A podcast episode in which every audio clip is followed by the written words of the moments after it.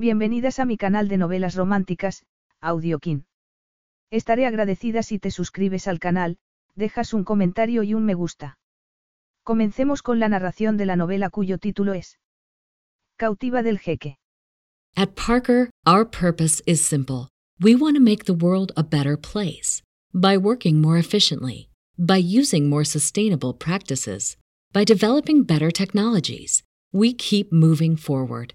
With each new idea, innovation, and partnership, we're one step closer to fulfilling our purpose every single day. To find out more, visit parker.com/purpose. Parker, engineering your success. Argumento. ¿Hasta dónde sería capaz de llegar para conseguir a aquella mujer? Tilda lamentaba haber tenido aquel breve romance con Rasad, príncipe de la corona de Bakar. Su familia estaba en deuda con él y Rasad estaba haciéndole chantaje para que se convirtiera en su concubina. Tilda no tardó en estar cautiva en el lejano reino del jeque, esperando a que él la tomara. Pero entonces Rasad anunció públicamente que Tilda estaba con él, por lo que según las leyes de Bakar, estaban unidos para siempre, como marido y mujer. Capítulo 1. ¿Conoces a alguien al que le guste casarse? Dijo entre carcajadas Rasad, príncipe de Bakar, tras considerar la pregunta de su padre.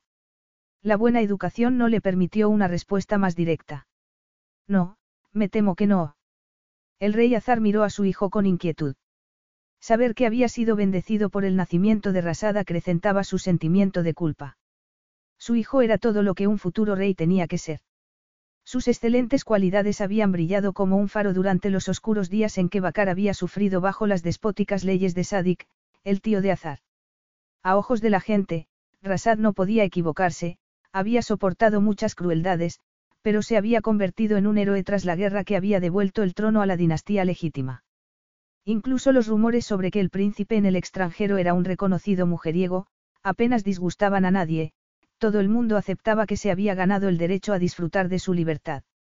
Llega un momento en que un hombre debe sentar la cabeza, remarcó Azar, y dejar a un lado los asuntos más mundanos. Rasad sonrió y miró sin expresión los preciosos jardines, orgullo y alegría de su padre.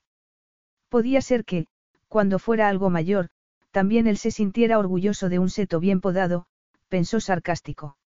Aunque sentía un gran afecto por su padre, no estaban muy unidos. ¿Cómo podían estarlo? Rasad tenía solo cuatro años cuando había sido arrancado de los brazos de su madre y se le había negado la posibilidad de cualquier contacto con sus padres. Los siguientes 20 años había aprendido a no confiar en nadie.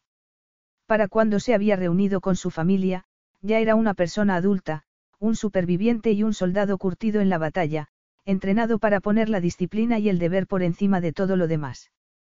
Pero no estaba preparado para cumplir las expectativas de su padre. No quiero casarme, afirmó Rasad. Azar no estaba preparado para una respuesta tan audaz, en la que ni se ofrecía una disculpa ni la posibilidad de un acuerdo. Asumiendo que había abordado el asunto de un modo torpe, dijo. Creo que el matrimonio aumentará tu felicidad.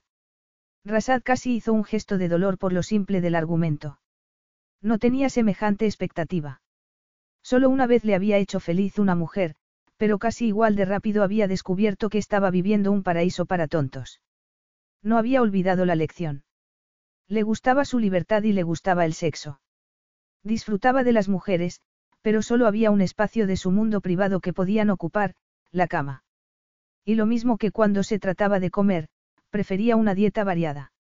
Así que no tenía ninguna necesidad de tener una sola mujer pegada a él de modo permanente. Me temo que no puedo estar de acuerdo con esa afirmación. El anciano decidió ignorar la frialdad que había entre los dos y reprimió un suspiro.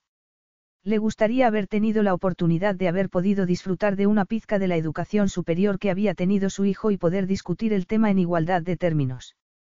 Sobre todo deseaba tener la capacidad de tratar con su hijo, a quien quería con todas sus fuerzas, pero por desgracia, no era capaz. Hasta ahora nunca habíamos estado en desacuerdo. Debo de haberme expresado mal. Oh, quizá, no te lo esperabas. Nada de lo que puedas decir me hará cambiar de opinión. No quiero tener esposa. Rasad, su padre estaba horrorizado por su testarudez, además su hijo no era conocido por su capacidad para cambiar de opinión. Eres tan popular que podrías elegir a la mujer que quisieras. A lo mejor te preocupa el tipo de mujer que se espera que elijas para casarte. Creo que incluso una extranjera sería aceptable. Un velo cubrió los brillantes ojos oscuros de Rasad. Se preguntó si esa referencia a las mujeres extranjeras tendría algo que ver con la desastrosa relación que había mantenido con una inglesa cinco años antes. La sola sospecha, despertó el feroz orgullo de Rasad. Su padre y él habían enterrado ese asunto sin siquiera comentarlo. Vivimos en un mundo moderno, pero tú crees que debo comportarme como lo hicisteis tus antepasados y tú, y que tengo que casarme joven para tener un hijo, un heredero, dijo Rasad con frialdad y dicción crispada. No creo que semejante sacrificio sea necesario. Tengo tres hermanas mayores que yo con un montón de hijos sanos. En el futuro, uno de ellos podrá ser el heredero. Pero ninguno es hijo de rey. Algún día tú serás el rey. Decepcionarás a tu pueblo. ¿Qué tienes en contra del matrimonio? exigió el anciano incrédulo. Tienes mucho que ofrecer. Todo excepto un corazón y fe en el género humano, pensó Rasad con impaciencia. No tengo nada en contra de la institución del matrimonio. Para ti ha sido bueno, pero no lo será para mí. Al menos reflexiona sobre lo que te he dicho, presionó Azar. Volveremos a hablar de ello. Después de haber defendido su derecho a ser libre tan resueltamente como había luchado para defender la libertad del pueblo bacarí, Rasad salió a grandes zancadas de las habitaciones privadas de su padre. Estaba todo abarrotado de ministros de avanzada edad y cortesanos que hacían una reverencia a su paso. Uno tras otro, los guardias presentaron armas y saludaron a Rasad mientras recorría antiguos patios y corredores hasta su despacho. Oh, pretendía sorprenderlo, Alteza Real, dijo una atractiva morena con ojos marrones en forma de almendra y piel cremosa al lado de un refrigerio que le había preparado en la espaciosa oficina exterior. Hizo una profunda reverencia lo mismo que el resto del personal que se ocupaba en responder los teléfonos. Todos sabemos que normalmente trabaja tanto que se le olvida comer. A pesar de que Rasad hubiera preferido estar solo en ese momento, estaba acostumbrado a las consideraciones que se tenían normalmente con un príncipe. Fara era una pariente lejana. Con sonrisas de modestia y conversación intrascendente, le sirvió un té y unas diminutas pastas.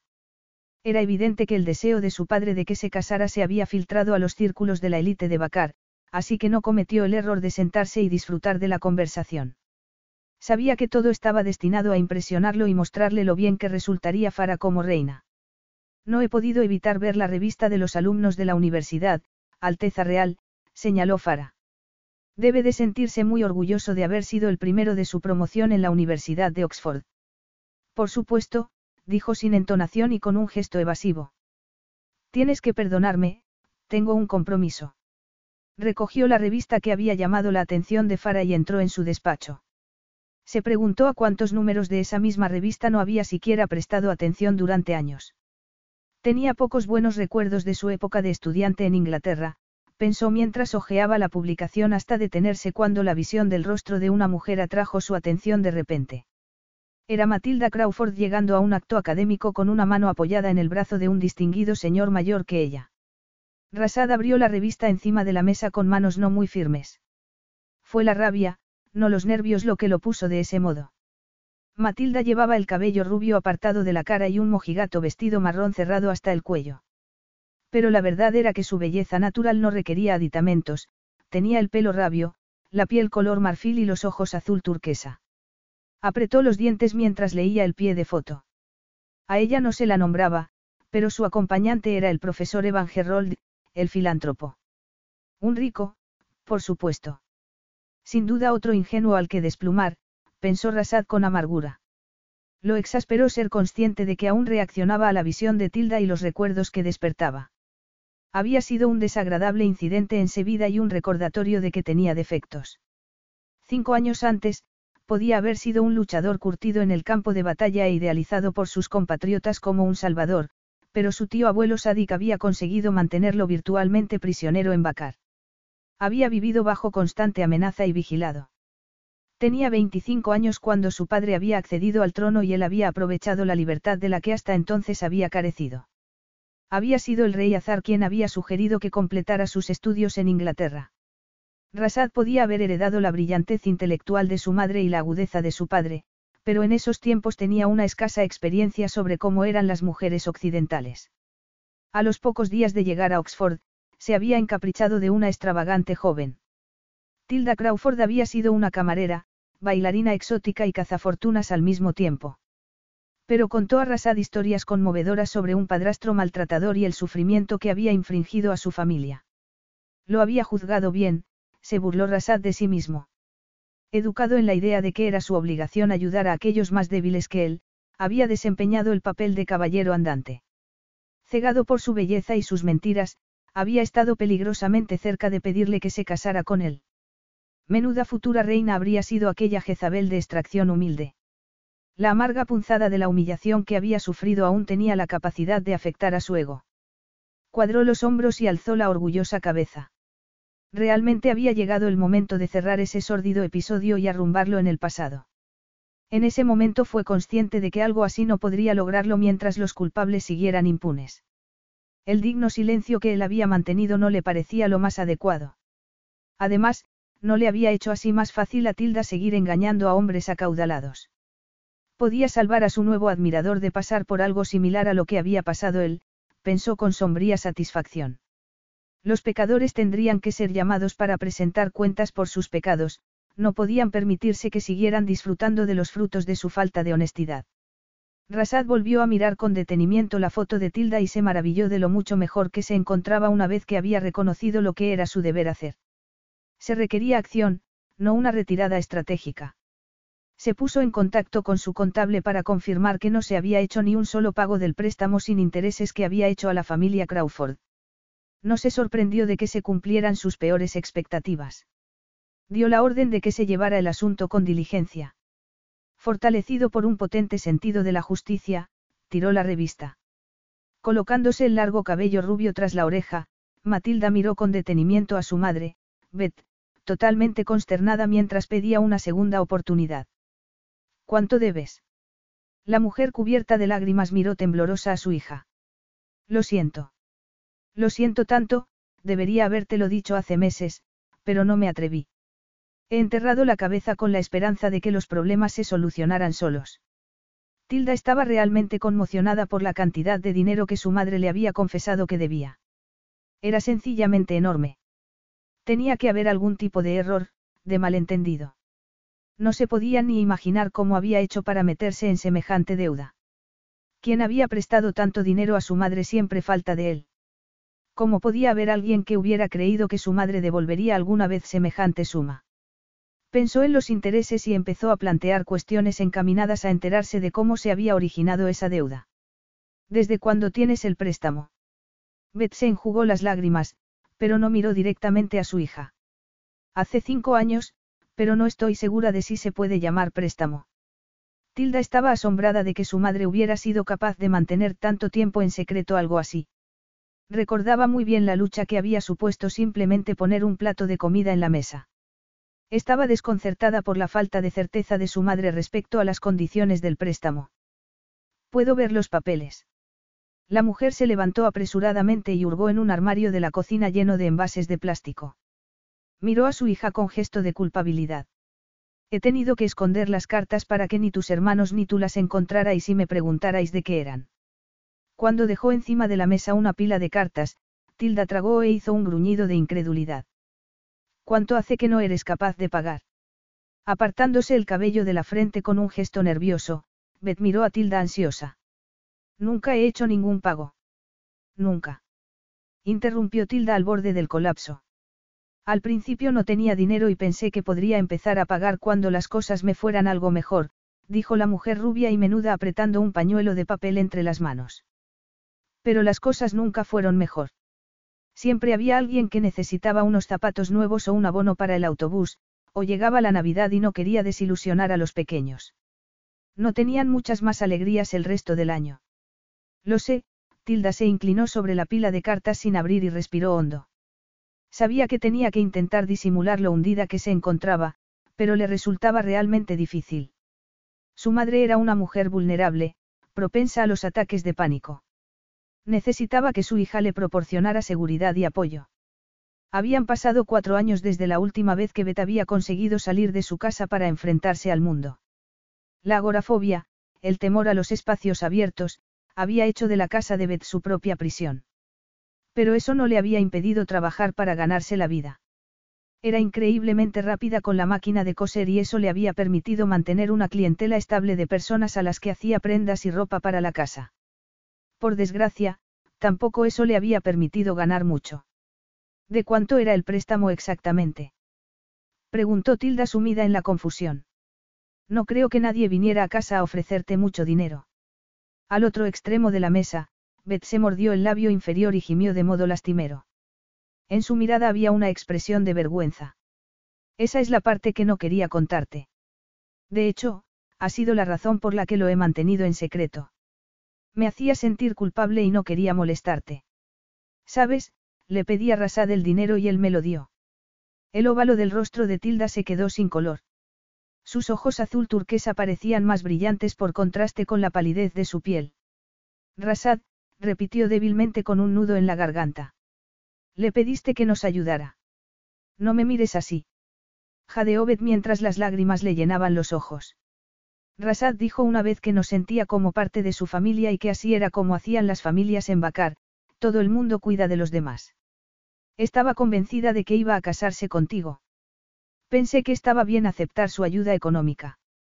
Tilda estaba horrorizada por una explicación que seguramente sería cierta al tratarse de una mujer tan ingenua como su madre. Cuando Rasad había visitado su casa, había parecido apreciar su grande y bulliciosa familia. La verdad era que solo en esas ocasiones lo había visto realmente relajado y con la guardia baja. Había jugado con sus hermanos, enseñado a una de sus hermanas a hacer divisiones largas y había contado cuentos a los más pequeños. No era sorprendente que su madre se hubiera convertido en una gran admiradora suya. Tilda nunca había sido capaz de contarle a Beth por qué Rasad y ella habían roto su relación. Se puso de pie de un salto y paseó hasta la ventana. Una carretera con mucho tráfico pasaba por delante del jardín de la destartalada casa, pero Tilda estaba tan perdida por la ola de rabia que estaba experimentando que ni siquiera se dio cuenta del tráfico. Por muy leal que fuera a su madre, se sentía completamente humillada por lo que acababa de saber. Estaba destrozada por haberse enterado después de cinco años de que su relación con Rasad había tenido una vertiente económica que desconocía. ¿Habría tenido eso algún efecto negativo en la visión que de ella tenía Rasad? Se habría muerto de vergüenza si en aquel momento hubiera sabido lo del dinero. Rasad era increíblemente rico y muy generoso. Le habría dado pena Bet. O había tenido una motivación más oscura. Habría pensado que el dinero haría que ella estuviera menos nerviosa a la hora de entregarle su cuerpo. Había intentado comprar así su virginidad. Sintió que su orgullo se retorcía solo ante la posibilidad. Había sido injusta con él. Pensó que los actos muchas veces gritaban más que las palabras. No se había acostado con Rasad y él la había dejado en la cuneta sin ninguna clase de compasión. Estaba desesperada, admitió Bet entre dientes. Sabía que no estaba bien, pero tu padrastro se había metido en semejante lío con los pagos de la hipoteca, estaba aterrorizada, pensaba que podíamos quedarnos en la calle. Con un gran esfuerzo, Tilda cerró mentalmente una puerta y con ella la poderosa imagen de Rasad Hussein al-Zafar de quien, por desgracia, se había enamorado con 18 años. La referencia que su madre había hecho a su segundo marido ayudó bastante. Scott Morrison se había casado con Beth cuando era una viuda con dos hijos. En la superficie era un hombre guapo, cálido y sencillo, pero había sido un maltratador espantoso que había robado sistemáticamente a la familia. El nacimiento de tres hijos más y el enfrentamiento con un marido infiel y mentiroso había provocado a ataques de pánico y finalmente la agorafobia. Cuando le pedí ayuda a Rasad, dijo que compraría la casa y la pondría a su nombre para que Scott no pudiera hacerse con ella. Tilda se giró sorprendida por aquella información que la había llevado de vuelta al terrible presente. Cada nueva información era peor que la anterior. Me estás diciendo que Rasad también es el dueño de esta casa. Dijo horrorizada. Sí.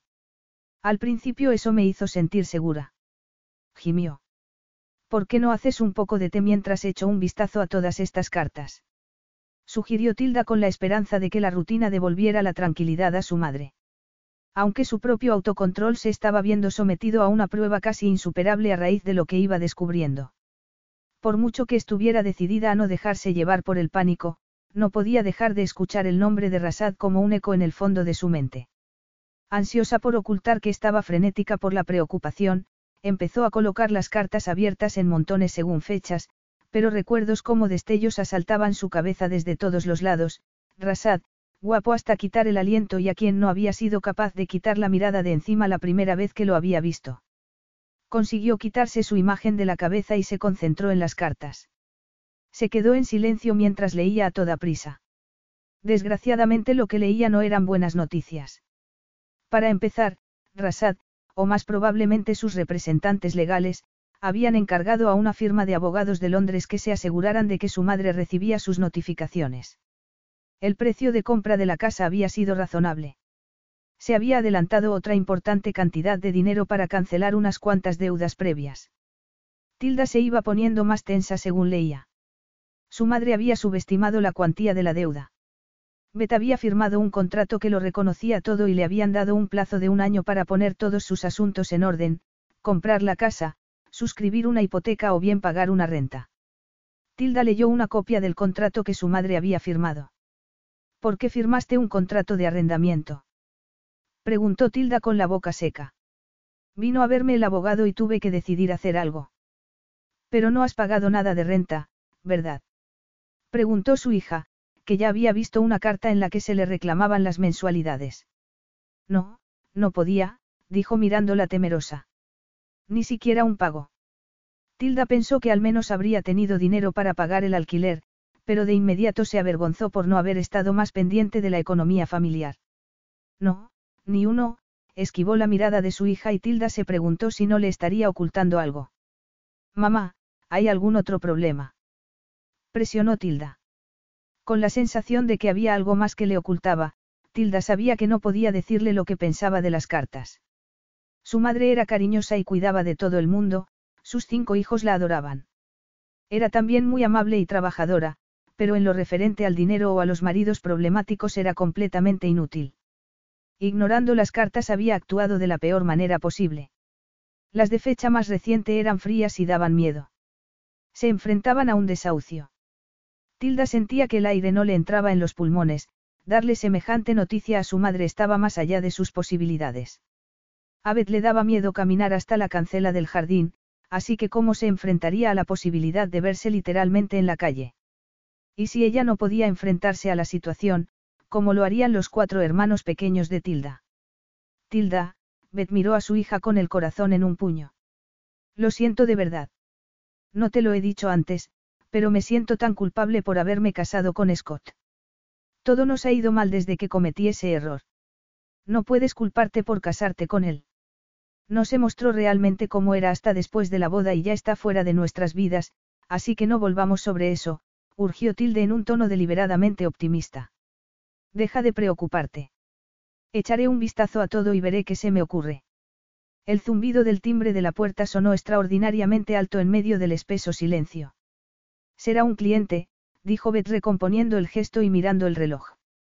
Será mejor que me eche un poco de agua fría en la cara. Adelante. Yo abriré la puerta, Tilda se sintió agradecida por la interrupción, así no tenía que darle a su madre vanas esperanzas de que todo se arreglaría. Incluso atenazada por la conmoción como estaba, podía ver pocas perspectivas de un final feliz para los apuros de su familia. Después de todo, solo la cancelación de la deuda podía resolver la situación y eran pobres como ratas. Tilda se sentía llena de frustración a causa del estrés porque había abandonado un trabajo estable para dedicarse tres años a obtener una titulación académica. La decisión había tenido sentido en su momento, le ofrecía la posibilidad de desarrollar una carrera profesional con una buena remuneración económica. Por desgracia, suponía que en ese momento no tenía ahorros y un importante crédito de estudios que devolver. Aunque estuviera trabajando a jornada completa en un puesto con buenas perspectivas, era una de las componentes más joven del equipo y el salario aún no era muy generoso. Tilda se encontró con su último patrón, Evan Gerold, en el umbral de la puerta. Una vez más tenía los brazos alrededor de un grueso rollo de tela de cortina. La visión hubiera provocado una sonrisa a Tilda un día normal, porque para decirlo en un lenguaje pasado de moda, y Evan era un hombre pasado de moda, Evan pretendía a su madre. Después de un encuentro ocasional con Beth un día que había acompañado al trabajo a su hija, el hombre se había convertido en un visitante habitual. Desde hacía unos meses, había cambiado tapicerías y otras cosas del hogar para tener la oportunidad de pedir a Beth consejos sobre colores, telas, estilos. Tilda acompañó a Evan a la sala de trabajo de su madre en la parte trasera de la casa. El amable caballero había sido quien la había animado al principio a dejar su trabajo e ir a la universidad. El erudito Evan, había heredado una próspera empresa familiar, le había asegurado que allí siempre tendría trabajo en los periodos de vacaciones. Tilda fue a la cocina, recogió las cartas y se subió al piso de arriba. Superviviente de un amargo y costoso divorcio, saldría huyendo en cuanto se enterara de la situación económica de su madre, pensó con amargura. Pero bueno, se dijo Tilda, lo más probable era que entre su madre y Evan solo hubiera una buena amistad. Desde cuando había creído ella en los cuentos de hadas. A su adicto al trabajo padre, a quien apenas recordaba, lo había matado un conductor ebrio cuando ella tenía cinco años. El segundo matrimonio de su madre, había sido un desastre. Maltratada e intimidada por Scott, Beth no había sido capaz de proteger a sus hijos. El último año de instituto de Tilda, su padre la había obligado a trabajar por las noches en un sórdido club que pertenecía a uno de sus amigotes. Tilda volvió a pensar en el presente. Lo que se necesitaba era acción, no perder el tiempo arrepintiéndose por cosas que ya no se podían cambiar. Se acercó al teléfono y llamó a la firma de abogados que aparecía en el membrete de las cartas para pedir una cita. Después de explicar la extrema urgencia de la situación, consiguió que la atendieran el día siguiente al final de la mañana. Después llamó a su banco y preguntó cuánto dinero podrían prestarle. Sus peores temores se cumplieron cuando le dijeron que no tenía patrimonio y aún estaba en periodo de prueba en el trabajo. Nunca se había rendido fácilmente, así que llamó a otras tres instituciones financieras. Al día siguiente, se puso un traje pantalón negro y se subió al tren de Londres. Llegó puntual a las impresionantes oficinas de Radburn, Radburn y Mildrop en la zona financiera. La acompañaron hasta el despacho de un abogado. Se notaba tensa y, al cabo de unos minutos, tenía la sensación de que cada palabra que ella conseguía articular simplemente rebotaba contra un muro de piedra. No puedo hablar con usted de asuntos privados de su madre, señorita Crawford, una explicación de la agorafobia de Beth no había servido de nada. A menos, por supuesto, que usted tenga un poder notarial que le permita hablar y actuar en nombre de la señora Morrison. No, pero en su momento fui muy amiga del príncipe Rasad, se oyó decir Tilda desesperada por probar su credibilidad de alguna manera. El abogado de mediana edad la valoró fríamente. No tengo constancia de que Su Alteza Real esté implicado en este asunto. Tilda se puso aún más tensa. Sé que el crédito fue adelantado por una empresa llamada Metrópolis. No puedo comentar asuntos confidenciales con una tercera parte. Entonces, apretó los labios, déjeme hablar directamente con Rasad. Por favor, dígame cómo puedo ponerme en contacto con él. Me temo que eso no es posible. Antes de que ella pudiera decir nada, el hombre de mediana edad se puso en pie para indicar que la reunión se había terminado. Menos de dos minutos más tarde, Tilda estaba de nuevo en la calle. Se sentía mortificada por el recibimiento que había tenido. Se subió al autobús con destino a la opulenta embajada de Bakar donde su petición de un número de teléfono a través del cual poder hablar con Rasad fue recibido con una sonrisa cortés que no le hizo avanzar ni un milímetro en su proceso de acercamiento. Su única opción era dejar su número de teléfono para que se lo pasaran a su personal. Durante su insatisfactoria visita no fue consciente de la presencia de un hombre mayor de pelo plateado que había salido de su despacho en cuanto había visto el nombre de ella aparecer en la pantalla de su ordenador. Con el ceño fruncido la observó marcharse. Decidida a no abandonar, fue a la biblioteca más cercana para conectarse a Internet. Se enfadó considerablemente al descubrir que Rasad estaba en Londres en ese momento y que nadie se lo había dicho, pero cuando vio que la fecha de una gala benéfica a la que iba a asistir era ese mismo día, se animó.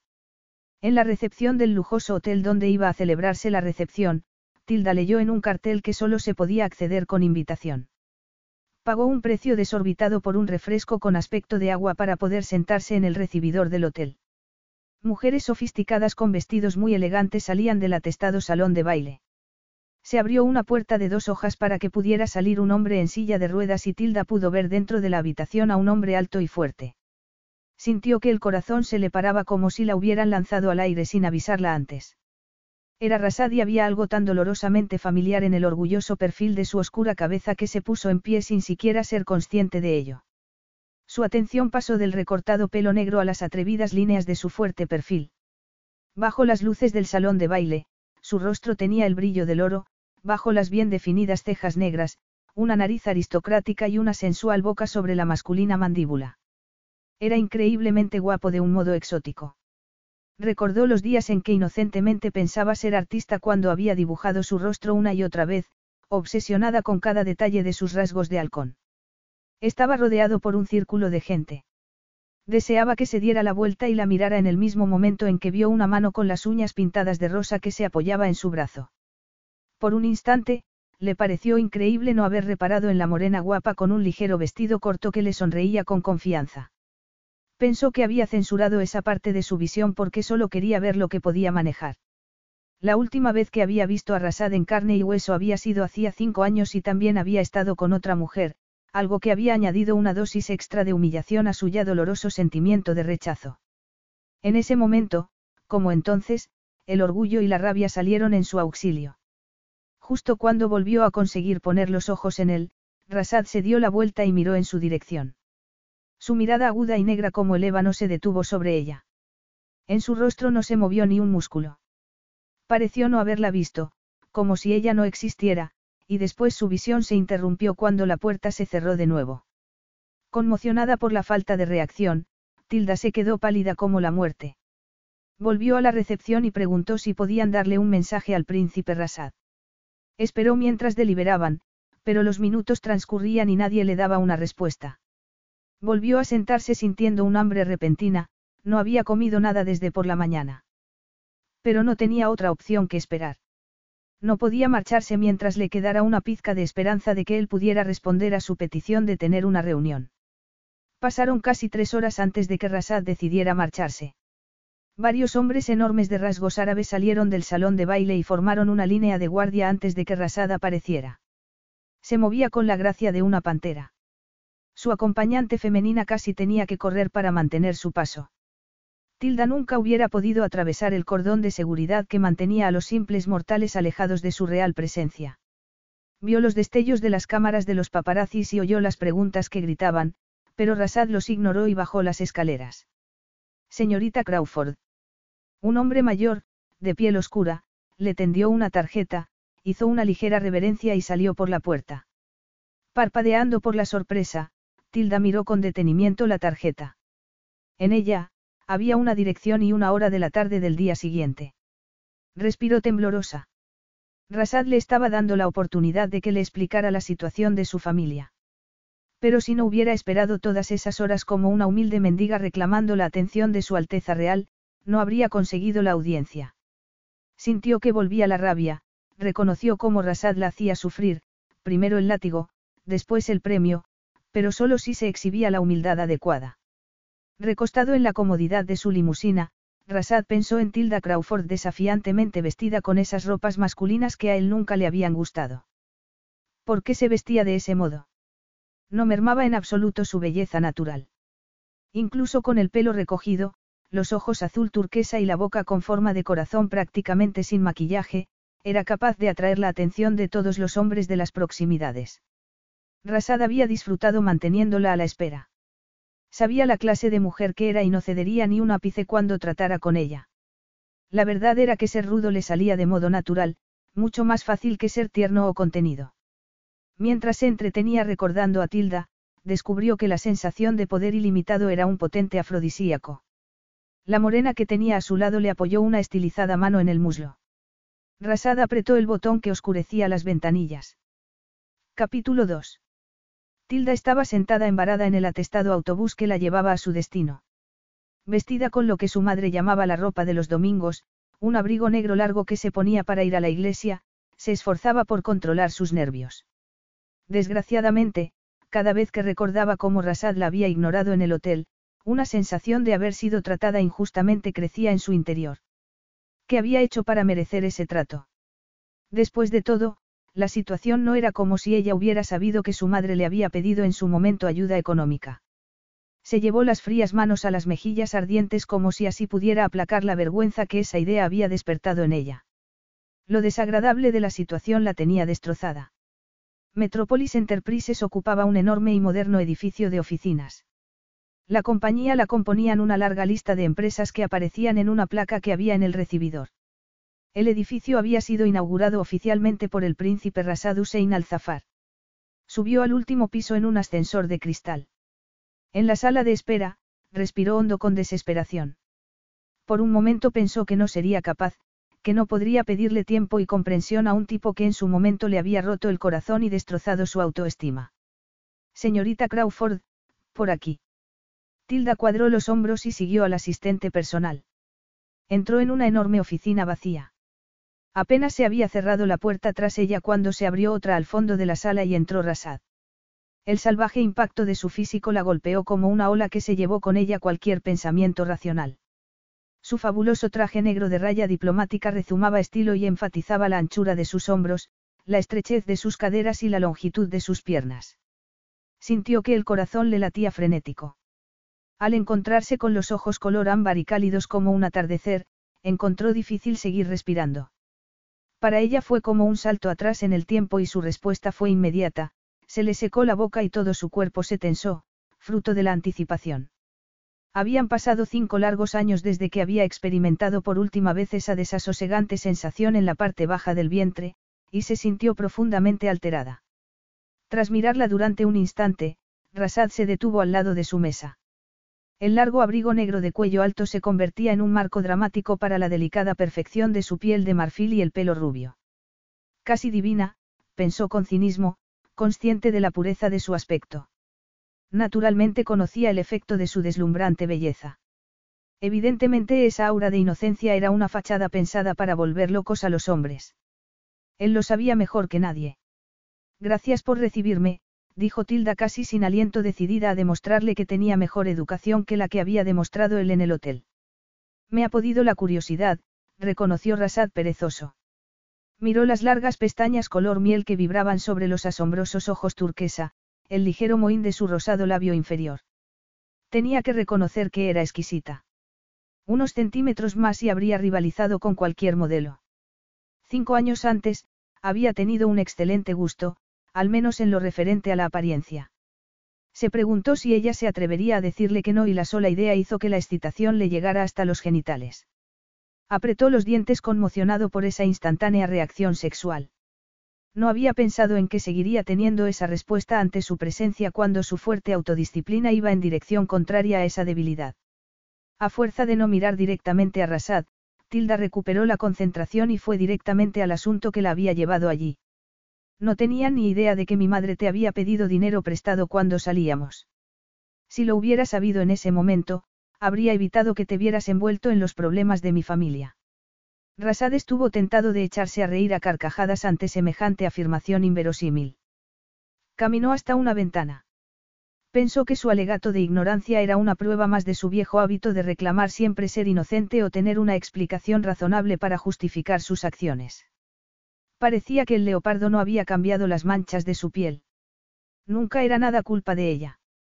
Tilda se acercó un poco ansiosa por dar todas las explicaciones posibles antes de que él dijera nada.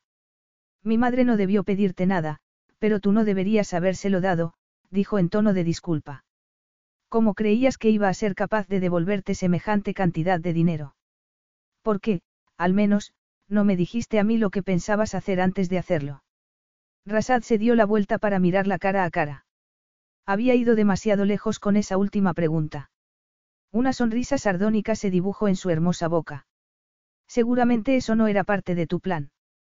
Tilda enarcó las cejas en un gesto de confusión. ¿Plan? ¿Qué plan? No sé de qué me hablas. Rasad la observó fríamente y tuvo que reconocer que era realmente convincente. Esa expresión de perplejidad en sus ojos habría convencido a la mayor parte de los hombres de que estaba diciendo la verdad. Por desgracia para ella, las experiencias pasadas lo habían blindado contra las mentiras que pudiera decir para despertar su compasión. El silencio resultaba claustrofóbico a Tilda. No entendía que había hecho mal ni por qué él no decía nada, porque en los ojos de Rasad brillaba el desprecio. ¿Por qué me miras así? Me deja perplejo que te atrevas a aparecer ante mí y criticarme por ser generoso con tu familia. Podría ser una argucia con algunos hombres, pero a mí me ofende. Aquel frío tono hizo que ella sintiera un escalofrío. No estoy negando tu generosidad y no tengo ninguna intención de ofenderte ni de ser desagradecida por haber dejado ese dinero. Pero mi madre no tenía posibilidades de devolvértelo y eso debería haber hecho que te lo pensaras dos veces. A tu madre se le dio la posibilidad de pagar una renta. Tilda se dio cuenta de que la reunión iba realmente mal y temió estar permitiendo que su orgullo personal y animosidad se interpusieran en su objetivo de conseguir aclarar las cosas. Han cambiado muchas cosas en nuestras vidas en los últimos cinco años, Rasad. Mi padrastro se marchó. Durante una temporada vivimos en el caos. Creo que mi madre ahora sufre. Para, ordenó cortante Rasad. No necesito escuchar historias lacrimógenas. No somos personajes de un serial, tampoco tenemos una relación personal. Estamos hablando de negocios. Esos son los límites.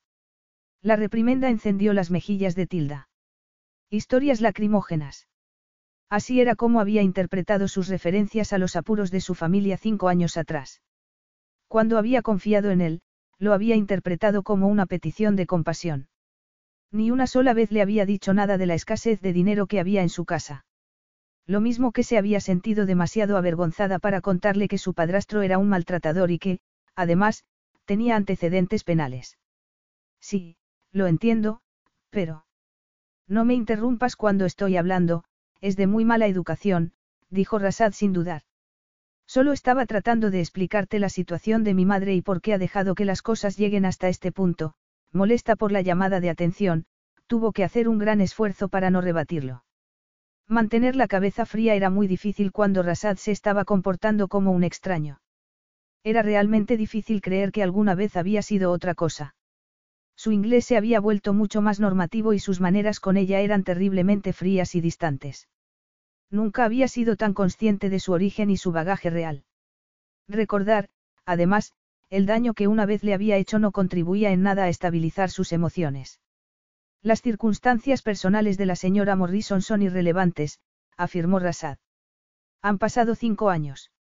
No ha habido ni un intento de afrontar un solo pago del crédito, no se ha pagado la renta ni una vez. El informe habla por sí mismo. Mientras Rasad le recordaba la vergonzante realidad, el rubor iba cubriendo el rostro de Tilda. Reconozco que mi madre ha manejado todo esto realmente mal, pero por desgracia yo no sabía hasta esta semana que tú eras el dueño de la casa y que le habías dejado dinero. Tras esa afirmación, el gesto de Rasad se volvió realmente severo. Otra excusa inverosímil. Es difícil de creer que pienses que el mismo timo puede funcionar dos veces. Timo. Repitió Tilda con una risa incierta. ¿Qué timo?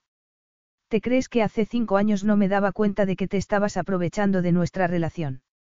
Era un timo montado para que tuviera compasión de ti y así me pudieras sacar dinero. Me ablandaste con tus historias mezcladas con lágrimas, después, tu madre me rogó que os protegiera a ti y a tus hermanos de que el malvado de tu padrastro os dejara en la calle y sin blanca. Tilda lo miró horrorizada. No puedo creer que pienses eso de mi madre y de mí.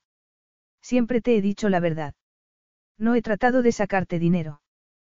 ¿Qué has hecho si no? No te hagas la sensible y refinada. ¿Por qué no miramos los hechos? Cuando te conocí, trabajabas en un club y bailabas en una jaula. Los ojos turquesas brillaron con el color de la parte más caliente de una llama. La ira se incrementaba tanto en su interior que apenas podía respirar. Cerró las manos y apretó los puños. Me pregunto a dónde querrás llegar para sacar ese asunto. ¿Desde cuándo trabajar en un bar es lo mismo que ser prostituta? No era una stripper. Solo he bailado en una jaula una vez en mi vida un par de horas y tú nunca me vas a permitir que lo olvide, se acercó a él furiosa. No debería haberme relacionado contigo. Ha sido perjudicial para mí desde el principio. El pasado no es el tema de la conversación. Excepto cuando tú lo decides.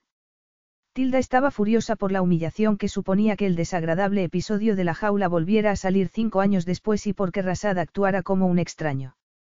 Rasad, pensó de pronto, no había cambiado ni una pizca. Tenía la habilidad de recordarle siempre los peores momentos de su vida. No soy una persona inmoral, ni deshonesta, ni codiciosa y no lo he sido jamás. Rasad estaba ligeramente sorprendido al comprobar que disfrutaba de aquello. Ella era la única mujer que se había atrevido a levantarle la voz y a discutir con él. En su momento, ese trato lo había irritado profundamente, pero en ese momento tenía que reconocer que le gustaba por la novedad y la debilidad que suponía. Con autodisciplina absoluta, alzó una ceja y preguntó en tono de broma. ¿Es así? Por supuesto que es, Tilda se pasó una mano temblorosa por unos mechones de cabello que le habían caído a la frente. Por alguna razón has construido todo un desagradable escenario que nunca existió. Nunca ha habido ningún plan para sacarte dinero. Así que, ¿por qué, en tu experta opinión, me he gastado medio millón de libras desde que te conozco? Cuando Rasad mencionó la suma, la consternación dejó a Tilda sin respiración y sin carácter. Medio, millón de libras. Dijo en un susurro tembloroso. La venta de la casa, al menos permitirá recuperar parte de las pérdidas porque al menos se ha revalorizado, dijo Rasad con una tranquilidad que Tilda consideró terrorífica. Pero asumo que la renta no se pagará nunca y el préstamo. No puede ascender todo a medio millón de libras, musitó Tilda conmocionada. Y a más. Esa es una estimación conservadora, dijo seco Rasad. Me sorprende que todavía no conozcas la suma exacta. Creo recordar que tenías una cabeza para los números mejor que una calculadora. El tono de la afirmación había sido suave, pero Tilda pudo reconocer el velado insulto que se ocultaba en ella. No he tenido acceso a toda la documentación. En tu papel de espectadora inocente, es lo natural, dijo Rasad. Da lo mismo, pienso reclamar la totalidad de la deuda. Al darse cuenta de que la situación se le escapaba de las manos, Tilda sintió pánico. No deberías. Si nos pudieras dar más tiempo. Hasta el milenio que viene. ¿Por qué tienes una opinión tan mala de mí? Dijo Tilda con frustración. Después de esto, entiendo que mi madre te parezca una aprovechada, pero si no me dejas que te explique por qué. Ciñámonos a los negocios, dijo Rasad con frialdad. De acuerdo. En un año espero estar completamente cualificada para ser contable. Rasad alzó una ceja sorprendido. ¿Qué novedad? Cuando estabas conmigo, solo hablabas de ser artista. Tuvo en la punta de la lengua decirle que la necesidad de ganarse la vida y ayudar a su madre a sacar adelante a sus hermanos le había hecho abandonar ese proyecto. Había tenido que dejar la escuela de bellas artes y buscarse un trabajo, pero era un sacrificio del que no se arrepentía. Podré ganar un salario decente y empezar a pagar lo que te debemos, dijo Tilda con una urgencia que dejó entrever lo profunda de su preocupación. Hay un dicho, más vale pájaro en mano que ciento volando. Las promesas no me interesan. Si no tienes nada más concreto que ofrecer, no sé para qué has hecho tanto esfuerzo para tener esta reunión, dijo Rasad suave y frío como la seda. Al menos, si no te hubiera conocido podría haberme quedado con la duda. Conociéndote como te conozco, sin embargo, sospecho que esperabas poder usar tu atractivo sexual como moneda de cambio. Tilda estaba tan sorprendida por la injusta acusación que abrió la boca y la volvió a cerrar. El abrigo y las botas la cubrían desde la cabeza hasta los pies y ni siquiera llevaba maquillaje. No había nada provocativo en su aspecto. Como pensaba él que debía haberse presentado. Con la cabeza cubierta por una bolsa de papel y vestida con un saco. La indignación hacía brillar sus ojos. ¿Cómo te atreves siquiera a sugerir algo así? Pero si eso es lo que haces. Hace cinco años tuviste mucho cuidado de negarme tu cuerpo y jugar la carta de la Virgen para mantenerme interesado. Mientras absorbía esas palabras, Tilda respiró tan profundamente que se sorprendió de no arder espontáneamente delante de él. Así que eso es lo que tú llamas ceñirse a los negocios. La miró directamente a los ojos. Yo fui un asunto de negocios, al menos en lo que a ti respecta. Quisiste sablearme. Esto es indignante dijo con la respiración entrecortada. Pero cierto, sin embargo, y si no has venido para resolver lo de la deuda o al menos una parte sustancial de ella, ¿a qué has venido entonces? Preguntó Rasad con sequedad. Tilda apretó los puños al ser consciente de que la había arrinconado y la había dejado sin escapatoria. Si le decía la verdad y reconocía que esperaba despertar su compasión explicándole la situación de su madre, le daría la razón en lo de que recurría a historias lacrimógenas en su propio provecho. Apretó los dientes y dijo. Esperaba que nos dieras más tiempo para pagar. Rasad caminó hacia ella con una gracia que le recordó que lo primero que había notado en él era lo excitantes que eran sus movimientos. Al recordarlo, un estremecimiento traidor le bajó hasta el vientre. ¿En qué te basas para pedirme más tiempo? Si la veo Rasad. Soy un hombre de negocios. Si no puedes reunir el dinero ahora, hay muy pocas posibilidades de que puedas hacerlo en el futuro. No te has comportado como un hombre de negocios cuando has comentado que no me acosté contigo hace cinco años. Dijo de pronto Tilda, decidida a jugar la partida en los términos de él. Estás totalmente predispuesto contra mí. Rasad se acercó un poco más. Era mucho más alto que ella, y Tilda se sintió intimidada por su proximidad. No pierdas el tiempo tratando de apartarme del tema. Te lo vuelvo a preguntar, ¿por qué estás aquí? Un leve aroma a sándalo llegó a la nariz y la garganta de Tilda y eso la hizo caer en una espiral de recuerdos. Estaba tratando de evitar encontrarse con sus ojos dorados, pero podía sentir su mirada, y era como si el calor palpitara donde se detenía la mirada de él. Sintió una pesada languidez que se instalaba en sus miembros inferiores, se enroscaba en su vientre y enviaba señales de deseo a sus pequeños pero redondos pechos. Por Dios, sabes perfectamente por qué estoy aquí, arguyó casi sin respiración. Tan cerca de él se sentía dominada, así que dio un paso atrás. Rasad estaba decidido a dejar al desnudo sus pretensiones de manipularlo. Redujo la distancia entre ambos. Desde mi punto de vista, parece que te has acercado a mí sin nada que ofrecer excepto a ti misma. Un rubor caliente cubrió las mejillas de Tilda mientras empezaba a alzar la mirada. Era tan consciente de la fuerza de él que siguió apartándose sin ser consciente de lo que estaba haciendo. ¿Qué se supone que significa eso? Preguntó una octava más alto. No creo que seas así de ingenua. Tilda lo miró con los ojos brillantes como piedras preciosas. Estás tratando de decir que yo iba a ofrecerte, sexo. Dijo en un jadeo. Rasad sintió que se estaba divirtiendo ante la representación de virgen ofendida que estaba haciendo ella a la perfección. En ausencia de otra opción, ¿qué queda si no? Ante la crueldad de la confirmación, Tilda sintió una oleada de ira y trató de abofetearlo, pero su víctima fue más rápida y la agarró de la muñeca antes de que llegara a su objetivo. No, no tolero las rabietas. Suéltame. Gritó Tilda en un ataque de furia al sentir que había sido insultada y no había podido dar una respuesta. No hasta que te tranquilices, dijo Rasad sin soltarle la muñeca. Estaba enfadado con ella, pero al mismo tiempo empezaba a experimentar una oscura excitación interior. Un deseo de lo que una vez le había sido negado, se dijo a sí mismo. Porque tenía que autocensurarse por lo que no era más que un impulso natural. Tenía una libido poderosa y ella era una mujer hermosa. Solo 70 años antes, su abuelo había disfrutado de un harén de concubinas. Por un segundo, Rasad se permitió imaginar cómo sería tener a Tilda a su entera disposición a cualquier hora del día. Para él solo. Las imágenes que acudieron a su cerebro fueron tan evocativas que le costó un gran esfuerzo apartarlas. He dicho que me sueltes. Tilda estaba tan alterada porque la sujetara como si fuera una niña desobediente, que intentó darle una patada. Después de evitar el nuevo intento de ataque, Rasad la soltó tan repentinamente que Tilda acabó chocando con un mueble que había tras ella. Con un grito, cayó sobre la mesa del café y aterrizó al otro lado con un golpe sordo. ¿No va siendo hora de que aprendas a controlar tu genio? Preguntó Rasad con mirada oscura mientras la miraba caída sobre la alfombra. Se acercó a ella, se agachó y la ayudó a levantarse. ¿Te has hecho daño? No, avergonzada por su pérdida de control, sacudió la cabeza. Trató de disculparse, pero las palabras se le quedaron trabadas en la garganta. En ese momento, lo odiaba con pasión. Aunque solo tuvo que encontrarse con su mirada para sentir una severa oleada de anhelo que acabó con su orgullo. Rasado observó su boca de frambuesa y recordó su suave y dulce sabor. Dejó vagar su imaginación mientras pensaba que por qué no hacía realidad la fantasía. Tilda a su entera disposición. Al relajar su férrea autodisciplina, sintió que el deseo incendiaba todo su musculoso cuerpo. A toda velocidad tomó una decisión. Se permitiría a sí mismo una debilidad con ella.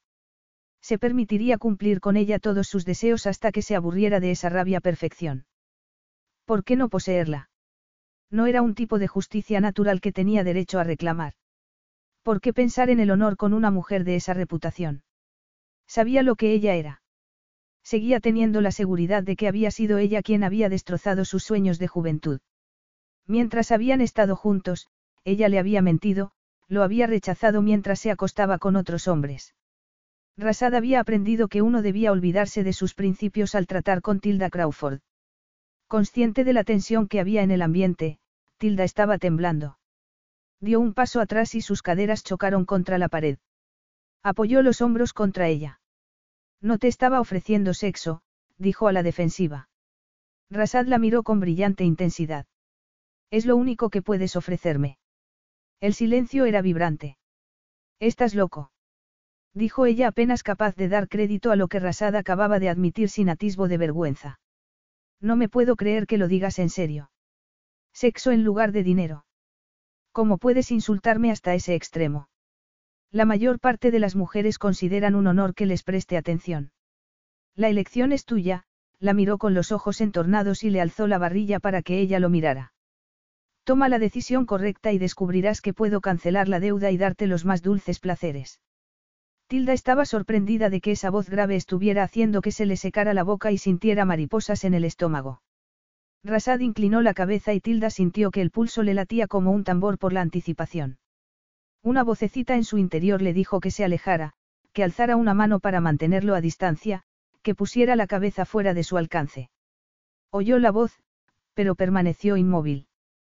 La boca de él se acercó a la suya lentamente, un lánguido sabor que desató en ella un torbellino de sensaciones que se había obligado a olvidar. Fue un beso apasionado. Sintió los pechos hinchados y oprimidos por la ropa. Un estremecimiento de deseo recorrió su delgado cuerpo hasta detenerse entre las piernas. Tilda reaccionó a todas esas sensaciones con horror. Se apartó de él y farfulló. No, muchas gracias. Gato escaldado del agua fría huye. Rasad la miró con satisfacción. Así que aún puedes besar así. Deberías avergonzarte por tratarme de este modo. Le dijo furiosa. Rasad miró su reloj y murmuró. Tengo otra cita ahora. Se te acaba el tiempo.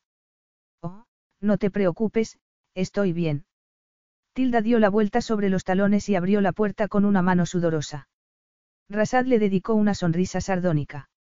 No podías esperar de verdad que volviera a creerme las mismas historias. Con el rostro encendido, Tilda se marchó. Capítulo 3. Tilda volvió en tren a Oxford. Estaba conmocionada. Todo lo que había pasado en la reunión con Rasad la había afectado. Y lo que menos no había sido su propia reacción al beso. Su apasionada respuesta física la había recorrido como una riada y eso la ponía furiosa. Evidentemente odiar a Rasad no era ninguna defensa contra su persuasiva sensualidad. ¿Qué decía eso de su inteligencia y autocontrol?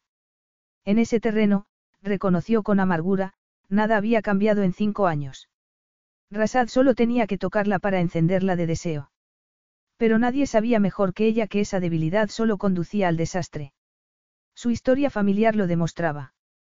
Su madre, tenía solo 19 años cuando se había quedado embarazada de ella y se había tenido que casar a toda prisa. Las desgracias de Beth no habían terminado ahí. A su marido le habían molestado sus nuevas obligaciones familiares. Era un ambicioso joven abogado que había sido un marido negligente y un padre ausente. Cinco años después, Beth se quedó viuda y se convirtió en un objetivo fácil para las promesas de devoción eterna de Scott.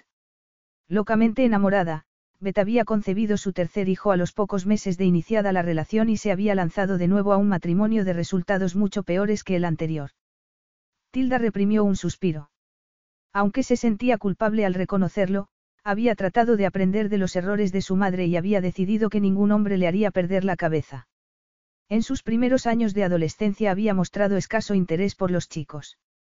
Un Scott bebedor, maltratador y mujeriego la había puesto en contra de todo el sexo masculino mientras hacía todo lo que podía para apoyar a su madre y a sus hermanos pequeños. A los 18 años, en el último curso del instituto, cuando Scott le había dicho que le había conseguido un trabajo de jornada parcial como camarera en un club de un amigo suyo, se había sentido indignada porque ella tenía un trabajo de fin de semana en un supermercado. Desgraciadamente, cada vez que Tilda se había enfrentado a Scott, este había desatado su ira contra el resto de la familia. Después de una semana de continuas discusiones y de ver a su madre completamente angustiada, Tilda había cedido. Aunque reconocía que ganaría más dinero, sabía que las horas extra y el trabajo hasta tarde por la noche apenas le dejarían tiempo para estudiar los exámenes finales. Desde el principio, Tilda había aborrecido la atención y las miradas que le dedicaban los clientes. El club atraía a profesionales de alto nivel, estudiantes adinerados y jóvenes malcriados que habían bebido demasiado y pensaban que las camareras eran chicas fáciles. Tilda pronto se dio cuenta de que el encargado solo contrataba chicas que fueran más atractivas de lo normal. Algunas de ellas se acostaban con los clientes regularmente como recompensa de los regalos y el dinero que recibían de ellos. Tilda llevaba trabajando allí 15 días cuando conoció a Rasad. Su atractivo la había dejado cautivada nada más verlo bajando las escaleras. Cuando había girado la cabeza y puesto esos ojos dorados en los de ella, había literalmente dejado de respirar.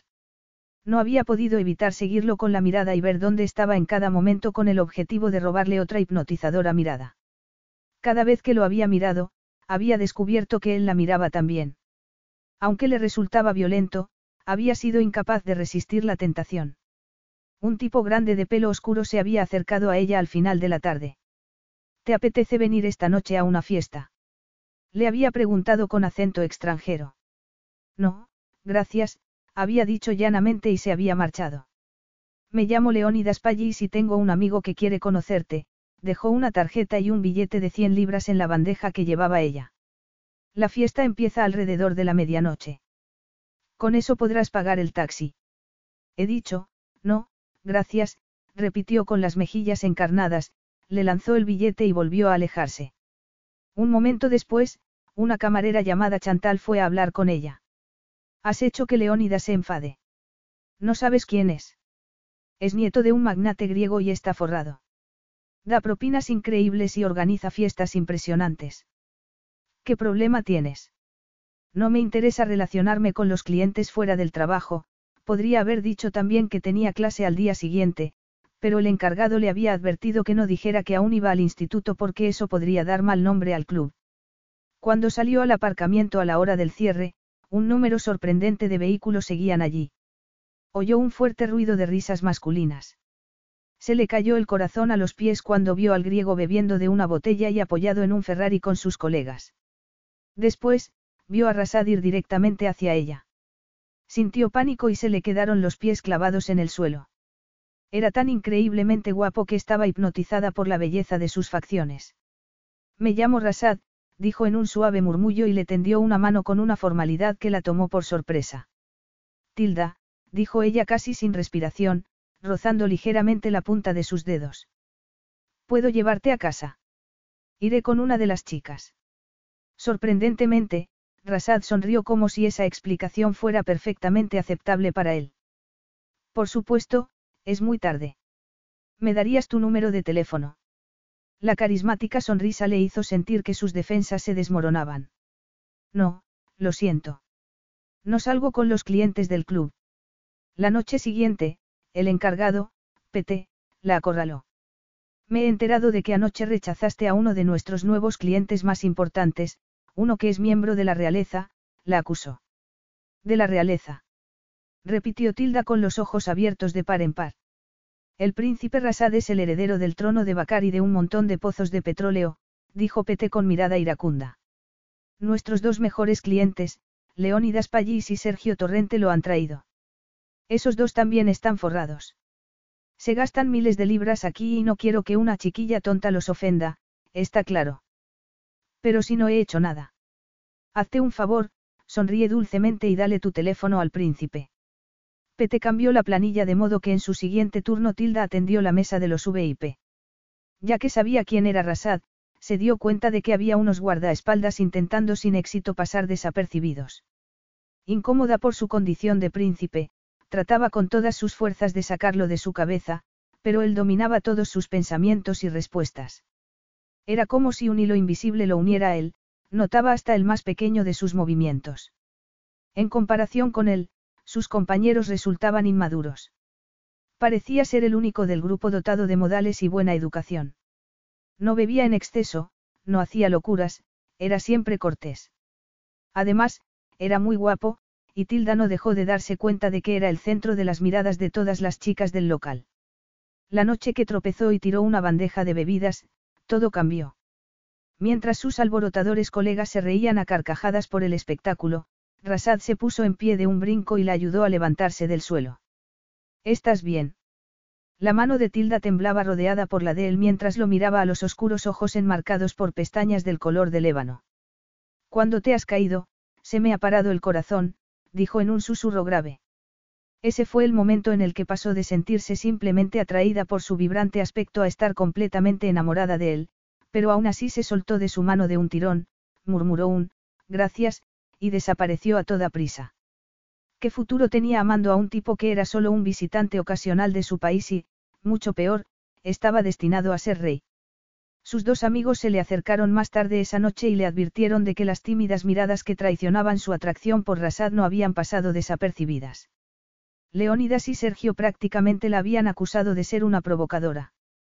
¿Cuánto quieres por salir con él? Le exigió. Leónidas sacudiendo un fajo de billetes delante de sus ojos.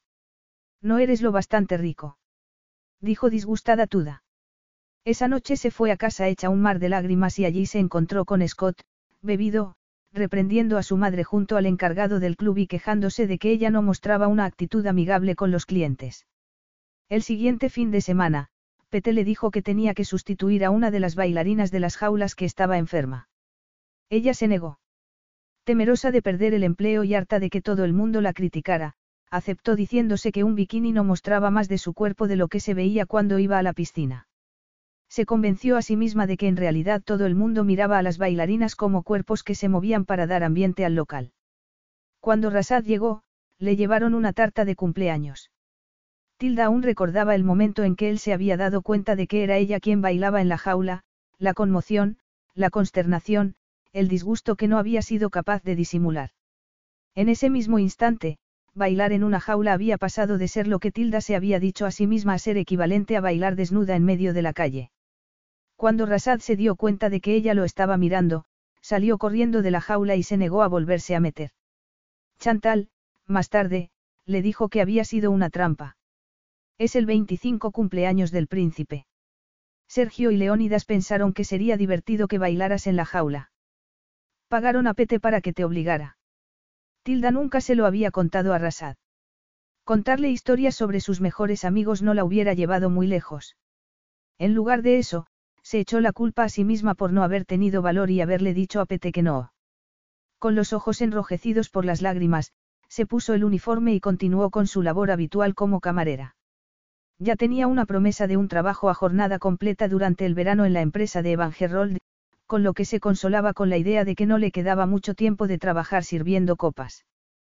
Por desgracia, el nuevo trabajo supondría que no volvería a ver a Rasad.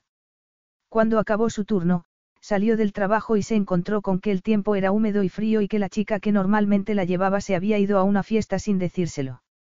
Temblando mientras llamaba a un taxi con el móvil, se quedó de una pieza cuando un Aston Martin plateado se detuvo delante de ella con un rugido. Rasad salió del coche y la miró detenidamente en silencio y Tilda supo que no le iba a decir nada porque hasta entonces siempre le había dicho que no. Era demasiado orgulloso como para volver a preguntar. Las lágrimas hacían que le escocieran los ojos, aún se sentía completamente humillada por haber accedido a bailar en la jaula. Cuando Rasad rodeó el coche y se dispuso a abrir la puerta del acompañante, uno de sus guardaespaldas se acercó corriendo y lo hizo por él para evitar que realizara una tarea tan mundana. Gracias, dijo ella con voz ronca y se metió en el coche. En ese momento, no era consciente de que había tomado una decisión. Simplemente no había sido capaz de reunir el coraje necesario para volverle a decir que no. Se dijo a sí misma que, si mantenía las cosas en un tono ligero como si fuera un romance de vacaciones, no sufriría. Tendrás que decirme dónde vives, murmuró Rasad tan tranquilo como si la llevara acercando a su casa meses. Feliz cumpleaños, dijo ella con voz temblorosa. En los semáforos, Rasad la agarraba de la mano y casi le hacía daño de lo fuerte que lo hacía. En mi país, dejamos de meter a la gente en jaulas cuando se abolió la esclavitud hace cien años. No debería haber accedido a hacerlo. No querías. Claro que no, además de por muchas otras razones, no soy bailarina. No vuelvas a hacerlo, le dijo Rasad con una autoridad innata y al instante ella deseó volverlo a hacer para demostrarle su independencia. Tuvo que morderse el labio para no responderle con el tono desafiante que estaba acostumbrada a emplear con su padrastro. Y así empezó una relación que atrajo una buena cantidad de comentarios desagradables por parte de los demás. Leónidas le dejó claro que él la consideraba igual que a las chicas de las secciones de contactos. Sergio, el italiano delgado y sofisticado que completaba el trío, parecía pensar igualmente que Tilda no merecía ser tratada con respeto, pero no era tan evidente su forma de demostrarlo. Si hubiera estado menos verde en lo que respecta a los vínculos que existen entre los hombres, se habría dado cuenta de que con enemigos tan poderosos como esos, su relación con Rasad estaba destinada a terminar en llanto. Como el odioso Leónidas decía. ¿Por qué no lo planteas en términos más sencillos? Le oyó preguntar una noche a Rasad. Los chicos conocen a las chicas, los chicos se tiran a las chicas, los chicos dejan a las chicas. No tengas un romance con una camarera. Como decía su repugnante padrastro. Bueno, deberías agradecerme haberte conseguido ese trabajo que te va a permitir hacer fortuna. Dile que prefieres dinero a diamantes. Le surgió la posibilidad de alquilar una habitación durante el verano en una residencia de estudiantes y la aprovechó para escapar de Scott y dejar el trabajo del club. Al mismo tiempo empezó su contrato temporal en el departamento de contabilidad de Gerold Plastics. Las semanas siguientes fueron las más felices pero también las más tormentosas de su vida, porque Rasad pretendía marcar las normas como si fuera un comandante en jefe y no aceptaba bien los desacuerdos. Para Tilda era un auténtico reto conseguir que mantuviera las manos quietas, siempre que se sentía a punto de ser dominada por la pasión, la prudencia le hacía recuperar el control. Era virgen y bien consciente de que descendía de una familia de mujeres realmente fértiles. Estaba totalmente aterrorizada con la idea de quedarse embarazada. También pensaba que no teniendo relaciones sexuales completas sufriría menos cuando Rasad volviera a vacar. Hasta que el tren no se detuvo en la estación, Tilda no consiguió librarse de todos esos recuerdos. Mientras esperaba el autobús, empezó a intentar ordenar lo que había sabido recientemente e hizo un gesto de dolor cuando las cosas empezaron a encajar. A pesar de que ella no tenía ni idea de ello, había habido toda una parte oculta en su relación con Rasad. La cuestión económica lo contaminaba todo, no solo por el vergonzoso endeudamiento de su familia, sino también por lo que parecía una descarada negativa a pagar la deuda. No sorprendía que con el paso del tiempo Rasad hubiera empezado a sospechar de sus motivos y hubiera podido llegar a la conclusión de que era una buscona dispuesta a sacarle todo lo que pudiera. Sexo, es lo único que puedes ofrecerme. Aún ofendida por la frase, Tilda no podía encontrar ninguna excusa para semejante afirmación. Era evidente que eso era todo lo que había querido de ella siempre y el modo brutal en que la había abandonado apoyaba también esa idea, se sentía orgullosa de no haberse acostado con él cinco años antes, pero rápidamente el falso coraje por el orgullo herido y la rabia empezaron a atenuarse al tener que afrontar la realidad. Empezó a bajar la calle en la que vivía aminorando el paso según se acercaba a su casa. Después de todo, que había conseguido. No había logrado nada con Rasad. Él era duro, decidido y despiadado. Los sentimientos nunca se cruzaban en el camino de su autodisciplina. Era triste que la fuerza, la inteligencia y la tenacidad que había admirado una vez en él también hicieran de Rasad un enemigo de una efectividad letal. Tilda salió de sus pensamientos al ver a su padrastro entrando en su baqueteado coche aparcado justo frente a su casa. Tilda se sorprendió porque nunca había demostrado el más mínimo interés por ver a sus tres hijos. ¿Qué haces aquí? preguntó consternada. Métete en tus asuntos. Dijo Scott con tono y gesto agresivo. Muy preocupada, Tilda lo miró salir disparado en su coche. ¿Por qué había ido a su casa? Había ido a una hora a la que sabía que su madre estaba sola. Fue directamente al taller de su madre.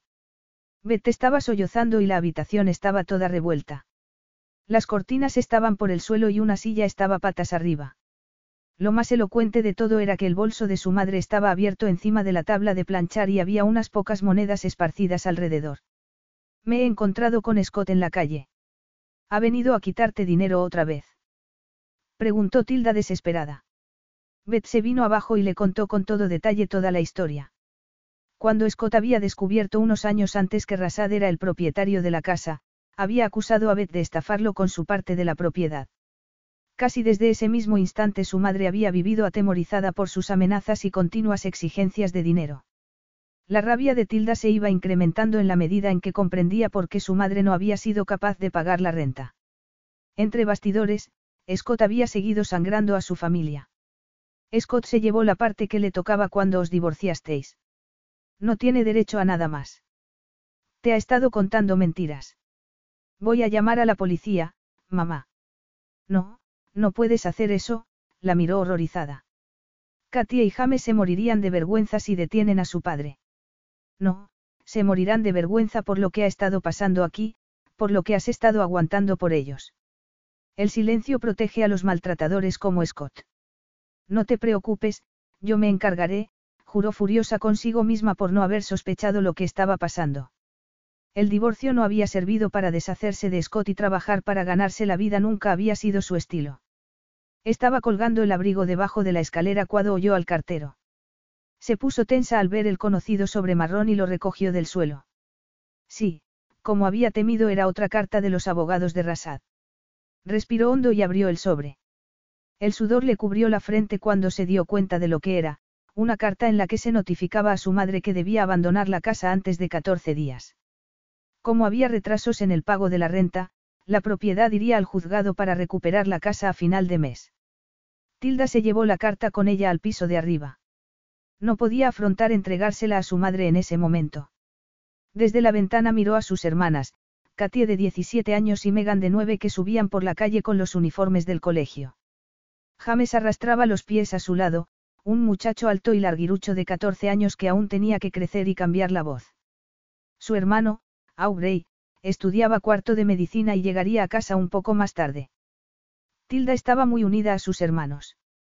Habían pasado demasiada infelicidad cuando Scott había convertido su vida en un infierno, pero habían permanecido juntos. Eran buenos chicos, trabajadores y sensibles. ¿Qué supondría para ellos perder su casa? Todo. Acabaría con la familia porque Beth con su agorafobia no podría soportarlo. Cuando Beth estallara, ¿qué pasaría? Aubrey tendría que dejar la carrera y a Katie le resultaría imposible estudiar y seguir sacando sobresalientes. Solo había una salida, una forma de proteger a su familia del horror de verse en la calle, Rasad. Rasad, y el sexo. Seguramente sería una decepción para él, cuyas conquistas solían aparecer en las revistas del corazón, descubrir que ella no tenía ninguna habilidad especial como amante. Solo ignorancia. Le vendría bien, pensó Tilda apretando los labios. El sentido común le decía que tendría que asegurarse primero de que cancelaba todas las deudas y el desahucio antes de que se acostase con él y comprobara que no había valido la pena renunciar a tanto dinero. Se vendería a cambio de dinero. Recordó que, si no hubiera tenido tanto miedo a que le rompiera el corazón y al embarazo, se habría acostado con Rasad cuando habían salido. Habría sido distinto porque estaba realmente enamorada de él y pensaba que él sentía por ella algo más de lo que los hechos habían demostrado. Sería capaz de acostarse con él sin sentir nada. Seguramente, otras mujeres lo hacían. No tenía sentido ponerse puntillosa con una realidad que demostraba que no tenía elección si quería evitar que su familia acabara en la calle. De pie junto a la ventana, llamó a Metropolis Enterprises y pidió hablar con Rasad. Varias personas trataron de hacerle desistir y convencerla de que se conformara con hablar con alguien de menor nivel. Insistió recordando que había tenido ese mismo día una reunión con el príncipe y que se sentiría muy decepcionado si no recibía esa llamada personal. Rasad estaba en una reunión cuando en su PDA apareció un mensaje. Tilda. Una sonrisa fría y lenta se dibujó en sus labios mientras atendía la llamada en su despacho. Así que el pez había mordido el anzuelo. Se sentía como un tiburón a punto de darse un festín. Finalmente era suya. Solo para su disfrute. A su disposición donde él decidiera y por cuánto tiempo quisiera. Él marcaría las reglas y ella no lo soportaría. Sus ojos dorados brillaron de anticipación. Se la imaginó recibiéndolo después de un largo viaje por el extranjero y al instante supo dónde la acomodaría. En algún sitio donde su tendencia a la infidelidad no pudiera ejercitarse. Un lugar discreto donde no tuviera otra cosa que hacer que dedicarse a ser su entretenimiento sexual. No se le ocurría un sitio mejor que el palacio de su abuelo en el desierto. ¿En qué puedo ayudarte? Dijo Rasada arrastrando las sílabas. Al instante Tilda deseó colgar el teléfono y darle una bofetada porque supo que él sabía para qué llamaba ella. Se tragó su orgullo con dificultad. Quiero aceptar tu oferta. ¿Qué oferta? Has dicho que solo había una cosa que pudiera ofrecerte. Tu cuerpo, dijo Rasad saboreando cada sílaba. A ti. Tendremos que reunimos para discutir las condiciones. ¿Qué condiciones? Protestó ella. Solo quiero oír que la orden de desahucio no se va a cumplir. Reúnete conmigo mañana por la tarde en mi casa de la ciudad, le dio la dirección. Hablaremos de los detalles de nuestra futura asociación. Vas a vivir en el extranjero. Eso te lo puedo adelantar, cuando Tilda iba a decir algo, alarmada por lo que acababa de escuchar, Rasad concluyó seco. Será como yo diga. Rasad dio por concluida la llamada. No se había comprometido a nada. Las reglas no serían negociables. Todo sería como él quisiera. Cuanto antes lo aceptara, mejor para ella. Capítulo 4. Van Gerold detuvo su elegante jaguar en una plaza de una exclusiva zona residencial de Londres. Buena suerte, dijo en tono alegre. Gracias, Tilda abrió la puerta con una sensación de alivio. Mentir le hacía sentirse incómoda. Evan se había ofrecido a llevarla cuando su madre había comentado que tenía que ir a Londres esa tarde. Al preguntarle por qué se tomaba una tarde libre en el trabajo, Tilda le había dicho lo primero que le había venido a la cabeza, que tenía una entrevista de trabajo. La excusa de un nuevo trabajo era la cobertura perfecta si Rasad seguía insistiendo con que tenía que marcharse al extranjero. Recuerda, te daré unas referencias excelentes. Volveré en una hora, supongo que ya habrás terminado, dijo Evan. Tilda estaba avergonzada. No es necesario. Evan le dedicó una sonrisa irónica. Si te llevo de vuelta a casa, tendré una excusa para ver a tu madre. No creas que no me he dado cuenta de que está baja de ánimo. Salió del coche e hizo un gesto de dolor por su capacidad de observación.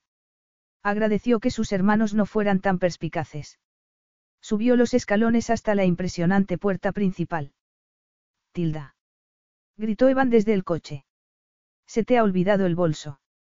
Bajó los escalones corriendo para recogerlo, se disculpó y le dio las gracias en un segundo. Entró al recibidor de la casa acompañada por un sirviente que la invitó a sentarse en una enorme butaca. Se preguntó si el servicio de Rasad aún seguiría saludándolo cada vez que apareciera haciendo una genuflexión o una reverencia hasta tocar el suelo con la frente para demostrar su profundo respeto al heredero del trono. Un par de minutos después, un hombre barbudo de más edad se detuvo en seco al verla, una expresión de sorpresa atravesó su rostro de aspecto inteligente. Con una amabilidad exquisita hizo una ligera reverencia, pasó a su lado y desapareció. Tilda fue llevada a una enorme sala del piso de arriba. Se alegró al ver que el sirviente hacía una reverencia en lugar de arrodillarse. Señorita Crawford, Su Alteza Real. Rasad la miró con unos ojos tan fríos como el hielo del Ártico.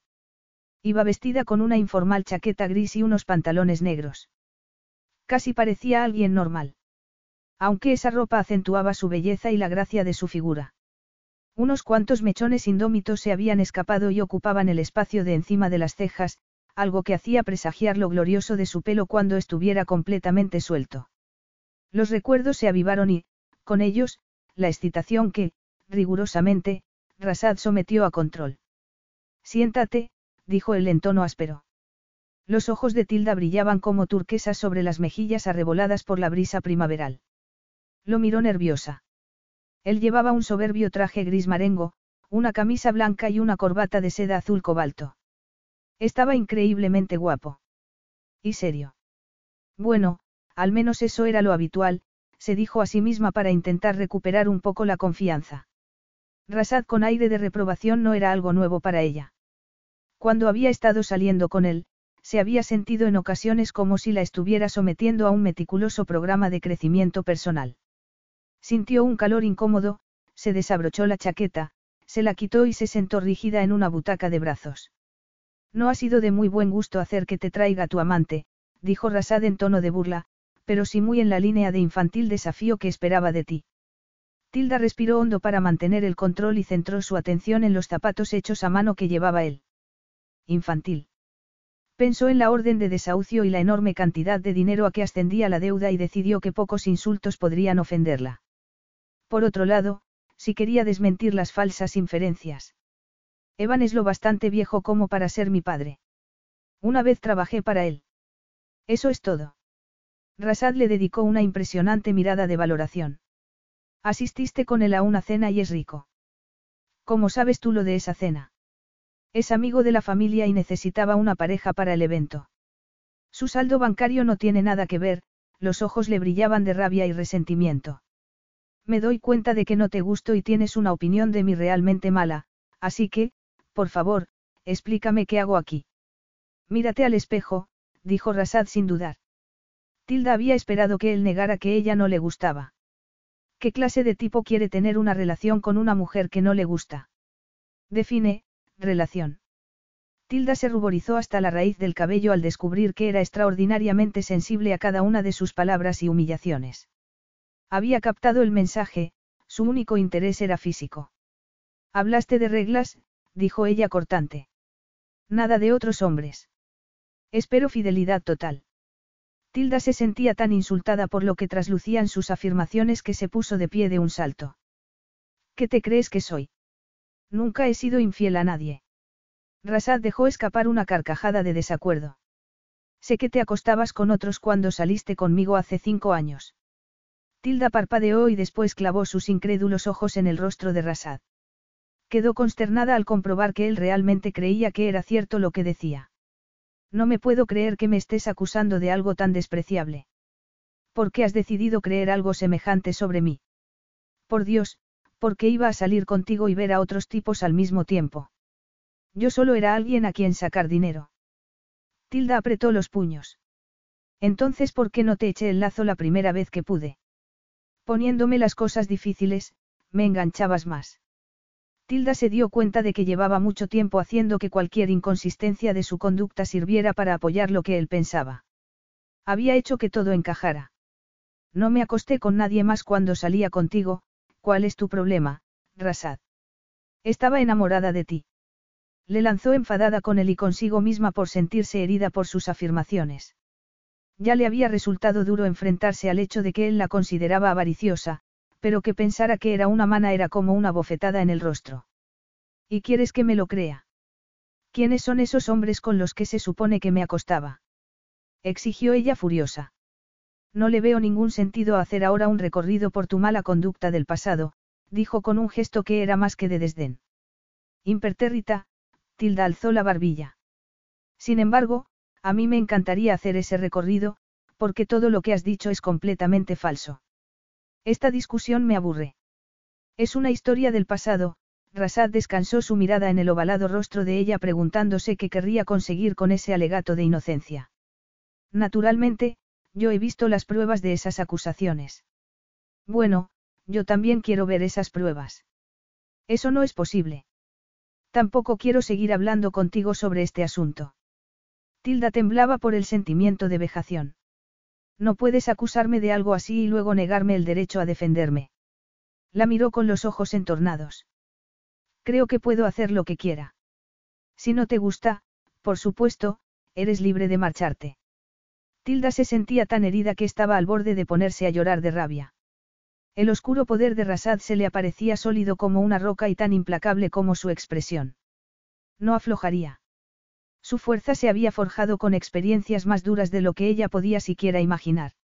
Apretando los labios, Tilda volvió a sentarse en la butaca. Era un reconocimiento de la derrota, pero sabía que si emprendía una batalla contra él, perdería. Y con ella su familia.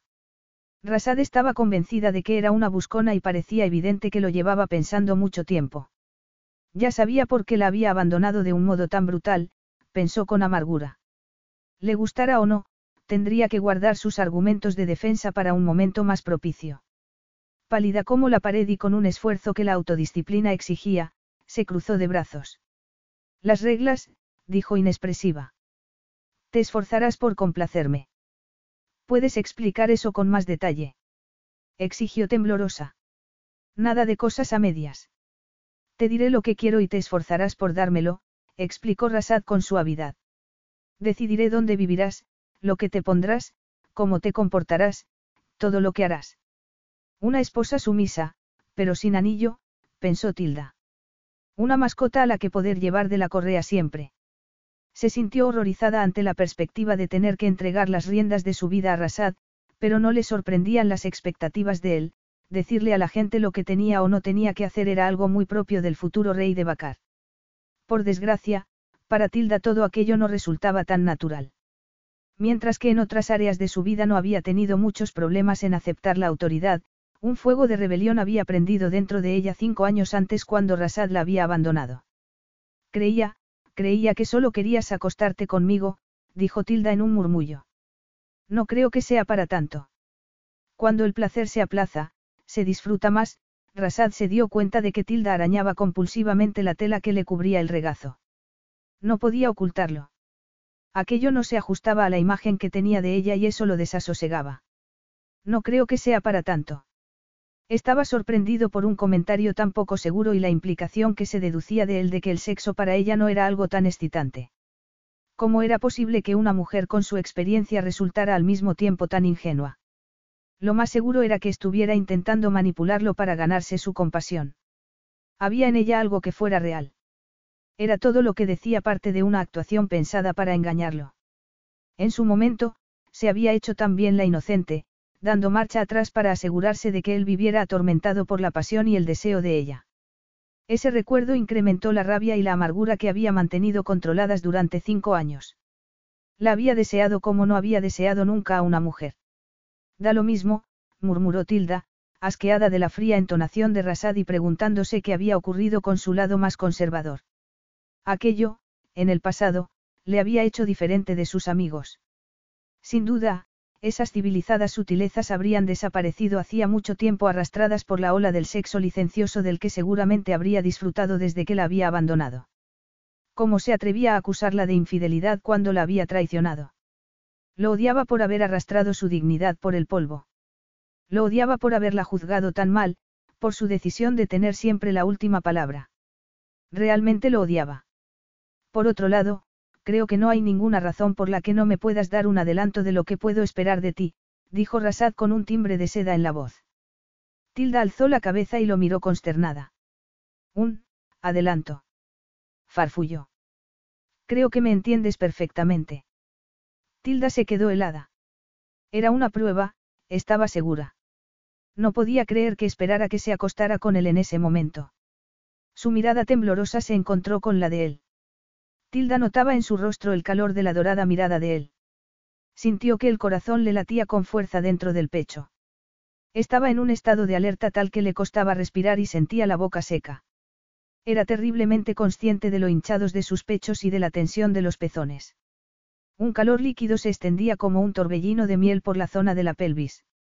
Se removió en el asiento de pronto incapaz de permanecer quieta, sintiendo crecer el conocido deseo como una maldición capaz de quebrar sus contenciones y romper todas las barreras. Ven aquí, exigió Rasad con voz ronca, agarrándola de la mano y tirando de ella para que se pusiera de pie. Antes de que Tilda pudiera siquiera intentar resistirse a él, la reclamó suavemente con los labios y un leve rugido de deseo. El calor, la insistencia de su boca apoyada en la de ella, le producía una conmoción. No le dio oportunidad de negarle a su lengua el acceso al suave interior de la boca, lo que desató en ella una violenta reacción. Su pulso se desbocó. Todos sus sentidos se tambalearon. Su sabor era adjetivo. Alzó las manos hasta apoyarlas en los anchos hombros, en principio para mantener el equilibrio, pero después para estar más cerca de él. Sus dedos se agarraron a la chaqueta como si necesitara ese apoyo para mantenerse de pie en medio de ese embriagador mundo de seducción que la cautivaba. Cada beso la hacía desear frenética el siguiente. Rasad le levantó el suéter y apoyó una mano en uno de sus redondos y exuberantes pechos. Apartó la tela del sujetador y le rozó un pezón. Tilda gimió de excitación. Las rodillas se le doblaron. Notaba una franja de tensión en el vientre, una tormentosa sensación de necesidad que hacía que se apretara contra él buscando alivio. Rasad la agarró de las caderas para colocarla más cerca del creciente calor de su deseo. Estaba tan duro como el acero. Ella no se resistía a ninguno de los movimientos que él hacía. Experimentó una sensación de triunfo. Recordó cómo hacía años había sido tan fría como una estatua de mármol entre sus brazos. Se inclinó y la levantó en brazos. Cuanto antes satisficiera su deseo por aquel cuerpo perfecto, mejor. Ella tenía la moral de una gata callejera. ¿Por qué iba a esperar? Tilda jadeó en busca de oxígeno. Temblando como una hoja en medio de un huracán, abrió los ojos y los enfocó sobre el hermoso y oscuro rostro de Rasad. La llevaba en brazos como si pesara menos que una muñeca. ¿A dónde vamos? preguntó ella. Rasad abrió una puerta de un puntapié. Tenía citas, por no mencionar una reserva para volar a Nueva York. No le importaba. Por una vez en su vida iba a hacer lo que quería hacer, no lo que debía. La quería a ella en ese momento, No quería esperar siquiera una hora. No había esperado ya cinco años. La dejó encima de su cama y soltó la pinza que le sujetaba el pelo. Hundió las manos en la masa de su cabello y después las deslizó por sus delgados hombros. Sorprendida de encontrarse en una cama cuando unos minutos antes estaba a salvo en un salón, Tilda lo miró con los ojos abiertos de par en par. El Rasad que recordaba nunca la había besado de ese modo, ni la había llevado a un dormitorio sin dudarlo.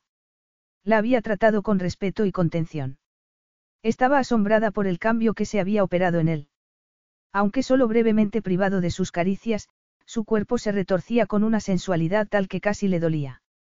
Rasad. Rasad se desabrochó el pantalón con aire decidido.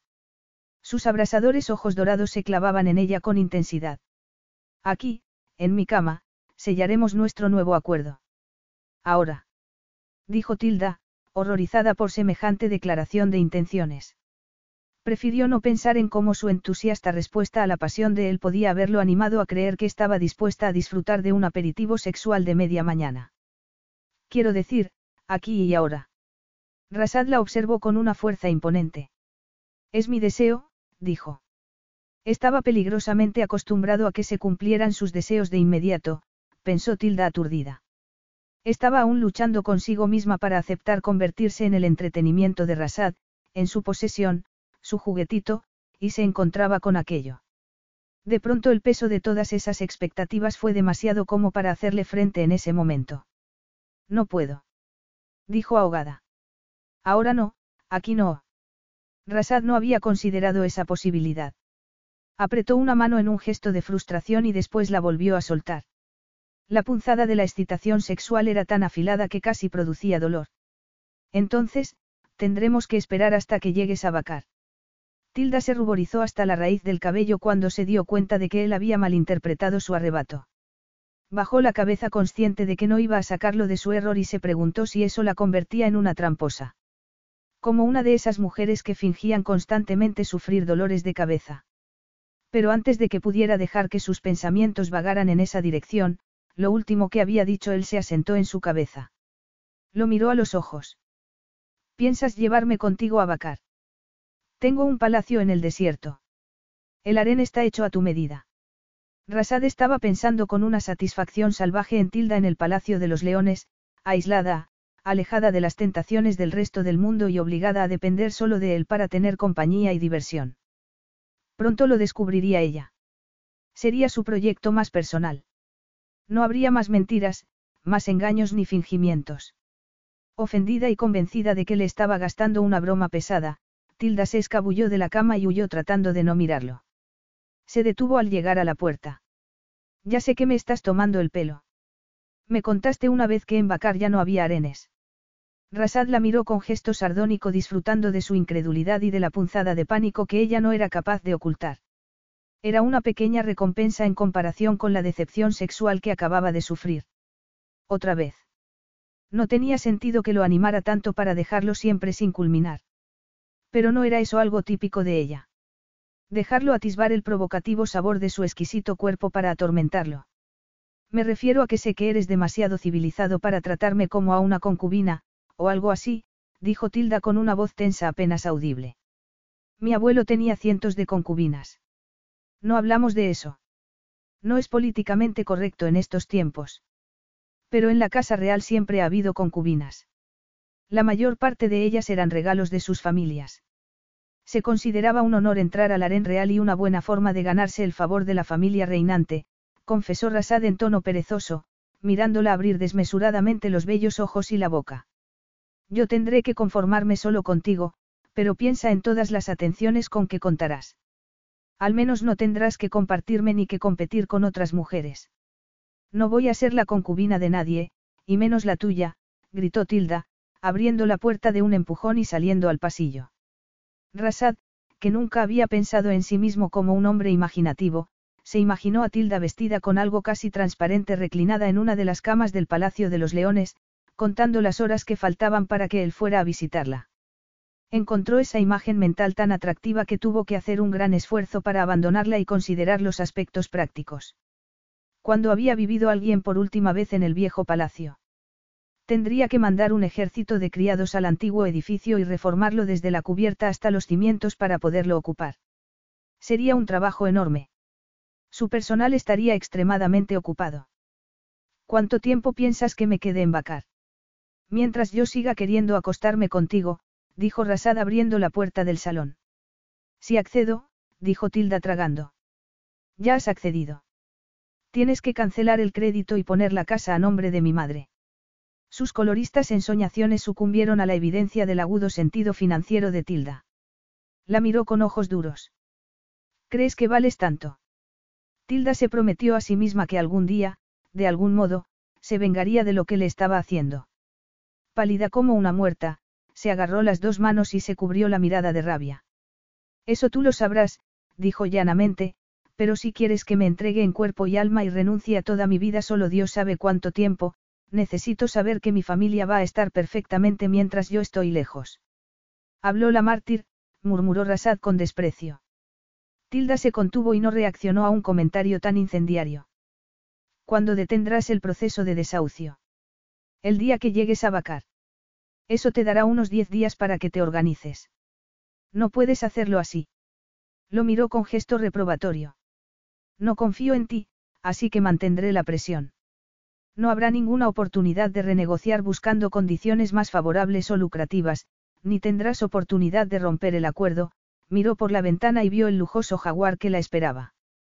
Se volvió hacia ella y la miró con fría intensidad. Mientras tanto, tendrás que ser cuidadosa y comportarte lo mejor posible. Comportarme lo mejor posible. Frunció el entrecejo. ¿De qué estás hablando? Tu amante ha vuelto a buscarte, pero no puedes volver a subir a su coche, ni quedarte a solas con él ni con ningún otro hombre. Soy un tipo muy desconfiado y te tendré vigilada desde el momento que salgas de esta casa hasta que llegues a Bacar. Si hay el más mínimo atisbo de un flirteo o de una conducta reprobable, romperé el acuerdo y el desahucio seguirá adelante. Tilda lo miró con muda incredulidad. Me estás asustando.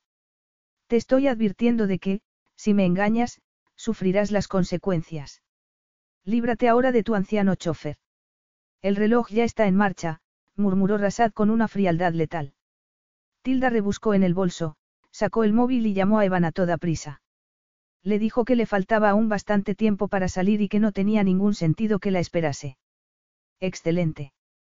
Siempre he estado convencido de que con la dirección adecuada te parecería muy fácil seguir las instrucciones, dijo Rasad arrastrando las palabras. Tilda se estremeció de rabia y frustración. Se sintió como en medio de un tornado y luchando por encontrar la salida. Pero no se atrevía a explotar, no se atrevía a ofenderlo o oponerse a él porque tenía el poder de hundir a su familia. Deseaba decirle cuánto lo odiaba, pero en su lugar, el odio hervía a borbotones en su interior y tenía que aguantarse. Alguien llamó a la puerta, entró y se dirigió a Rasad en su lengua. Tengo que irme al aeropuerto, dijo Rasad. Haré que te lleven a casa. Estaremos en contacto para posteriores instrucciones. Tilda alzó la cabeza y lo miró con el ardiente azul de sus ojos. Sí, Su Alteza Real. Algo más.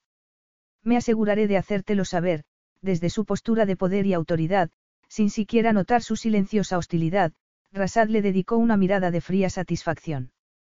Desde la ventana del salón, Tilda lo vio subirse a una enorme limusina negra. Diez minutos más tarde, estaba en el Mercedes que había ordenado que la llevase a casa. Tilda se concentró en la historia que contaría a su familia. Ensayó una sonrisa refrescante y una voz alegre. Su total rendición no serviría para nada si su madre sospechaba lo más mínimo. Tengo grandes noticias, Rasad me ha ofrecido un trabajo impresionante, dijo a su madre en cuanto entró en casa. Me pagará lo bastante como para poder liquidar la deuda que tenemos con él. Bet al principio estaba atónita, pero su palpable alivio pronto silenció sus preguntas. Por supuesto. Fuiste la mejor del curso de contabilidad, así que Rasad tendrá una empleada de primera. Me alegro tanto de no haberme equivocado con él. Siempre he creído que era un joven decente y digno de confianza, dijo Bet llena de felicidad. ¿Dónde vas a trabajar? En Bacar. Oh, Dios mío, el nuevo trabajo será en el extranjero. Debería haber pensado en esa posibilidad, exclamó su madre. Te vamos a echar mucho de menos. ¿Estás segura de que te viene bien esto? Claro, Totalmente, Tilda seguía sonriendo aunque le empezaba a doler la mandíbula. Su supuesto nuevo empleo fue el único tema de la cena esa noche. Como ninguno de sus hermanos estaba al tanto de la difícil situación económica de la familia, lo que todos asumieron fue que Tilda había conseguido el trabajo de sus sueños. Supongo que trabajar en el extranjero será un buen cambio para ti, comentó Aubrey, su hermano, antes de subir al piso de arriba a estudiar. Era excepcionalmente inteligente y, como muchas personas intelectualmente brillantes, completamente ajeno a los aspectos prácticos de la vida. Vas a poder ganar una fortuna libre de impuestos en Oriente Medio, dijo su hermano James. Tendrás que ir a trabajar en camello. Preguntó la pequeña, Megan, llena de esperanza. Su otra hermana, Katie, estaba más pensativa y menos convencida por la aparente normalidad que había en la superficie. Cuando las hermanas estuvieron listas para irse a la habitación que compartían, los ojos de la adolescente eran un mar de confusión. ¿Cómo ha sido volver a ver a Rasad? ¿No lo odiabas? No, lo he superado hace mucho tiempo, dijo Tilda en un susurro para no despertar a Megan. Pero no ha salido con nadie después de él. Tilda giró el rostro hacia la pared y apretó con fuerza los ojos. Eso no tiene nada que ver con Rasad. Me refiero a que las relaciones son como son, murmuró. He tenido algunas citas, pero no han llegado a nada. ¿Por qué no te interesaban? Los hombres siempre son. No he tenido tiempo para los hombres. Tenías tiempo para Rasad cuando andaba por aquí. Las lágrimas pendían de las pestañas de Tilda. Trató de tragarse el dolor que le oprimía la garganta y de decirse que no fuera tan tonta. Se pasó la mitad de la noche despierta pensando cómo se organizaría su familia para hacer la cantidad de cosas que ella hacía normalmente. Era consciente también de que tenía que dejar resuelto el tema de Scott. Esas dos preocupaciones dejaban en un segundo plano el problema de cómo iba a manejar a Rasad. A la mañana siguiente, dio el preaviso en el trabajo y, al final de la jornada, se fue en autobús a casa de su padrastro. ¿Qué quieres? Preguntó de mala manera Scott desde el umbral de la puerta. Si vuelve siquiera a intentar sacarle dinero a mi madre otra vez, te denunciaré a la policía, dijo Tilda. Si amenazas o haces daño a cualquier miembro de mi familia, también iré derecha a la policía, así que déjanos en paz. La oleada de insultos y el resentimiento con que le contestó Scott la convenció de que la advertencia lo había asustado lo bastante como para mantenerlo alejado. Como la mayoría de los maltratadores, Scott normalmente evitaba a las personas que le plantaban cara y concentraba sus agresiones en las personas con caracteres más blandos. Estaba esperando otro autobús cuando sonó su móvil. Pensaba que tu padrastro ya era historia, señaló la voz de Rasad con cristalina claridad. La sorpresa casi hizo a Tilda dar un salto. Pensaba que estabas en Nueva York. Lo estoy. Entonces, ¿cómo sabes que he estado en su casa? Mi equipo de seguridad te está vigilando. Te he dicho que no te quitaría la vista de encima, dijo Rasad arrastrando las sílabas. ¿Por qué has ido a ver a Morrison? Tilda recorrió con la mirada la calle de arriba abajo. Tenía tanto tráfico como cualquier zona residencial a esa hora. Pero no había ninguna señal ni otra cosa que atrajera su atención de un modo particular, si la hubiera habido, estaba del humor adecuado para decirle cuatro verdades. No es de tu incumbencia. No puedo ni imaginarme por qué te tomas el trabajo de poner fisgones tras mi pista. Nada es demasiado cuando se trata de mi concubina favorita. Con una sonrisa de diversión en su hermosa boca, Rasad se recostó en el respaldo de la silla de su despacho y escuchó el furioso clic que interrumpía la llamada. Sentía una potente descarga de adrenalina cada vez que veía o hablaba con Tilda. La verdad era que eso lo perturbaba. Capítulo 5. Se abrió la puerta del Mercedes. El chofer hizo una reverencia y los guardaespaldas se colocaron en sus posiciones. Con el corazón latiéndole a toda velocidad, Tilda salió del coche y entró en el hotel esforzándose por parecer indiferente ante todas las cabezas que se dieron la vuelta para mirarla. Por suerte el ascensor estaba libre. Un momento después, la llevaron a una opulenta suite donde la esperaba un completo cambio de ropa. Le sudaban las manos mientras se desabrochaba la chaqueta del traje pantalón azul marino que llevaba puesto. Se desvistió con cuidado. Salir de su casa la había trastornado y mantener la alegría había sido un reto. Era su segunda visita a ese hotel de Londres. La primera había sido una semana antes, durante un par de horas le habían tomado medidas para hacerle ropa nueva. En las dos ocasiones la excursión la había organizado una anónima voz telefónica. Todavía no sabía cuándo volaba a Bacar. No había vuelto a hablar con Rasad. Por mucho que no tuviera especial interés en mantener contactos innecesarios con él, ese silencio lo único que había conseguido era incrementar su aprensión sobre el futuro. Se puso la lencería de seda y encaje fino. Todas las prendas le quedaban perfectas. Nunca había conocido a nadie que llevara medias. A ella le gustaba la ropa interior sencilla y cómoda, no la pensada para presentar el cuerpo de la mujer como algo provocativo. El sujetador y las bragas no cubrían nada. A pesar del calor que hacía en la habitación, se estremeció. Se puso el bonito vestido azul y deslizó los pies en los delicados zapatos de tacón. Estaba a punto de ponerse la chaqueta a juego cuando sonó un móvil que había encima de la cama. Después de un momento de duda, respondió. Hola. Suéltate el pelo, murmuró Rasad con voz ronca. De acuerdo, dijo Tilda con voz ahogada. El teléfono es para ti. Es muy seguro. Ponte las joyas. Estoy deseando verte en el aeropuerto, colgó. Moviéndose con el mismo entusiasmo que un autómata, Tilda metió el móvil en el bolso que había encima de la cama. Había una caja de joyas encima de la mesa del vestidor. La abrió y abrió los ojos de par en par al ver el juego de pendientes y colgante hechos de platino y diamantes. Con las manos temblorosas, se puso los adornos. Se soltó el pelo y buscó un peine. A Rasad siempre le había gustado su pelo. Un temblor le recorrió el cuerpo. En ese instante se sintió tentada de cortarse el pelo a trasquilones. Pero ¿cómo reaccionaría su príncipe del desierto? No se suponía que su pelo era su mayor atractivo. A lo mejor, si se rapaba, la rechazaba en el mismo aeropuerto. No era un riesgo que pudiera permitirse correr. Se colocó el pelo y se puso el abrigo. Su reflejo en el espejo le pareció artificial, el conservador atuendo con las llamativas joyas le daban un aire de mucho estilo. En la superficie parecía una dama, se concedió con amargura, pero ambos, ella y, sobre todo, él, sabían que bajo aquella ropa iba vestida como su concubina favorita. Fue hasta Heathrow en una enorme limusina de cristales tintados. Caminaba por la terminal del aeropuerto cuando alguien la llamó por su nombre. Se detuvo sorprendida, volvió la cabeza y al instante se convirtió en el objetivo de las cámaras y de gente que corría. Mientras le gritaban toda clase de preguntas, el equipo de seguridad se desplegó alrededor de ella. ¿Cómo se siente al ser la última dama del príncipe? Mire hacia aquí, déjenos hacer unas fotos de las joyas. Viajaba cara a conocer a la familia real. Gritó una mujer que trotaba a su lado apuntándola con un micrófono. Es verdad que se conocieron cuando el príncipe estudiaba en Oxford. Molesta por la atención y las indiscretas preguntas, Tilda casi echó a correr e inclinó hacia abajo la cabeza para evitar que le hicieran fotos. Otros dos guardaespaldas llegaron en apoyo de sus asediados compañeros y entre todos consiguieron sacarla del corredor y meterla en una sala privada. Sus ojos se encontraron con los de Rasad. Aunque en sus dorados ojos encontró el habitual gesto de desinterés, Tilda sintió una descarga como si hubiera metido los dedos en un enchufe. Rasad hizo un gesto con la cabeza para que ella se acercara. Hubiera preferido quedarse donde estaba.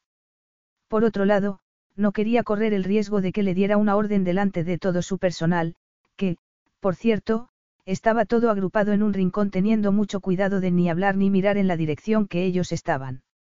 Me ocuparé de todo esto en cuanto embarquemos, su tono grave tuvo el mismo efecto que el chasquido de un látigo. La sensación de intimidación de Tilda fue borrada por una oleada de fastidio. Allí estaba ella, envuelta y presentada de pies a cabeza como su Alteza Real había ordenado. Había hecho exactamente lo que se le había dicho. No había cometido ni el más mínimo error. ¿Qué pasaba con él? Nunca estaba satisfecho. Su vida prometía ser un infierno el tiempo que durara su relación, pensó amargamente. Pero rápidamente pensó en que la recompensa sería que, en menos de 24 horas, la amenaza que se cernía sobre la estabilidad de su familia estaría conjurada. Miró a Rasad por debajo de las pestañas y sintió en su bajo vientre una sacudida que la puso furiosa. Era guapo hasta quitar la respiración. Además había algo más imponente que la mera presencia física, algo que la atrapaba y hacía que deseara mirarlo una y otra vez. Cinco años antes, se había enamorado desesperadamente de él. Sintió un doloroso impacto al recordarlo. No, se dijo a sí misma, nunca más se volvería a permitir sentir ternura por él. No podía permitirse volver a ser tan vulnerable. El avión privado era enorme y el interior tan suntuoso que Tilda se quedó sin respiración. Se sentó en un asiento extremadamente cómodo y se sujetó para el despegue mientras le daba vueltas a lo que podía haberle molestado. Sería el interés que la prensa había mostrado por ella en el aeropuerto. Bueno, eso no podía considerarse culpa suya. Era un mujeriego fabulosamente rico y además de la realeza. Los paparazzis lo adoraban y lo seguían por todo el mundo. Su vida social llenaba las páginas de las revistas del corazón y, ocasionalmente, incluso llegaba a los titulares. En cuanto el avión abandonó la pista, Rasad se desabrochó el cinturón de seguridad y se levantó del asiento. Ahora responderás a mis preguntas. Tilda, que solo había volado un par de veces en su vida, aflojó los dedos que tenía clavados en los brazos del asiento y abrió los ojos. ¿Cuál es el problema? Preguntó sacudiéndose el pelo. No he hecho nada y me siento como si estuviera en un juicio. Rasad la miró detenidamente con gesto desconfiado. No podía recordar la última vez que había estado tan cerca de perder el control. Sus ojos azul turquesa lo miraban con absoluta inocencia. ¿Por qué has filtrado a la prensa nuestros planes de viaje? Tilda parpadeó mientras consideraba todas las posibles ramificaciones de aquella pregunta. Ahora, limítate a escucharme, dijo ella mientras luchaba furiosa por desabrocharse el cinturón de seguridad. Rasad se agachó para estar a la misma altura que ella. No, escucha tú, dijo en tono de advertencia. Si gritas, te oirán y molestarás a mi personal. La impertinencia y la descortesía no gustan nada en Bacar. Aún atada, Tilda temblaba de rabia e irritación. Eres la única persona que me hace sentir así. Rasad desabrochó el cinturón de seguridad que la ataba con un sencillo movimiento de la mano. Eres autoritario. Soy la única persona que te hace frente. Tilda se levantó y se marchó al otro extremo. Estaba ruborizada, se dio la vuelta antes de recordar que era de mala educación darle la espalda. También eres la única persona que me hace constantemente blanco de acusaciones injustas. Seguro que no es una excusa para perder los estribos le dijo con vehemencia con los puños apretados. Nunca he tenido contacto con la prensa. No tengo ni idea de cómo se filtra algo. Rasad la miró detenidamente. Eso no puedo aceptarlo. Hace cinco años los paparazzis apenas sabían de mi existencia y nadie me asoció contigo en ningún medio. Pero hoy, incluso aunque no he aparecido en público contigo, los paparazzis te estaban esperando. Te han identificado y han hecho referencia a nuestro pasado común. ¿Quién si no podría haberles dado todos esos detalles? ¿Cómo quieres que lo sepa? Yo no he sido. Protestó Tilda. Tarde o temprano, tendrás que decirme la verdad, dijo Rasad con resolución. Las mentiras todo el tiempo, me resultan inaceptables. Tilda apretó los dientes. No te estoy mintiendo. ¿Por qué iba a llamar a la prensa? ¿Te crees que me siento orgullosa de la razón por la que me marcho de mi país? Basta. Gritó Rasad en tono de advertencia. Estaba maravillado por su capacidad para permanecer allí de pie mirándolo, tan exquisitamente bella, mientras saltaba sobre él como una tigresa. Pero estaba convencido de todo lo que le había dicho. No aceptaría las mentiras. Ella era fuerte e inteligente. Estaba convencido de que, si era severo con ella, esas cualidades saldrían a la superficie. Tilda se sentó todo lo lejos de él que pudo. El silencio y la tensión ocuparon el espacio. Empezó a sentir una rabia impotente. Según él, todo lo que iba mal era culpa de ella y, encima, no podía gritarle. ¿Dónde quedaba la justicia? ¿Cómo se atrevía a echarle la culpa por lo de la prensa cuando había sido él quien había salido con modelos y actrices? En comparación, ella llevaba una vida de virtud. Que no era perfecta. Pues claro. ¿Acaso lo era él? Con la rabia aún latiendo en su interior le dedicó una mirada furiosa. ¿De verdad te crees que puedo tener algún interés en ser públicamente conocida como tu querida? Rasad tuvo que hacer un gran esfuerzo para mantenerse en silencio ante semejante provocación. Su querida. Apretó los dientes y enlazó los dedos de las manos. En cuanto el avión aterrizó, el personal se preparó para desembarcar y Butrus, su asistente, se acercó a Rasad. Profesor de leyes y excelente administrador, el anciano hizo unas rápidas preguntas para averiguar qué tenía que poner en el visado de entrada de Tilda. La rabia de Rasad aún era intensa. Impaciente por la burocracia y los pequeños detalles de los que la familia real siempre había estado al margen, Rasad respondió en su idioma y en un tono que significaba que no quería más preguntas. Es mi mujer, no necesita visado. Butrus se quedó helado, después se retiró e hizo una ligera inclinación de cabeza. Un silencio eléctrico lo envolvió todo. Todo el personal se quedó quieto. Un casi imperceptible atisbo de color apareció en lo alto de sus mejillas, Rasad se dio cuenta de que por primera vez en su vida había mostrado en público sus emociones. Rápidamente, decidió que su franqueza podía haber sorprendido, pero no tenía por qué ser un fallo. Cerró la mano sobre los pálidos dedos de Tilda. Seguramente no podría mantenerla en secreto para la gente más cercana a él. Aunque no había tenido planeado hacer ningún anuncio, al menos, razonó, nadie podía plantear ahora nada porque el estatus de ella en su vida no era negociable. Me haces daño en la mano, dijo Tilda poniéndose de puntillas. Rasad la soltó de inmediato, pero no dejó que se fuera. Ya era suya, pensó con satisfacción. Estaba en vacar con él. Le acarició los dedos que le había apretado y mantuvo su mano agarrada. Sorprendida por la respuesta a su mordaz queja, Tilda lo miró. Una ligera sonrisa se dibujó en la boca de él. Hundida por esa inesperada calidez, se sintió mareada y falta de aire. Desde el otro extremo de la cabina, Butrus vio el intercambio de miradas. De pronto entendió por qué se había arreglado el Palacio de los Leones y se sintió horrorizado por haber malinterpretado sus intenciones. ¿Cómo podía haber sido tan tonto de pensar que el príncipe iba a desafiar las convenciones hasta el punto de importar amantes extranjeras? En su lugar, lo que había hecho Rasad era retomar un modo tradicional de llegar al matrimonio. Y eso llenaría de alegría a su familia y a todo el país. Un matrimonio por declaración. No era algo típico de un príncipe heroico e independiente llevarse a casa una novia sin todo el aparato habitual. En cuanto los empleados salieron del avión, Butrus tomó el teléfono para darle las buenas noticias al más cercano consejero del rey, Hasim, y asegurarse así de que los rumores escandalosos no se extendieran por palacio. Se mostró un poco decepcionado por el descubrimiento de que las cosas no fueran del modo que había previsto. Tilda no estaba preparada para el asfixiante calor de Bacar a media tarde y se le olvidó que había decidido mostrar su total desdén por Rasad no dirigiéndole la palabra. Hace siempre este calor. Incluso ese ligero atisbo de crítica por Bacar hizo que Rasad cuadrara los hombros. Hace un gran día. Aquí no hay cielos grises al principio del verano. Una limusina con aire acondicionado los llevó rápidamente hasta la terminal del aeropuerto. De allí pasaron a un helicóptero blanco y dorado.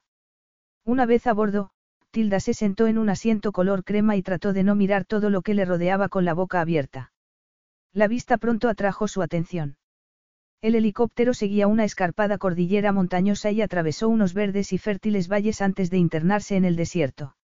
Su primera visión de los ocres campos de dunas la dejó cautivada. Vio una caravana de camellos atravesando el enorme vacío y un par de campamentos. Los niños corrían tras la sombra del helicóptero y agitaban frenéticos los brazos.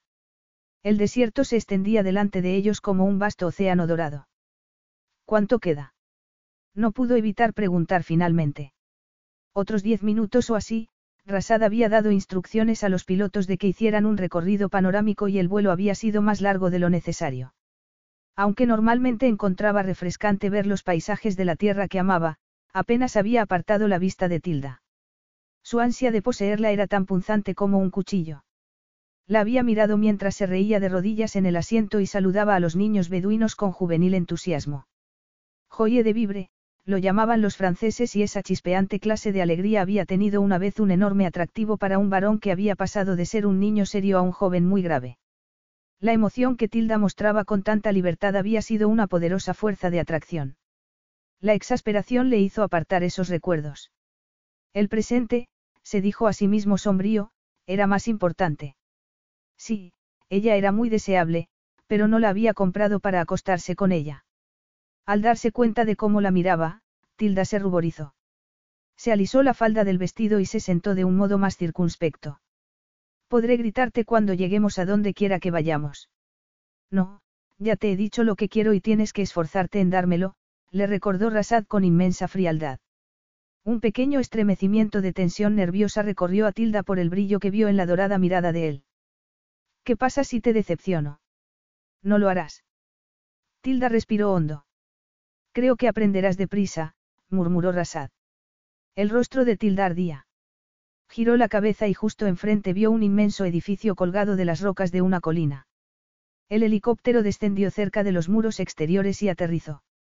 Tilda salió al aire fresco mirando con ojos de fascinación los desgastados muros de las antiguas torres. Bienvenida al Palacio de los Leones, proclamó Rasad mientras la vibración del móvil atraía su atención. Se metió la mano en el bolsillo para apagarlo.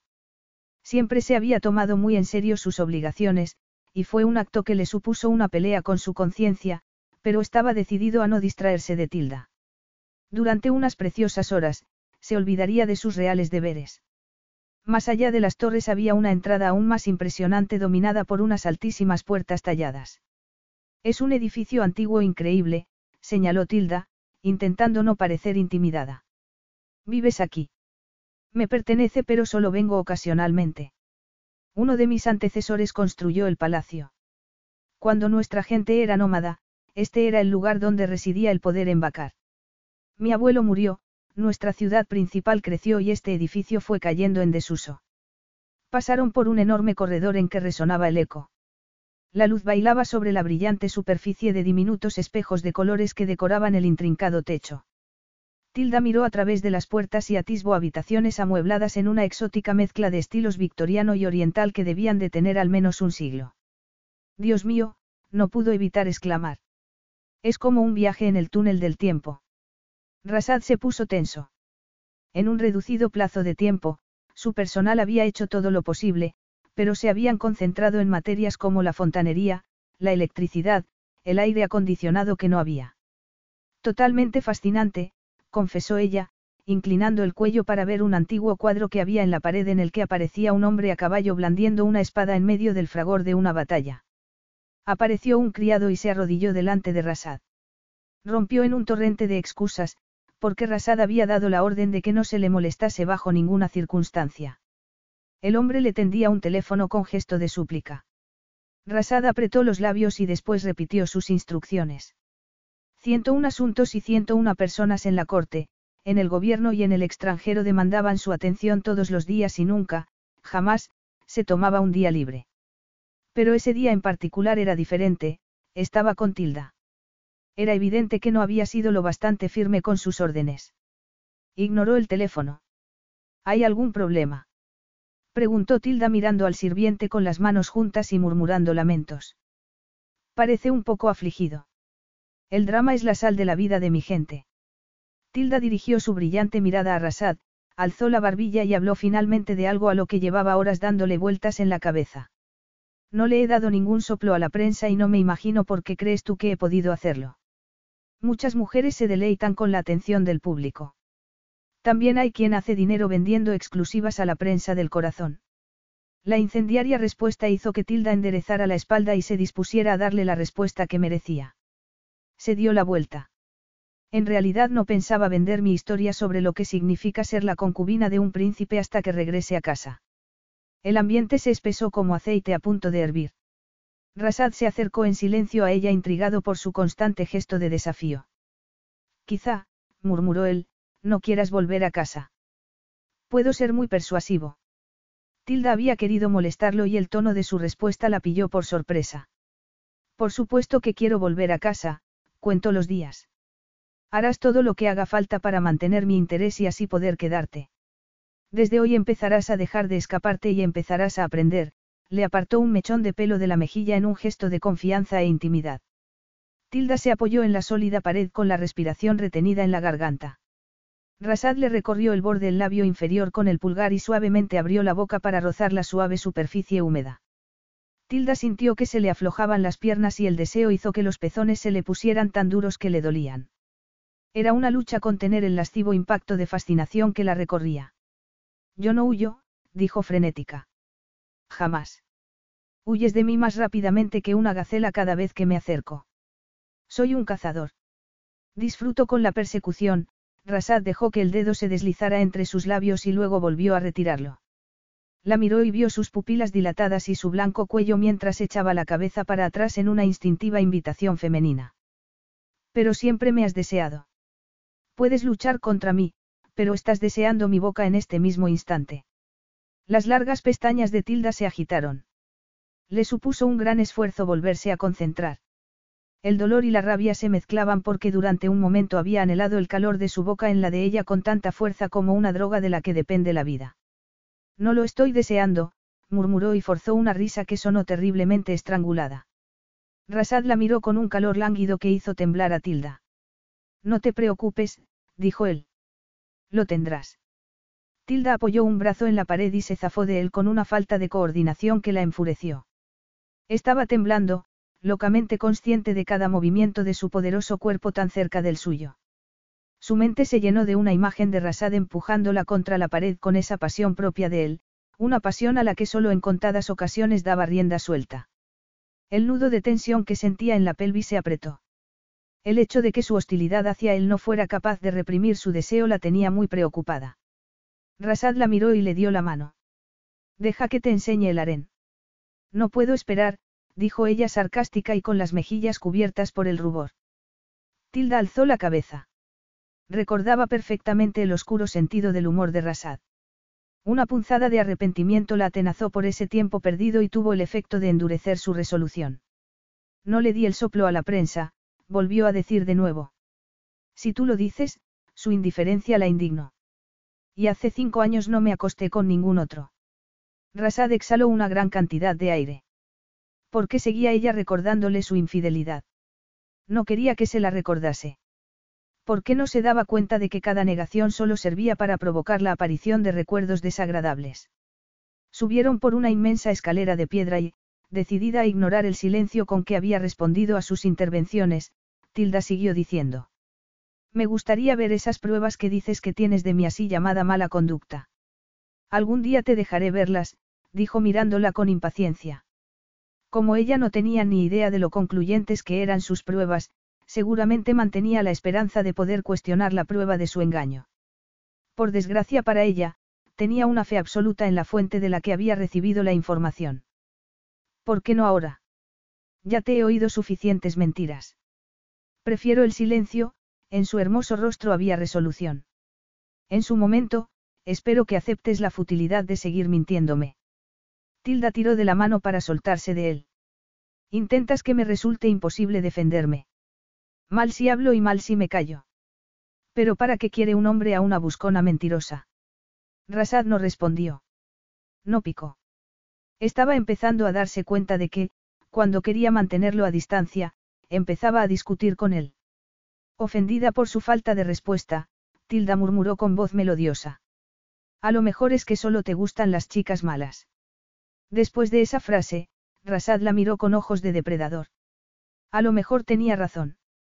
Cuando la miraba, cuando pensaba en ella, siempre se olvidaba de sus pecados. Su deseo era demasiado fuerte como para que pudiera negarlo. Con sus ojos turquesa tan vivos como estrellas polares, ella brillaba de belleza y energía. Lo que sentía en sus genitales era algo cercano al dolor. Nunca había experimentado una necesidad tan poderosa de poseer a una mujer. De pronto toda su paciencia se desvaneció. Dio un paso hacia ella, la tomó en brazos y se dirigió a su dormitorio. ¿Qué haces? dijo Tilda perpleja. Ya hemos esperado suficiente para estar juntos, Rasad abrió una puerta con el hombro y, después de haber cruzado el umbral, la cerró de un puntapié. Tilda miró con ojos de pánico la habitación que le pareció que tenía poco más que una recargada cama con dosel. Creía que me ibas a enseñar el harén. Otro día, cuando tenga la fuerza necesaria para resistirme a ti, la dejó en el suelo y le quitó la chaqueta mientras con una mano la sujetaba de las caderas por si intentaba escaparse. Inclinó su arrogante y oscura cabeza y saboreó la boca de ella. Cada vez que la tocaba era como si quitase un ladrillo de su muralla defensiva, dejándola más a su merced e incapaz de enfrentarse a él al siguiente ataque. Su insistente beso hizo que una descarga eléctrica le recorriera la espalda y deseara más. Su corazón corría y su cuerpo se retorcía contra su dura y masculina promesa. Separó los labios ante el erótico empuje de su lengua. No podía reprimir su necesidad de tocarlo. Deslizó las manos bajo la chaqueta para recorrer el cálido y duro contorno de su poderoso pecho. Rasad alzó la cabeza. Le soltó el vestido y lo dejó resbalar hasta el suelo. Tilda quedó muy sorprendida porque ni siquiera se había dado cuenta de que se lo había desabrochado. De pronto, sintiéndose demasiado expuesta con aquella ropa interior tan transparente, Tilda se cubrió con los brazos. No me desconciertes actuando como si fueses tímida, se burló Rasad mientras la agarraba de las muñecas para que descruzara los brazos, odio lo falso. La falsa modestia me deja frío. ¿Por qué iba yo a querer que fueses virgen? Tilda se apartó de él en un gesto defensivo. Su última pregunta hizo que se ruborizara. Rasad reconoció los huecos de luz en sus ojos claros y, molesto, la agarró dispuesto a hacer ceder esa resistencia. ¿Crees que lo que quiero es que finjas? Dijo Rasad en tono áspero. No era mi intención hacerte sufrir, pero esta vez solo quiero de ti lo que es real. Tilda estaba sacudida porque él hubiera notado que la había herido, había pensado que era mejor ocultando sus sentimientos. Le agarró el rostro con las dos manos y la besó con encantadora dulzura y cautivadora sensualidad. Tilda dejó de pensar y se dejó llevar por su respuesta. Movió su cuerpo para acercarlo al de él. Rasad la levantó y la llevó a la cama, después se quedó en pie para quitarse la corbata y desabrocharse la camisa. Tilda sentía pesados sus miembros mientras yacía en la seda carmesí con una sensación de calor líquido ardiendo en su vientre. No podía apartar los ojos del torso que había revelado Rasad al quitarse la camisa, los músculos cruzaban el sólido muro del pecho y negras espirales de vello cubrían sus pectorales y se unían para formar una sedosa línea que bajaba por el plano vientre. Se le quedó la boca seca. Rasad la miró con ardiente apreciación mientras el colchón cedía bajo su peso. Tilda rodó lejos de él. Rasad soltó una carcajada y la volvió a acercar a él sin dificultad. Eres tan hermosa, le dijo con voz ronca antes de volver a saborear su boca. Tú también me deseas. Tilda cerró los ojos por temor a que él pudiera leer lo que había en ellos. Los escasos momentos en que no la tocaba eran casi un tormento. Como una muñeca, era incapaz de realizar acciones independientes y era la misma fuerza de su deseo lo que la mantenía atrapada. Rasad recorrió con la boca su cuello y ella arqueó la espalda y gimió. La atrajo contra él para desabrocharle el sujetador. Un rugido de satisfacción escapó de la garganta de él cuando sus pequeños y turgentes pechos quedaron libres. Acarició las hinchadas y rosadas puntas con hábiles dedos antes de inclinarse y recurrir a la boca para jugar con ellas. Cada agridulce sensación salía disparada derecha como una flecha a la pulsante humedad caliente que sentía entre los muslos e incrementaba su anhelo en ese lugar. Rasad, oh, por favor. Rasad la miró con ojos pesados.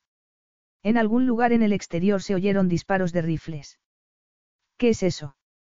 preguntó ella sin respiración enterrando los dedos en el negro pelo. Seguramente alguien que se ha casado y los guardias muestran su reconocimiento, aunque esa era la explicación más lógica, Rasad se puso tenso como solo un antiguo soldado podía hacerlo en esas circunstancias. Después oyó el zumbido de un avión. Mientras saltaba de la cama y agarraba la camisa, un reactor pasó sobre el palacio. Apenas 20 segundos después, oyó el pesado ruido de más de un helicóptero acercándose. Rasad. ¿Qué pasa? preguntó Tilda con aprensión. Vístete. Llamaron a la puerta con urgencia. El sonido casi fue ahogado por el ruido de otro reactor. Rasad abrió la puerta. Por favor, perdone la intromisión Su Alteza Real, dijo un sirviente entrado en años con tono de ansiedad, pero me han pedido que le informe de que el primer ministro está a punto de llegar. Solicita humildemente ser recibido en audiencia. La más mínima muestra de color desapareció del rostro de Rasad. Se volvió del tono de las cenizas porque solo podía pensar en que le hubiera sucedido algo a su padre. ¿Por qué otra razón iría a verlo el primer ministro sin haber concertado previamente la entrevista? Rasad. Repitió Tilda preocupada. Rasad la miró como si de pronto se hubiera vuelto invisible. A toda velocidad se puso la corbata y la chaqueta. Bajo ningún concepto salgas de esta habitación ni hables con nadie hasta que yo vuelva. Capítulo 6. Rasad no había llegado a la pista de aterrizaje cuando recordó que había apagado el móvil. Volvió a encenderlo. Maldijo la egoísta imprudencia que le había llevado a ignorar la llamada apenas media hora antes. Casi de inmediato, sonó el aparato y respondió a la llamada. Le informaron de que su padre esperaba para hablar con él. Hijo, La voz de su padre resonó como si se estuviera dirigiendo a un auditorio atestado. Estoy encantado. ¿Estás bien de salud, padre? Preguntó Rasad, perplejo. Por supuesto. Rasad seguía aún afectado por el miedo que había pasado. Entonces, ¿por qué ha volado el primer ministro hasta el desierto para hablar conmigo? Tu matrimonio es algo de gran importancia para todos. Rasad se detuvo en seco en el inicio de la escalera. Mi, matrimonio. Nuestro pueblo no quiere que le priven de una boda de Estado. ¿Quién dice que me he casado o que vaya a casarme? Consiguió preguntar Rasad en un tono de voz aceptable. Un periodista contactó con tu hermana Kalila en Londres y le mostró una foto tomada en el aeropuerto. Kalila se puso en contacto conmigo y me ha mandado por correo electrónico una foto de Tilda para que la viésemos. Es muy guapa además de una magnífica sorpresa. Debería haber cerrado la boca y tenido más sentido el día que hoy que habías pedido que arreglaran el viejo palacio. Rasad pensaba deprisa y era consciente de que demasiadas cosas habían saltado a la luz pública y que, si no hacía nada, las cosas se desmandarían. Se había sentido realmente sorprendido por la presencia de los paparazzis en Heathrow, los rumores sobre su relación con Tilda debían de haber volado antes de que su avión despegase de Londres. Estaba incluso más sorprendido por el entusiasmo de su padre al enterarse de que su hijo se había casado con una mujer a la que no conocía. Cuando has proclamado que Tilda era tu mujer y no le hacía falta avisado, al viejo Butrus casi le ha dado un infarto, hasta que ha caído en la cuenta de que ya debías de haberte casado con ella para hacer semejante anuncio. Eh, incluso aunque no lo hayas hecho, dijo el rey en tono de broma y del mejor humor posible, según las leyes de nuestra casa real, una vez que has declarado delante de testigos que Tilda es tuya, es un matrimonio por declaración. La ley que salvó el pellejo a tu abuelo nunca ha sido revocada. Rasad tuvo que apoyarse en la pared. Un matrimonio por declaración, una ley aprobada a toda prisa para tapar el escándalo después de que su licencioso abuelo se hubiera escapado con su abuela con la única intención de acostarse con ella. Seguía siendo legal. Sintió como si las barras de una jaula fueran cayendo alrededor de él. Padre, respiró hondo. Como si pudieras traer a una mujer a vacar para otra cosa que convertirla en tu esposa. Le provocó su padre. Ningún hombre de honor mancharía el buen nombre de una dama. Solo he tenido que oír el nombre de Tilda y ya he sabido que era tu prometida y que teníamos que preparar una bonita celebración. No fue la mujer que te robó el corazón hace cinco años. Mientras el rey hacía un panegírico sobre el amor verdadero y la felicidad de la vida matrimonial, Rasad se ponía cada vez más serio. Más allá de la ventana, podía lucir el sol, pero una enorme nube negra no se lo dejaba ver. Había quebrantado las normas solo una vez y le tocaba pagarlo con su libertad. ¿Qué clase de locura lo había poseído cuando había decidido llevarse a Tilda a Bacar? Había sido una completa imprudencia y, mirando hacia atrás, no era capaz de averiguar la causa real de semejante locura. Rasad bajó las escaleras para recibir al primer ministro y su séquito. Aceptó las felicitaciones y los elaborados saludos y cumplidos para su novia mientras le comunicaban que se habían decretado dos días de fiesta a finales de mes con ocasión de la boda de Estado. No se puso pálido cuando le informaron de que el anuncio formal había sido emitido por la televisión estatal y las emisoras de radio, y que los deseos de felicidad para la novia llegaban desde el último rincón de Bacar. Pasó una hora hasta que pudo volver con Tilda. Sufría aún la humillación y la incredulidad de un hombre que no había dado un paso en falso en su vida, pero que había cometido un error fatal. No tenía ninguna duda de que Tilda estaría estasiada ante la perspectiva de no ser una concubina sino una esposa, y de que como mínimo tendrían que permanecer casados un año. Completamente vestida, Tilda paseaba por el dormitorio. Las esporádicas salvas de disparos y el tráfico aéreo le habían llevado a preguntarse si el palacio estaría siendo atacado. Cuando había caído el silencio, había sucumbido al temor de que Rasad no volviera porque hubiera sido hecho prisionero, herido o muerto. Su respuesta ante esa posibilidad fue mucho más emocional de lo que le hubiera gustado reconocer, y le había informado de que su odio por él era solo superficial.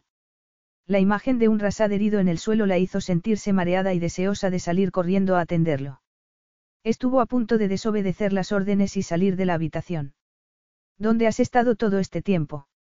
Preguntó furiosa en cuanto Rasada apareció, demostrando que sus temores habían sido totalmente infundados. Estaba frenética de preocupación. ¿Por qué? Preguntó Rasad. Los disparos, tus instrucciones, todos esos aviones y helicópteros dando vueltas por ahí, se lanzó a él temblorosa. No hay ninguna razón para alarmarse. La precaución ha sido lo que me ha hecho pedirte que te quedaras aquí, pero todo es fruto del entusiasmo y de la celebración del resultado de un malentendido, se encogió de hombros con menos frialdad de lo habitual.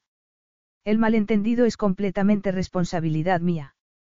Todo el país cree que te he traído a Bacar como mi esposa. Tilda se quedó tan sorprendida por la información que se limitó a mirarlo fijamente, notando que su rostro estaba inusualmente pálido y tenso. Por Dios, ¿cómo puede pensar alguien algo así? Las circunstancias han conspirado para hacer de esa la única interpretación aceptable de los hechos, dijo Rasad con mucho cuidado. Reconozco que he hecho mal trayéndote aquí. Ninguna mujer había venido antes a vacar conmigo. La intervención de la prensa en Londres y que supieran de nuestra relación previa solo añade fuerza al rumor de que tú eres, como mínimo, mi futura esposa. ¿Y ahora qué? preguntó Tilda parpadeando. Según mi padre, explicó con el ceño fruncido, ya estamos casados a los ojos de la ley porque yo me he referido a ti como mi mujer delante de testigos. Perpleja por la primera parte de la explicación, Tilda se quedó con la segunda y lo miró con infinito desdén. ¿Me has llamado así? ¿Cuándo? Antes de que bajáramos del avión. Pero puedo ponerme la mano en el corazón y jurar por mi honor que no pretendía insultarte. Por supuesto que lo hiciste, me describiste como tu mujer como si fuera una posesión. Es medieval. Quieres hacer que parezca que quería decir que me perteneces cuando yo a lo que me refería era que eres parte de mi vida, rugió Rasad. Ahora tienes razón en parte.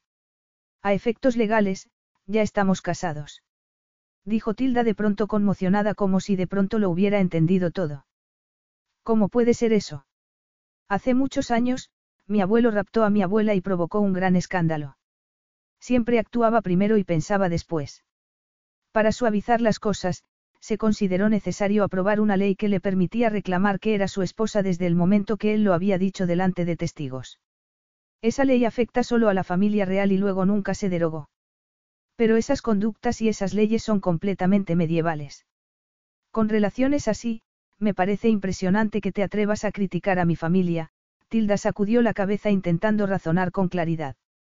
Bueno, la solución obvia a todo este embrollo es que digas la verdad. Te gusta mucho repetirme que las mentiras son siempre inaceptables para ti. Al escuchar la propuesta de ella, Rasad apretó la mandíbula de modo casi imperceptible. La verdad ahora es que, según las leyes de Bacar, estamos legalmente casados. Si es así, no te viene mal, admitió Tilda. Pero cómo no pienso permanecer casada contigo aunque me apuntes a la cabeza con una pistola, el divorcio será rápido. Este es un asunto serio. Un punto de amargura se coló en los pensamientos de Tilda. Recordó lo locamente enamorada que había estado cinco años antes. En aquellos días hubiera hecho cualquier sacrificio por casarse con el príncipe del desierto. Estaban realmente casados. Sin duda ese hecho explicaba por qué él estaba tan serio como si asistiera a un funeral. Ella era, seguramente, la última mujer de la tierra a la que habría elegido como esposa. Ya me imagino que es serio, pero si estoy casada contigo, entonces supongo que tendré algunos derechos, apartó la mirada de él para que no se diera cuenta de que estaba apenada. ¿O tienes otra lista de amenazas que ponerme delante para asegurarte de que hago exactamente lo que quieres? Esa sencilla pregunta fue para Rasad como si le hubieran echado un cubo de agua fría por encima. Hasta que ella había vuelto a aparecer en su vida, jamás había amenazado a una mujer, ni siquiera había soñado con hacerlo. En ese momento se encontraba con que le ponía delante las crueles amenazas a que la había sometido. Una vez lo había traicionado y le había infligido una herida que nunca le perdonaría. Pero eso, reconoció con pesadumbre, no era excusa para usar mal el poder e imponer un castigo. Su padre había hablado de matrimonio y la foto de Tilda con Gerold había despertado la amargura y la rabia de Rasad y lo había animado a perseguir lo que él creía que era justo. Pero desde el instante en que había vuelto a ver a Tilda, un motivo mucho menos aceptable y el deseo lo habían guiado. No podía sorprenderse de las desastrosas consecuencias que le habían traído. No, no habrá más amenazas, la miró con ojos oscuros e indescifrables. Nunca debería haber utilizado tácticas coercitivas. Sorprendida por ese completo cambio de rumbo, Tilda alzó la cabeza. ¿Lo reconoces? No puedo hacer otra cosa después de ver lo que he provocado. Estaba equivocado y por ello me disculpo, pronunciar esas palabras de sincero arrepentimiento fue muy duro para su orgullo porque nunca antes había tenido que disculparse. Arrastraba ira del pasado y me cegó sobre lo que era lo correcto. Tilda solo podía pensar en su propia ira, alimentada y mantenida viva por el dolor. Reparó en el hecho de que nunca había dejado a ningún hombre estar cerca de ella después. Pensó en cómo se había sentido unos minutos antes cuando pensaba que podía estar herido. Sintió temor al ser consciente de que sus sentimientos por Rasad eran más profundos de lo que era seguro o inteligente. No volveré a amenazarte nunca más, prometió Rasad. A cambio, te pido tu cooperación. ¿De verdad estamos casados? Preguntó ella llena de dudas. Sí, confirmó él. Pero supongo que harás todo lo posible para librarnos de este matrimonio cuanto antes, remarcó Tilda en un tono un poco susceptible. Rasad miró la pared con el ceño fruncido. El divorcio acarrearía la salida de ella de Bacar. Descubrió que esa perspectiva no le apetecía de ninguna de las maneras. Seguramente, razonó, un matrimonio rápido y un divorcio incluso más rápido solo agravarían el error que ya había cometido. Un matrimonio era un matrimonio, daba lo mismo como hubiera empezado. Del mismo modo, una esposa era una esposa, merecedora de su apoyo y su respeto.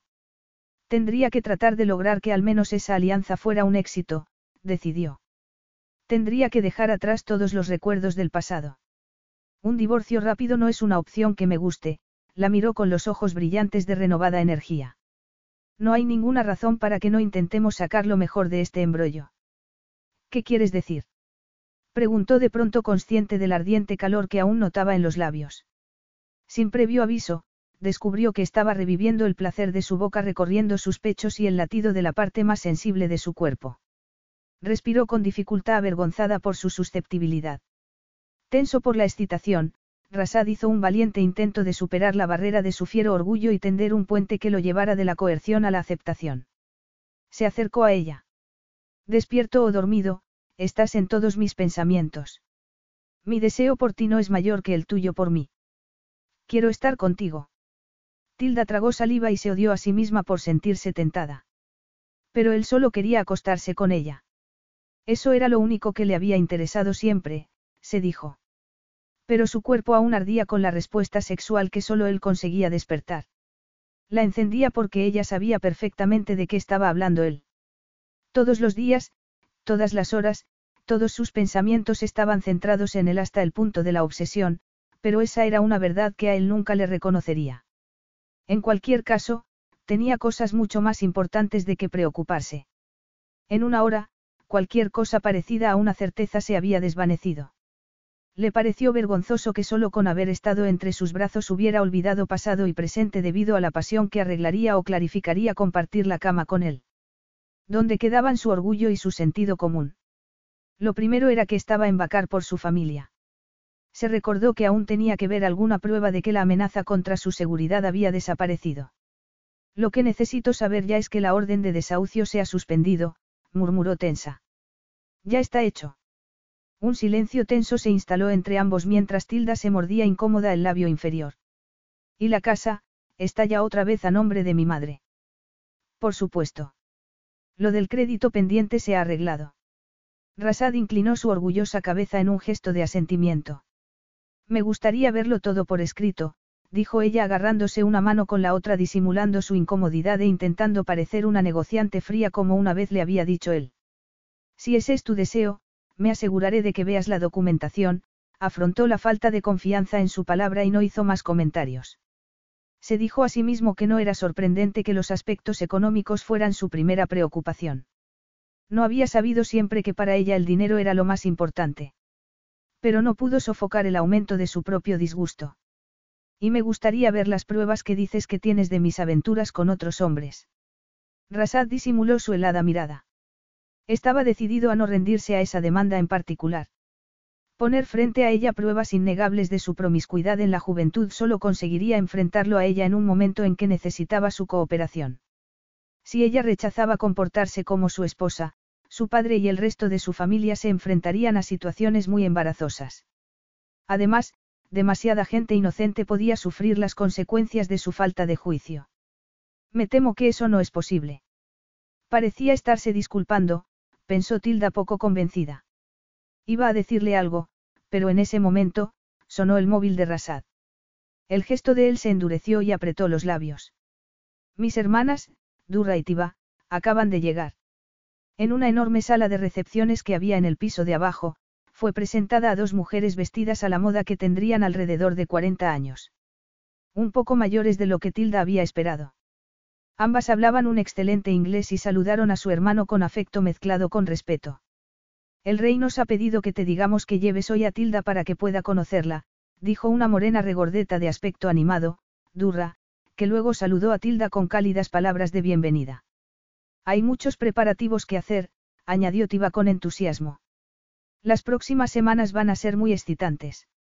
Espero que podáis venir ahora. Así no haremos esperar a nuestro padre. Tilda reparó en que Rasad parecía que se hubiera vuelto una talla de granito. Sintió que se le caía en alma a los pies, pero siguió manteniendo una sonrisa en los labios. Era consciente de la opinión tan mala que Rasad tenía de ella y la sensación de que odiaba tener que presentarla como su prometida a su padre. Sus hermanas lo presionaron con apenas contenida tensión hasta que accedió con un asentimiento de la cabeza. Rasad dio una palmada y un criado apreció tras una puerta. Rasad dio unas instrucciones. Nos iremos de inmediato, murmuró sin ninguna expresión. Sus hermanas volaron de vuelta a Jumia con ellos. El gran palacio donde vivía la familia real estaba situado a unos kilómetros de la próspera capital. En cuanto el helicóptero aterrizó, Durra y Tiba se separaron de Rasad y Tilda para volver a sus casas dentro del complejo de palacio, un enorme edificio de piedra tallada rodeado de jardines y fuentes. Tilda no pudo evitar hacer un comentario de sorpresa. El viejo palacio sufrió serios daños durante la guerra. También se asoció con las dos décadas de desgobierno de mi tío abuelo, explicó Rasad. Este nuevo palacio se construyó como símbolo de esperanza en el futuro. Es colosal, impresionante, Tilda lo miró de modo extraño y súbitamente abandonó el tono forzado a favor de la sinceridad. No hay ninguna forma en que pueda evitar conocer a tu padre. Rasad apretó la mandíbula. Recibiéndote tan deprisa, el rey te está haciendo un gran honor. Tilda se puso roja de turbación. Creo que me has entendido mal. Da lo mismo. Mi padre es un hombre agradable. Rápidamente ha asumido que entre nosotros existe auténtico afecto. Tilda sintió dolor al escuchar el comentario sarcástico, pero levantó la barbilla. Para añadir el insulto a la injuria, Rasad procedió a darle una serie de recomendaciones sobre cómo ser amable y respetuosa en presencia de la familia real de Bakar. No hay nada malo en mis modales, le dijo ella tirante. No voy a ser maleducada. No quería ofenderte, Rasad estaba simplemente preocupada porque fuera a producirse ese crucial encuentro sin ninguna preparación. Tilda fue guiada a la sala de audiencias. El rey Azar era un hombre alto y enjuto de unos 60 años, vestido con ropas tradicionales que añadían dignidad a su aura de tranquilidad. La amable sonrisa que iluminaba su rostro sorprendió a Tilda e hizo que desapareciera gran parte de la tensión. Le dio la bienvenida a Bacar en un inglés lento y correcto, abrazó a su hijo con entusiasmo e informó a Tilda de que sería muy feliz de reconocerla como una nueva hija. La educada conversación versó sobre los monumentos de Oxford y sobre los tópicos habituales del clima inglés. Tilda estuvo sorprendida de que en lugar de estar desolado por la repentina boda de su hijo con una inglesa, el anciano estuviera encantado. Mientras se desarrollaba la amable conversación, Tilda se dedicó a observar a Rasad por debajo de las pestañas. Su hermoso perfil recibía la luz de los rayos del sol que entraban por las ventanas que había tras él. Como si hubiera sido consciente de su atención, volvió el rostro hacia ella. Su mirada se encontró con la de Tilda y ésta sintió un estremecimiento. Ruborizada, apartó su atención de él. Era guapo, pensó desesperada, y estaba casada con él. Realmente casada. La impresión aún la tenía con el alma en un puño. Con dificultad, volvió a concentrarse en la conversación.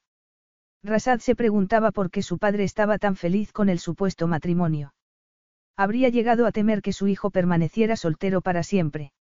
Era para su padre cualquier esposa mejor que no tener ninguna. Era por eso por lo que no había planteado ni una sola pregunta difícil a ninguno de los dos. El rey dijo que era de gran importancia que Tilda recibiera apoyo y ayuda para que pudiera sentirse en su casa en el Palacio Real y en el país. A diferencia de tu madre, tu esposa llevará una vida expuesta a la opinión pública, remarcó su padre gravemente. Es lógico que Tilda tenga que prepararse para ese papel antes de la boda. ¿Qué boda? Casi preguntó ella, pero consiguió morderse la lengua en el último segundo. Temía demasiado decir algo inapropiado. Miró de soslayo a Rasad y vio que estaba tan molesto como ella con el asunto. Sospechó que le estaba racionando la información hasta los límites de lo estrictamente necesario y sintió un ligero resentimiento.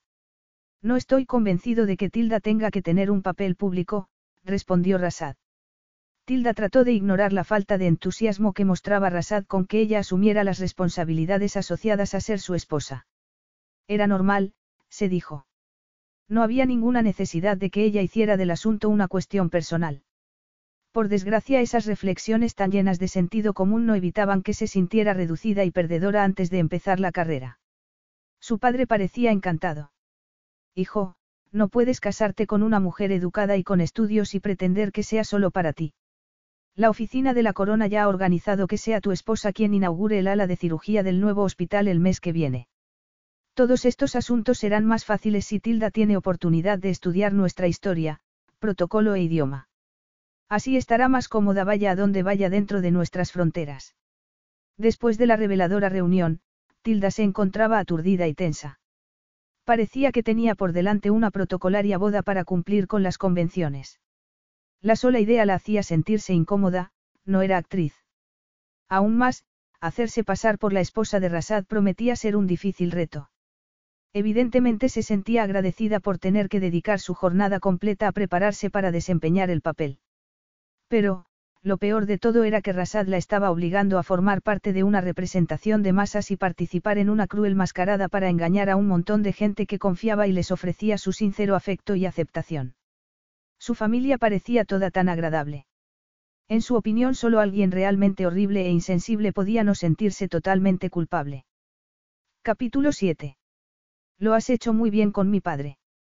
Estaba impresionado, comentó Rasad apoyándole una mano en la parte baja de la espalda para guiarla en dirección a su ala del palacio. Estaba tan nerviosa que apenas he dicho ni una palabra, confesó ella ansiosa. No sé casi nada ni de ti ni de tu familia, y tenía miedo de decir algo y que se me notara. Tus hermanas son mayores de lo que esperaba. ¿Por qué nunca hablabas de tu familia cuando eras estudiante? Hace cinco años mi padre y mis hermanas aún eran extraños para mí. ¿Por qué?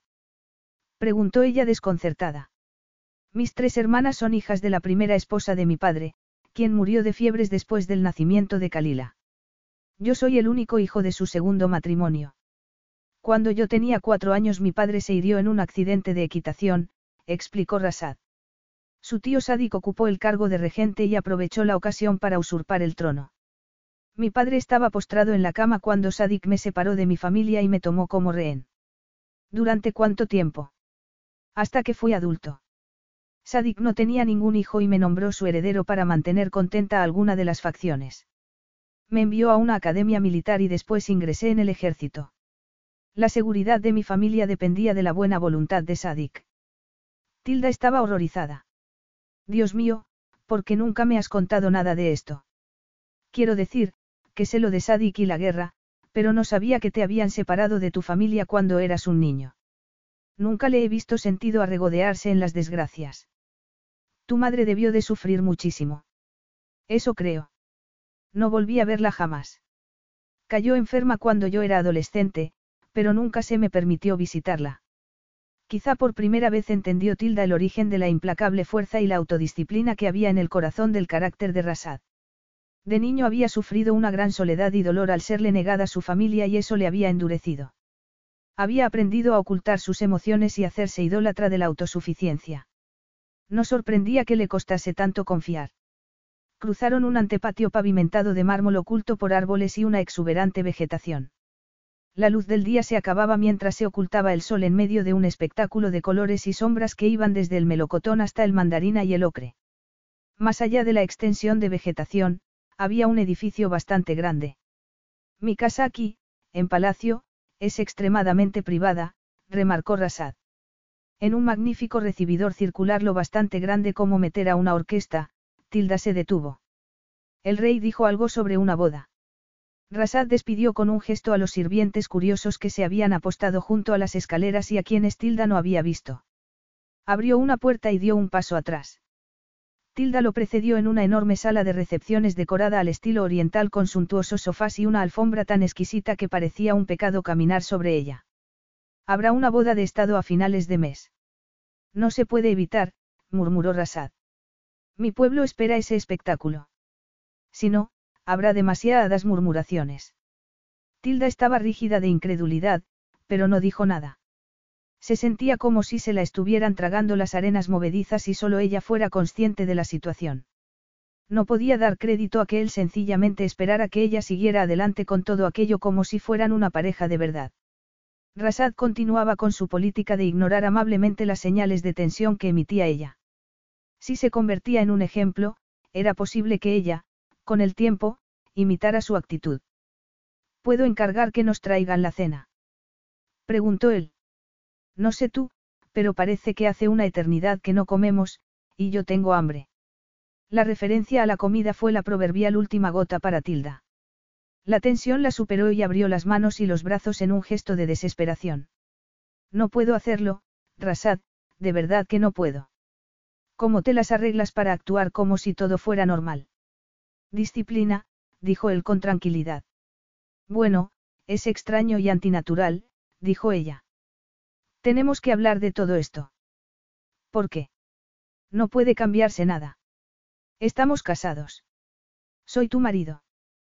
Tú eres mi esposa. Debemos hacer lo que se espera de nosotros. El sacrificio no sale de forma natural a los que no hemos sido educados para ser reyes y perfectos. Afirmó Tilda. No estoy tratando de ser perfecto. Tu padre y tus hermanas son encantadores. Me han dado una bienvenida fantástica. Tilda sacudió la cabeza intentando buscar las palabras adecuadas con las que expresar su incomodidad con el papel que le estaba obligando a representar. Engañarlos haciéndoles creer que somos una pareja auténtica no te importa. Por supuesto que me importa, pero es el menor de dos males. Solo puedo arrepentirme de las acciones que nos han llevado a esta situación, pero también acepto que la verdad sería una vergüenza y un disgusto, no solo para mi familia, sino para mi pueblo. Un respetuoso fingimiento es lo único que podemos ofrecerles. Tilda estuvo tentada de buscar algo grande y pesado y lanzárselo con la esperanza de que así le diera una respuesta menos lógica y desapasionada. Pero esto es una pesadilla. Acostumbrado a su tendencia por la exageración, Rasad la miró con ojos de aprecio. Incluso después de haber pasado un día que hubiera llevado casi a cualquiera al borde de la histeria, ella aún estaba asombrosa, el pelo glorioso, la piel impresionante, brillante y llena de vida. Durante los diversos encuentros, había tratado de no mirarla, pero el impacto de su belleza había resultado demasiado. Que ella no hubiera mostrado la más mínima señal ante toda esa atención, lo había impresionado. Se había sentido orgulloso de ella. No es una pesadilla, dijo él con suavidad. Bueno, para mí lo es. Dijo ella permitiendo finalmente que su enfado se le notara en el rostro ante tanta indiferencia por sus sentimientos. No suelo mentir a la gente. No me siento cómoda fingiendo. No tengo ni la más remota idea de cómo actuar como esposa tuya. Puedo ayudarte. Deberías haber entrado en nuestros aposentos, saludado al servicio y aceptado las flores y las felicitaciones. Deberías haber ordenado la cena. Tilda abrió la boca de par en par. ¿Qué servicio? No había visto ningún servicio. ¿Y por qué volvía a hablar de comida? Después de un día pasando de una conmoción a la siguiente, de verdad era en lo que podía pensar. O podías haber subido al piso de arriba derecha a la cama conmigo, señaló Rasad intentando cambiar un hambre por otra que cada vez crecía más al mirarla. Ahora puedo decirte que el sexo es una de las prioridades de mi lista. Cumple mis expectativas en ese aspecto y te consideraré la esposa perfecta. Tilda estaba muda de asombro. Por una vez, pudo ver que él no tenía intención de ser gracioso. Se había mostrado tal y como era cuando le había informado de que sus prioridades eran las mismas que las de un neandertal, sexo y comida. No aspiro a ser la esposa perfecta y, si esa es la forma en la que se supone que vas a darme ánimos e inspiración, ha sido mucho peor, dijo Tilda. Me has pedido mi cooperación. Como parecía tener muy poca elección, he seguido adelante con esto, pero no tenía ni idea de lo grave que era la charada que me estabas preparando. Nuestro matrimonio no tiene que ser una charada, dijo él con rabia contenida. Y yo no tengo que ser una concubina con un matrimonio fingido si no quiero. Afirmó Tilda y se cruzó de brazos. Estaba dispuesta a cooperar en lo relativo a la ceremonia, pero eso era suficiente. Todo lo que fuera más allá de la cooperación, tendría que ganárselo. Y sus indirectas sobre el sexo y la comida, no iban en la buena dirección. Tilda. Atrévete a decir solo una palabra más sobre lo mejor que puedo hacer para cubrir tus expectativas y te juro que gritaré hasta que me amordaces, amenazó con la voz una octava por encima de lo normal. No me estás persuadiendo. Estás tan mal criado, tan acostumbrado a que las mujeres hagan lo que tú quieres. ¿En qué me estoy equivocando contigo? A lo mejor en hablar demasiado cuando sería preferible pasar a la acción, caminó hacia ella amenazándola con una mirada de fiereza masculina y, sin dudarlo, la abrazó. Tilda estaba tan desconcertada por ese movimiento en medio de la discusión que perdió unos segundos preciosos que le hubieran permitido retirarse. Entretanto, Rasad alcanzó su boca con la de él y desencadenó una estremecedora reacción en cadena en todo su cuerpo.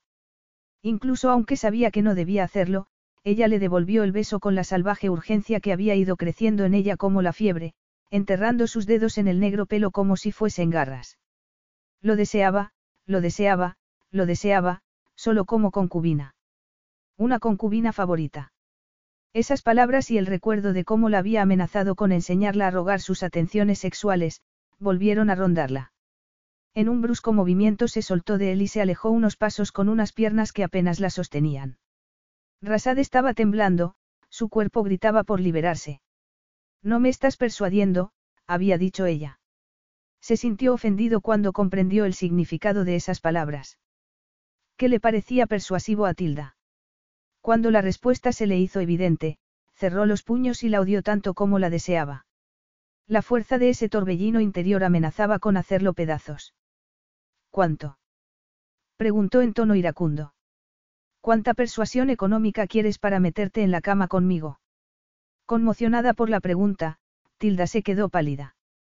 Aún pensaba así de ella. Por supuesto que sí. No había accedido a acostarse con él como pago de una cuantiosa deuda. Su rabia empezaba a apagarse, pero se sentía horrorizada por la creencia que tenía él de que ella haría cualquier cosa por dinero. No quiero tu dinero, susurró apretando los dientes para que no se le notara el temblor de los labios. Por favor, no vuelvas a hacerme una oferta como esa jamás. Rasad estaba ansioso por creer que había malinterpretado su conducta. Entonces, ¿por qué nos niegas lo que los dos deseamos?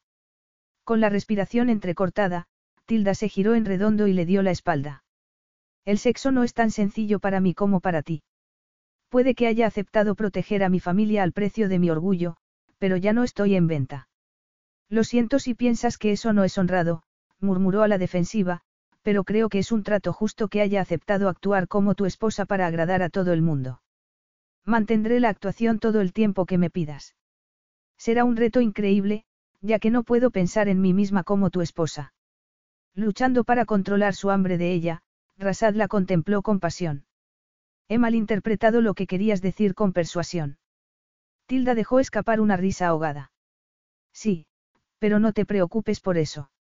Todo lo que te pido son habitaciones separadas. ¿Es eso lo que quieres? Preguntó con el ceño fruncido. Rasad apenas podía dar crédito a lo que ella estaba diciendo. Es todo lo que quiero, créeme, no lo miró porque no tenía ninguna fe en lo que estaba diciendo, aunque pensaba que era lo que debía decir. Lo deseaba con cada fibra de su cuerpo, pero no se rebajaría hasta el punto de acostarse con un hombre que asumía la posibilidad de pagarle su placer. Era el peor enemigo de sí mismo, pensó ella con pena. Unas pocas palabras de ruego, incluso una referencia de pasada a la belleza del atardecer del desierto y la hubiera tenido por nada. Pero la adulación y las palabras románticas nunca habían sido el estilo de Rasad. Será como tú quieres. Tengo trabajo. Discúlpame, respondió Rasad con una amabilidad escrupulosa. La puerta se cerró y el silencio lo envolvió todo. Tilda expiró largamente. Se pasó los dedos por los labios y algo como un gemido se formó en sus cuerdas vocales, obligándola a apretar los dientes en busca de autocontrol. Cenó sola en un comedor con paredes y suelo de mármol. Se comió todo lo que le pusieron delante aunque no le supo a nada que había ido tan mal entre Rasad y ella como para que pudiera tener tan mal concepto de ella. ¿Por qué estaba tan convencido de que se había ido con otros a espaldas de él? Era inteligente, racional. ¿Cuál era esa prueba de su infidelidad que consideraba irrefutable? Sabía que, por su propia autoestima, tenía que descubrirlo. Allí sentada ella sola, recordó lo locamente enamorada de Rasad que había estado. Recordó momentos estupendos con él, dulzura y pasión. Una vez, el tubo de escape de un coche había hecho mucho ruido en una calle, dando por sentado que eran disparos, Rasad la había tirado al suelo y la había protegido con su cuerpo. La mirada bobalicona que había tenido después había resultado cómica, pero le había llegado al corazón constatar que, un momento antes, cuando creía que estaba en peligro, había antepuesto la seguridad de ella a la suya propia. Nadie se había ocupado antes realmente de ella. Aunque se había burlado, le había gustado porque, durante demasiado tiempo, ella había tenido que ser la fuerte de la familia y ocuparse de todos los demás. Se había apoyado en Rasad y lo había sentido como un gran apoyo, incluso aunque la fuerza de la pasión que sentía por él le había dado miedo tanto como la excitaba. Decidida a no dejarse herir, había creído que controlaba por completo sus emociones. Después, cuando menos se lo esperaba, se había deshecho de ella, y sus ilusiones se habían desvanecido más rápido que la velocidad de la luz. Un día todo iba bien y al siguiente todo había terminado. Rasad había quedado con ella para comer. Había estado sentada esperando a que la recogiera. Había pasado la hora, pero no había aparecido, tampoco había llamado. Había tratado de llamarlo a su móvil, pero no había respondido. Al día siguiente, frenética por la preocupación de que le hubiera sucedido algo, había ido a su casa, pero el servicio no le había dejado entrar. Ninguna explicación, ninguna disculpa, nada. Pensando que, de algún modo, podía haberlo ofendido, decidió esperar. Durante unos días había vivido negando su creciente pena, hasta que una tarde, cuando acababa de empezar a ser capaz de no volverlo a ver nunca más, un amigo le dijo dónde podría encontrarlo. Y se fue a buscarlo. La fiesta era en el apartamento de Leónidas. A través de la muchedumbre, vio a Rasad en un sofá con una sexy pelirroja encima. Rasad, a quien se suponía que no le gustaban esas expresiones públicas de intimidad, estaba besándola. Algo había muerto en el interior de Tilda y ella y todas sus pretensiones de dignidad se hundieron mientras buscaba el camino de salida. Se había marchado convencida de que la había cambiado por una novia sexualmente más disponible. Lo irónico había sido que solo entonces se había dado cuenta de lo que lo amaba. Mientras revivía el terrible dolor de la traición de Rasad cinco años atrás, alzó la barbilla. De ninguna manera iba a darle la oportunidad de hacerle pasar otra vez por esa agonía. Podía seguir sintiéndose atraída por él como una polilla por la llama de una vela, pero eso no significaba que tuviera que rendirse a su debilidad o dejarle sospechar a él que existía. Los acontecimientos los habían hecho más iguales, se dijo para reforzarse. Estaba obteniendo cooperación en lugar de sexo como devolución de la deuda. Al menos ser su esposa le dejaba alguna dignidad y ya había descubierto que no podía tratar a una esposa como a una concubina. Cuadró los hombros y la resolución le iluminó los ojos. Podía no sentirse como si estuvieran casados, pero intentaría ser la esposa perfecta en público. Cuando se marchara de Bakar, el príncipe Rasad y su familia sentirían que habían perdido a una mujer que había sido un sólido activo para él. Y no se quedaría ni por un millón de libras, aunque se lo pidiera de rodillas. Capítulo 8. En la tranquilidad de su despacho, Rasad contemplaba los fotogramas de la película por tercera vez. La cámara, obviamente manejada por un hombre cautivado desesperadamente por el exquisito rostro de Tilda, la seguía en todos sus movimientos durante un concierto infantil. Ante la cámara ella era natural y muy fotogénica, y los medios de Bacar habían sucumbido ante ese primer ataque de fiebre por una celebridad. Cuando sus hermanas habían llevado a Tilda de compras a Jumía, el tráfico se había detenido porque el interés hacia ella había sido tan grande que los conductores habían salido de sus coches para tratar de verla en carne y hueso. Alarmado por el tamaño de las aglomeraciones que se habían formado esa mañana, Rasad no había perdido el tiempo y había triplicado el equipo de seguridad. También había puesto al mando a un hombre de más experiencia. Ella era increíblemente popular. Pasó de nuevo la película y absorbió las prolongadas sonrisas de su radiante esposa, su relajada calidez con los niños, y el interés que mostraba en cada persona que se dirigía a ella. Su inteligencia y carisma generaban muchos comentarios de admiración. Tilda podía parecer una bella reina de la moda, pero cuando un bebé le dejaba la huella de una mano pringosa en un vestido, se limitaba a reírse y a limpiárselo ella misma. En menos de un mes, se había convertido en el rostro más conocido de Bacar, después del de su padre y de él mismo. Así que, ¿por qué se decía que la cámara nunca mentía? Era esa la misma mujer que un día lo había engañado, le había sacado dinero mientras se acostaba con otros.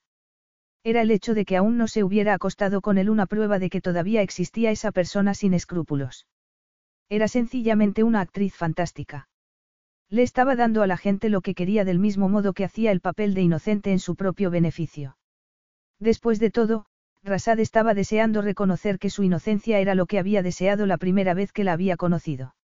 Entonces, había sido demasiado idealista como para desear una sucesión de mujeres diferentes en su cama. Lo que más había querido había sido una esposa. Tilda había aparecido ante él como una perla de valor incalculable y la había puesto en un pedestal. Con una sonrisa en el rostro, Rasad congeló la imagen de Tilda en la pantalla. La mujer de la película era una versión más adulta de la chica que recordaba y que tan profundamente lo había perturbado. En el segundo encuentro, armado con el conocimiento de su avaricia y promiscuidad, había esperado descubrir rápidamente su falsedad y otros defectos. Pero Tilda estaba consiguiendo mantener el lado oscuro realmente bien oculto a la vista de él y a la de todo Bacar.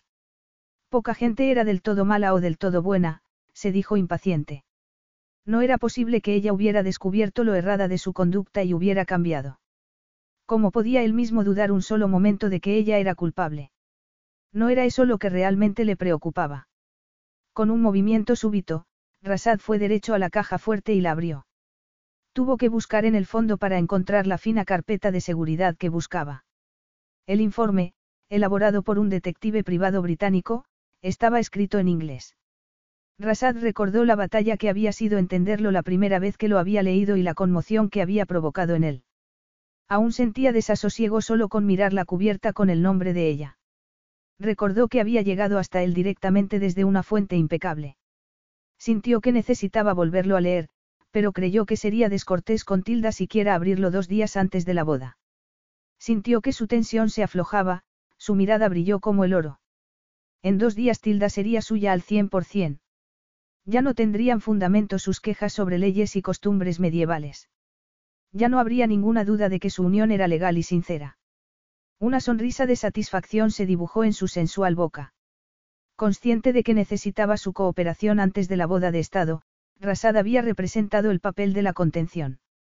Pero la contención tenía sus límites, la novia se acostaría con él la noche de bodas. Sonó el teléfono y le informaron de que la familia de Tilda estaba a punto de llegar. Rasad miró el informe y lo metió en su maletín. Decidido a otorgar a su madre y sus hermanos toda la cortesía y sintiendo curiosidad por volverlos a ver, Rasad salió de su despacho para estar al lado de Tilda. Realmente no había sido invitado a hacerlo, pero está dispuesto a olvidar ese pequeño desaire. Tilda rodeó con sus brazos a Katy y a Megan y, si hubiera tenido un tercero, habría abrazado también a James. Aurey sacudía la cabeza y miraba sorprendida el esplendor y el tamaño del palacio. Demasiado para el trabajo de contable del que hablabas, bromeó Katie. Aquí estás, cubierta de ropa de diseño, viviendo entre el lujo y a punto de casarte con el amor de tu vida. Evidentemente os mirasteis dos veces y os lanzasteis al agua de nuevo. Lo único que hace que no sea perfecto del todo es que mamá no esté aquí. Tilda suspiró de acuerdo con ella. Lo sé. Está eufórica porque me case con Rasad, pero realmente triste de no poder estar con nosotros. Mamá está mucho más feliz y menos nerviosa, le dijo en confianza su joven hermana. Aurey cree que haberse perdido tu boda puede haber sido el empujón que le haga recurrir a la ayuda profesional que necesita. Habían hablado por teléfono con cierta frecuencia desde que Tilda se había marchado, así que sabía que Beth estaba mucho mejor de salud y más tranquila desde que había dejado de preocuparse por las deudas. La preocupación había sido la causa del empeoramiento de su madre. El final de las amenazadoras visitas de Scott también había ayudado. Rasad. Gritó de pronto Megan y se lanzó a través de la sala para detenerse con una duda repentina a unos centímetros del hombre que un día había idolatrado. Riendo por la ruidosa y entusiasta bienvenida, Rasad se acercó a la niña y se inclinó para hablar con ella. Es como un cuento de hadas, dijo Katie poniendo los ojos en blanco. Tan guapo. Siempre amable y encantador. ¿Por qué rompisteis hace años? Una discusión tonta. Algo así. Hay algo que deberías saber. ¿Te acuerdas de los periodistas que os esperaban en el aeropuerto? murmuró Katie dubitativa. Fue culpa de James y se siente fatal. ¿Cómo va a ser culpa de James? preguntó Tilda. Papá, Scott, Katie sonrió. James llama por teléfono a Scott algunas veces y le contó algo sobre Rasad y tú. No es raro pensar que Scott le pasó la noticia a alguien, a lo mejor por algo de dinero. Tilda se sintió aliviada por descubrir quién había sido el responsable, pero preocupada porque su hermano pequeño mantuviera contacto con su padre. Respiró hondo y contó a Katie que Scott le había estado quitando dinero a su madre. Katie regañó a Tilda por no habérselo contado antes y prometió advertir a James. La atención de Tilda volvía siempre a Rasad. Su aparición la había desconcertado. Era un reto apartar los ojos de su hermosa figura. Había sabido muy poco de él el último mes. Sus días habían estado llenos de historia, lengua y lecciones de protocolo, por no mencionar las pruebas de ropa, las excursiones de compras y los innumerables actos sociales con la familia extensa de Rasad y las apariciones públicas.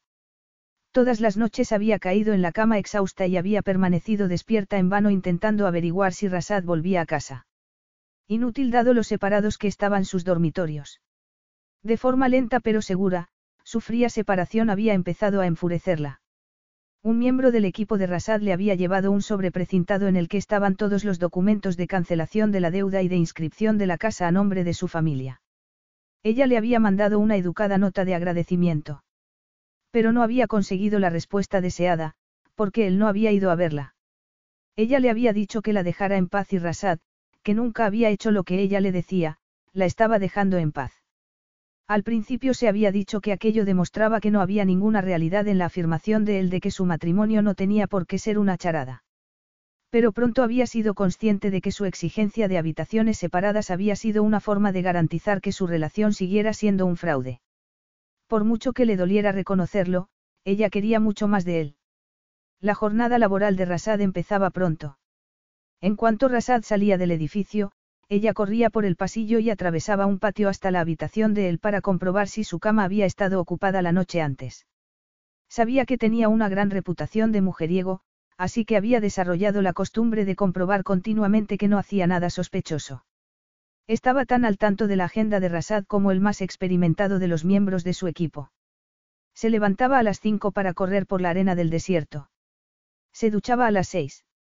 Con frecuencia desayunaba y cenaba con su padre y tenía comidas de trabajo con su equipo. Raramente comía a mediodía. Trabajaba muy duro. Había salido dos veces al extranjero por asuntos de trabajo y ella no había dormido nada preocupada de que lo que estuviera haciendo era reponerse de esas semanas de abstinencia sexual.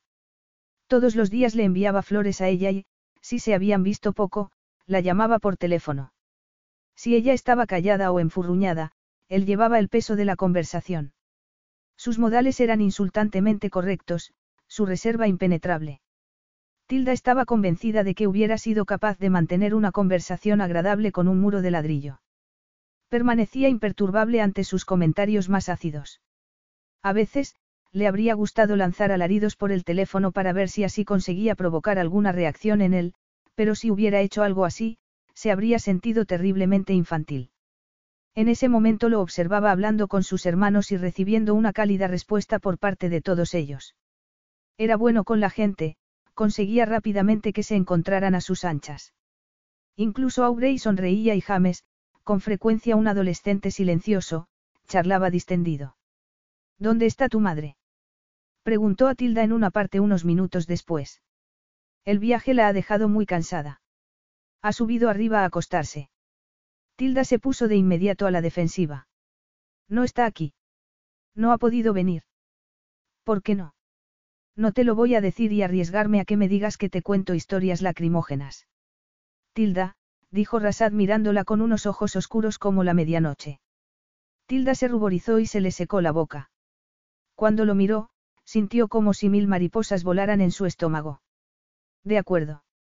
Mi madre sufre agorafobia. Hace más de cuatro años que no sale de casa. Nunca. No puede. Agorafobia. Repitió consternado. Deberías habérmelo dicho. ¿Por qué?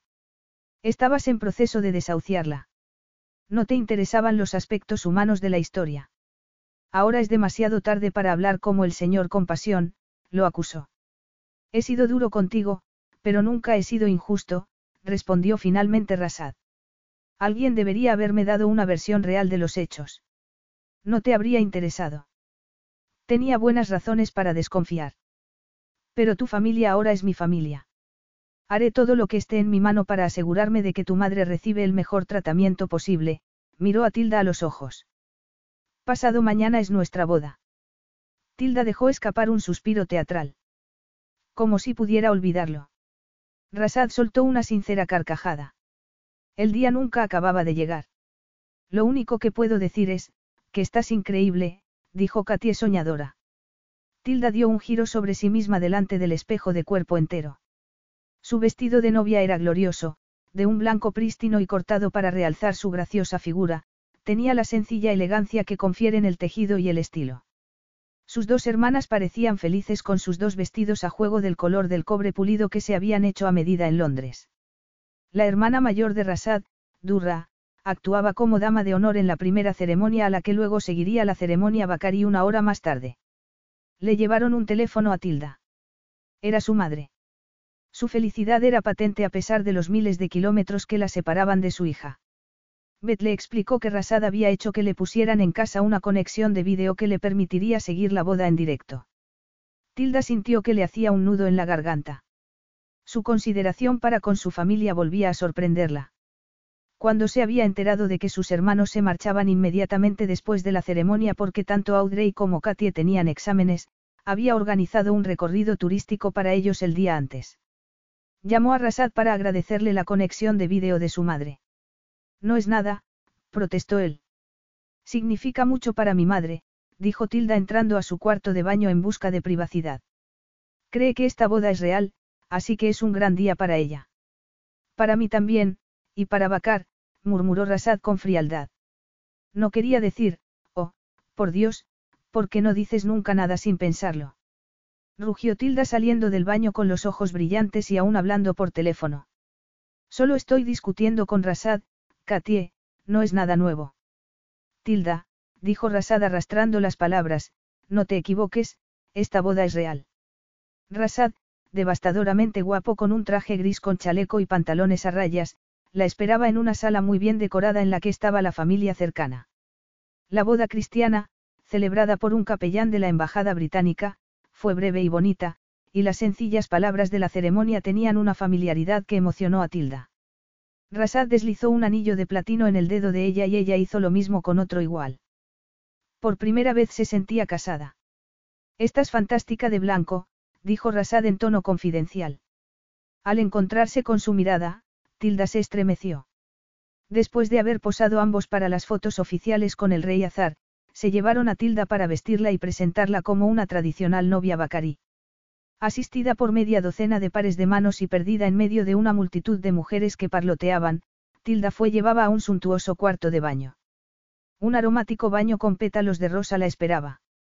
Mientras se banaba, oyó música en la sala contigua y sonrió. Había un maravilloso ambiente de diversión. Salió envuelta en una toalla y supo que solo había superado el primer escalón de una sucesión de pasos para preparar a la novia. Se prestó a que le lavaran el pelo con lo que una de sus cuñadas le explicó que era un extracto de ámbar y jazmín. Lo dejó suave como la seda y deliciosamente perfumado. Después de que la pusieran en un sillón, Tilda fue gentilmente masajeada con aceite aromático y se relajó por primera vez en todo el día. Durra le preguntó si le importaba que le decoraran las manos con jena. Tilda accedió y miró fascinada cómo dos mujeres le dibujaban unos delicados motivos en manos y pies. Le sirvieron té de menta. A los hombres no se les da muy bien esperar por lo que desean, comentó Dura en tono alegre, pero Rasad es una excepción. Han pasado años desde la primera vez que mencionó tu nombre y aquí estás. Por fin su novia. La sorpresa hizo a Tilda ponerse tensa. Ya sabíais de mí. Quiero decir, Rasados habló de mí. Dura la miró con aprensión. A lo mejor no debería haberlo mencionado. No, no pasa nada, la tranquilizó Tilda, que se sentía satisfecha de pensar que había sido lo bastante importante en su vida como para haber hablado de ella a su familia. Al mismo tiempo, eso le hizo estar más decidida a saber que había acabado totalmente con su relación. La habría visto con un compañero de trabajo o algún compañero del curso de verano. Había malinterpretado lo que había visto. Tenía problemas de celos. Había mentido a alguien sobre ella. Se organizó un jaleo por la llegada de una caja de madera labrada recubierta de madreperla. Tilda levantó la tapa y vio, en medio de un coro de osias, un intrincado tocado de antiguas monedas de oro y una increíble cantidad de adornos hechos con turquesas. La última en usarlo debía de haber sido la madre de Rasad el día de su boda. El antiguo collar, los pendientes y los brazaletes habían pasado por muchas generaciones de novias. Tilda se sentó mientras la peinaban y la maquillaban. Sus hermanas, con los ojos abiertos de par en par, le advirtieron que el resultado era muy distinto de a lo que estaba acostumbrada. Extendieron un caftán bordado de maravillosos colores para que lo admirara. Solo cuando terminaron de vestirla, le permitieron que se viera en el espejo. Bienvenida al siglo XVI. Le susurró descarada Katy al oído. Desde los brillantes ojos realzados con col, hasta el pelo plateado, que parecía formado por capas de seda bajo el tocado de novia, había un esplendor exótico en su aspecto. Tilda se preguntó si Rasad vestiría según la forma tradicional de Bakar. La llevaron a una enorme sala ricamente decorada llena de gente, pero la única persona de la que fue consciente fue de Rasad. Llevaba un uniforme militar en azules y dorados, un sable colgando de un lateral. El corazón le dio un vuelco en cuanto lo vio. Dejó que la parte más interior de su muro de orgullo se suavizara un instante y reconoció que Rasad no solo estaba atractivo y sexy, sino que la verdad era que tenía que reconocer que siempre había tenido la secreta convicción de que era el amor de su vida. Aunque le hubiera hecho daño y decepcionado, aún despertaba en ella sentimientos más fuertes que ningún otro hombre. Aún lo amaba. Quizá, razonó triste, ya que eran marido y mujer, había llegado la hora de que dejara de luchar contra él y le diera una segunda oportunidad. De pie, Rasad la agarró de la mano y le dijo en un murmullo. Estás tan hermosa, sé que está mal que lo piense, pero todos los hombres deben de tener envidia de mí. Tilda pasó como en un sueño a través de la ceremonia que siguió a continuación. Abrió su corazón a las emociones y al reconocimiento de que se sentía curiosamente en paz consigo misma. La recepción empezó con un opíparo festín. Ella estaba sentada al lado de Rasad en una butaca como un trono y con una sonrisa de calma en los labios mientras observaba una actuación ceremonial de una danza de espadas. Después de los bailes, se recitaron poesías y canciones y se procedió a la entrega de magníficos regalos. Salieron a un balcón a ver una carrera de camellos más allá de las murallas. En la acalorada discusión que tuvo lugar después de la carrera, Rasad la tomó de la mano y la llevó hacia una escalera interior. Ahora por fin podemos estar solos. Podemos desaparecer en medio de todo esto. Rasad la observó con ojos abrasadores y la besó con pasión. Como respuesta fue muy efectivo. La conciencia de Tilda del mundo que la rodeaba desapareció en una vorágine hasta que él volvió a levantar la cabeza. Has pasado el último mes prácticamente ignorándome. Pudo decir Tilda tras recobrarse. Pero si me dijiste que querías que te dejara en paz, le recordó Rasad sombrío mientras bajaban las escaleras. Dijiste que querías dormir apartada de mí. Tilda se detuvo a mirarlo y sintió que un escalofrío de deseo le recorría el cuerpo. Esta noche no, pero... Sin condiciones, interrumpió él. Solo una pequeña, dijo ella zalamera. Tienes que decirme lo que pasó realmente hace cinco años. Quiero saber lo que te hizo volverte contra mí. Desconcertado por la demanda, Rasad respiró hondo. ¿Quieres revivir el pasado en nuestra noche de bodas? Estás loca. No tengo derecho a saberlo. Sí, concedió él, pero reació, pero no esta noche. Tilda pensó que eso podía tener sentido y se apaciguó un poco. Aún así, no quería dejar el tema hasta saber un poco más. ¿Qué clase de pruebas tienes? Un informe de seguridad, dijo Rasad con la esperanza de que al revelar la fuente ella se retirara diplomáticamente.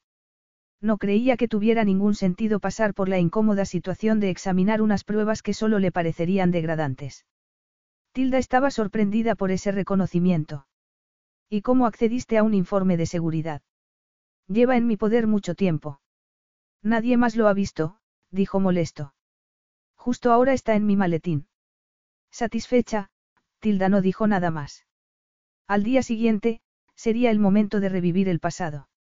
Respecto al presente, Tilda se dio cuenta de que quería aprovechar al máximo el día de su boda. Capítulo 9. El magnífico dormitorio que ni Tilda ni Rasad habían ocupado antes estaba decorado con flores y recordaba a un cuento de hadas. Tilda estaba encantada. Rasad vio cómo acariciaba con reverencia el blanco capullo de un lirio. Se acercó y le acarició la mano. Este es mi regalo de bodas, dijo mientras le deslizaba un impresionante diamante ovalado en uno de sus dedos. Un anillo de compromiso. Nunca hemos estado comprometidos, pero me gustaría que este regalo fuera como un nuevo comienzo para los dos. Tilda sintió que los ojos le escocían. El diamante tenía un brillo cegador. Estaba muy afectada por lo que él acababa de decir porque lo que le estaba ofreciendo era lo que deseaba su corazón. Más que nada en el mundo, deseaba creer que tenía un futuro con él. La elección de ese regalo le decía mucho más de lo que él hubiera sido capaz de explicarle. Es precioso, dijo ella. Radiad le quitó el tocado de monedas de la cabeza con mucho cuidado y lo dejó a un lado. Después, las joyas de turquesa una a una. Significa mucho para mí verte con estas gemas. ¿Te ha dicho alguien alguna vez que estás impresionante en uniforme? murmuró Tilda. No, dijo Rasad con sinceridad y una sonrisa divertida. Bueno, pues lo estás, dijo ella brusca. Te deseo tanto que me hace daño, dijo Rasad casi sin aliento mientras deslizaba la punta de la lengua entre los labios de ella. Al acercarse más a él, notó la evidencia de su excitación a través de la ropa y una mezcla de nervios y anhelo la llenó. Rasad se quitó el talí y se desabrochó la chaqueta. Tilda lo ayudó con manos torpes por la impaciencia. Había esperado demasiado tiempo ese momento. Se preguntó si se daría cuenta de que era su primer amante. Esperó que así fuera. Entonces tendría que reconocer lo equivocado que había estado y ella aceptaría graciosamente sus disculpas. Rasad le desató la faja que le ceñía la cintura y le desabrochó el pesado caftán dejándolo caer al suelo. Tilda sintió que el deseo la inundaba y apretó los muslos avergonzada. Sintió pequeños estremecimientos que le recorrían todo el cuerpo. Estiró el cuello y se encontró de nuevo con la boca de él. Se quedó allí atrapado, sujetándola con una mano en la espalda, la redondez de los pechos contra la poderosa pared de su torso. Mientras seguía besándola con urgencia, el corazón de Tilda latía a toda velocidad en el interior de su pecho y una deliciosa ola de calor le bajó por el vientre. Rasad se separó de ella y con unos ojos dorados que la quemaban como fuego, la miró mientras le quitaba la combinación de encaje tan fino como una tela de araña. Demasiadas capas innecesarias, se quejó. Aún con las bragas y el sujetador puestos, Tilda se ruborizó, salvajemente consciente de su efecto sobre él. Él se quitó el uniforme. Mirando con una fascinación culpable, pensó en lo hermoso que era, desde la dorada y suave piel de sus anchos hombros, a sus largos y fuertes muslos, pasando por el musculoso pecho. Su escrutinio se detuvo justo debajo de la delgada cinturilla de sus calzoncillos, donde el explícito contorno de su llamativa masculinidad era demasiado evidente como para poder apartar los ojos. Ven aquí, urgió él. Podemos hacerlo muy despacio. Preguntó Tilda bruscamente. La sorpresa y la diversión hizo sonreír a Rasad. Dejó que sus dedos recorrieran lentamente la pálida piel. ¿De qué tienes miedo? Seguro que no de mí, ¿verdad? Tilda se puso colorada al ser consciente de que había sido una pregunta demasiado reveladora. No seas tonto. Rasad desabrochó el sujetador con habilidad y dejó escapar una expresión de satisfacción mientras con las dos manos envolvía los redondos y firmes pechos que había dejado en libertad. Te prometo que esta noche solo encontrarás placer en esta cama. No tengo tanta experiencia como tú crees, dijo Tilda aún tensa. Rasad apretó la mandíbula porque no quería que nada le recordara a los hombres con quienes había traicionado su confianza. Apartó esos pensamientos de su cabeza. Si dejaba que la ira volviera a afectarlo, todas sus promesas de un nuevo comienzo, serían algo vacío. Así que inclinó la cabeza y volvió a besarla mientras acariciaba los rosados capullos que coronaban los pechos. La sensación de líquido que Tilda notó en la unión de sus muslos se convirtió en un nudo de dolorosa anticipación. Respiró hondo, pero se le escapó un gemido de desconcierto cuando él bajó y pasó una habilidosa lengua por uno de sus pezones.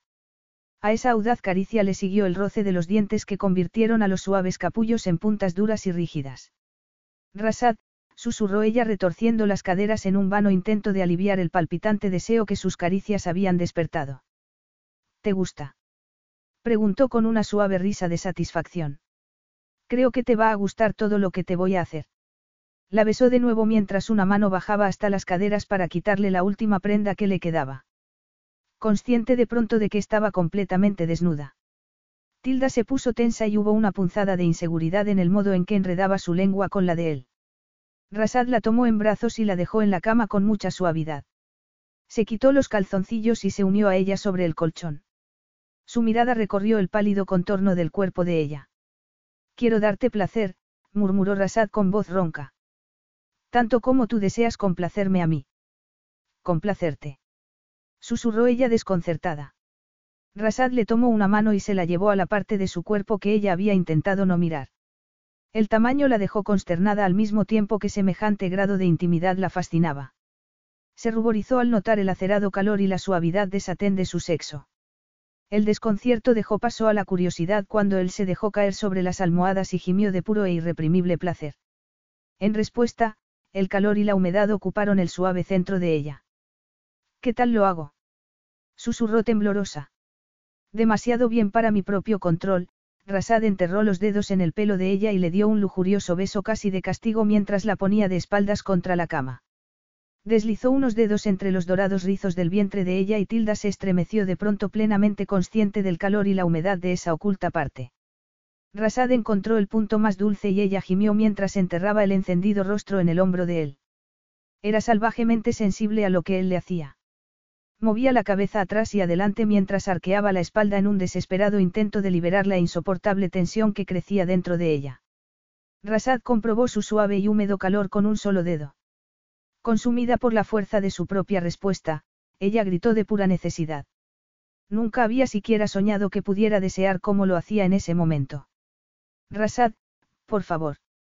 Pero solo cuando su anhelo de ser llenada se había convertido casi en algo doloroso, él se movió y se colocó entre sus muslos. Lo urgió con todas sus fuerzas, clavándole los dedos.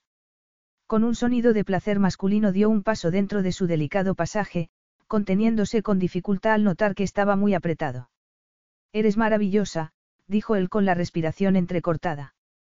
Tilda no podía hablar, todo lo que podía hacer era disfrutar del violento deseo que él había despertado y de las asombrosas nuevas sensaciones que estaba descubriendo. Solo cuando él profundizó la penetración sintió algo de malestar. La tomó completamente por sorpresa y luego, rápidamente, experimentó una punzada de dolor cuando él completó la posesión. La última punzada le arrancó un involuntario quejido. Tilda, incrédulo, la miró desde arriba. Por un segundo había creído encontrar una barrera, pero había pensado que era una estupidez, no tenía sentido. Era evidente que no podía ser virgen.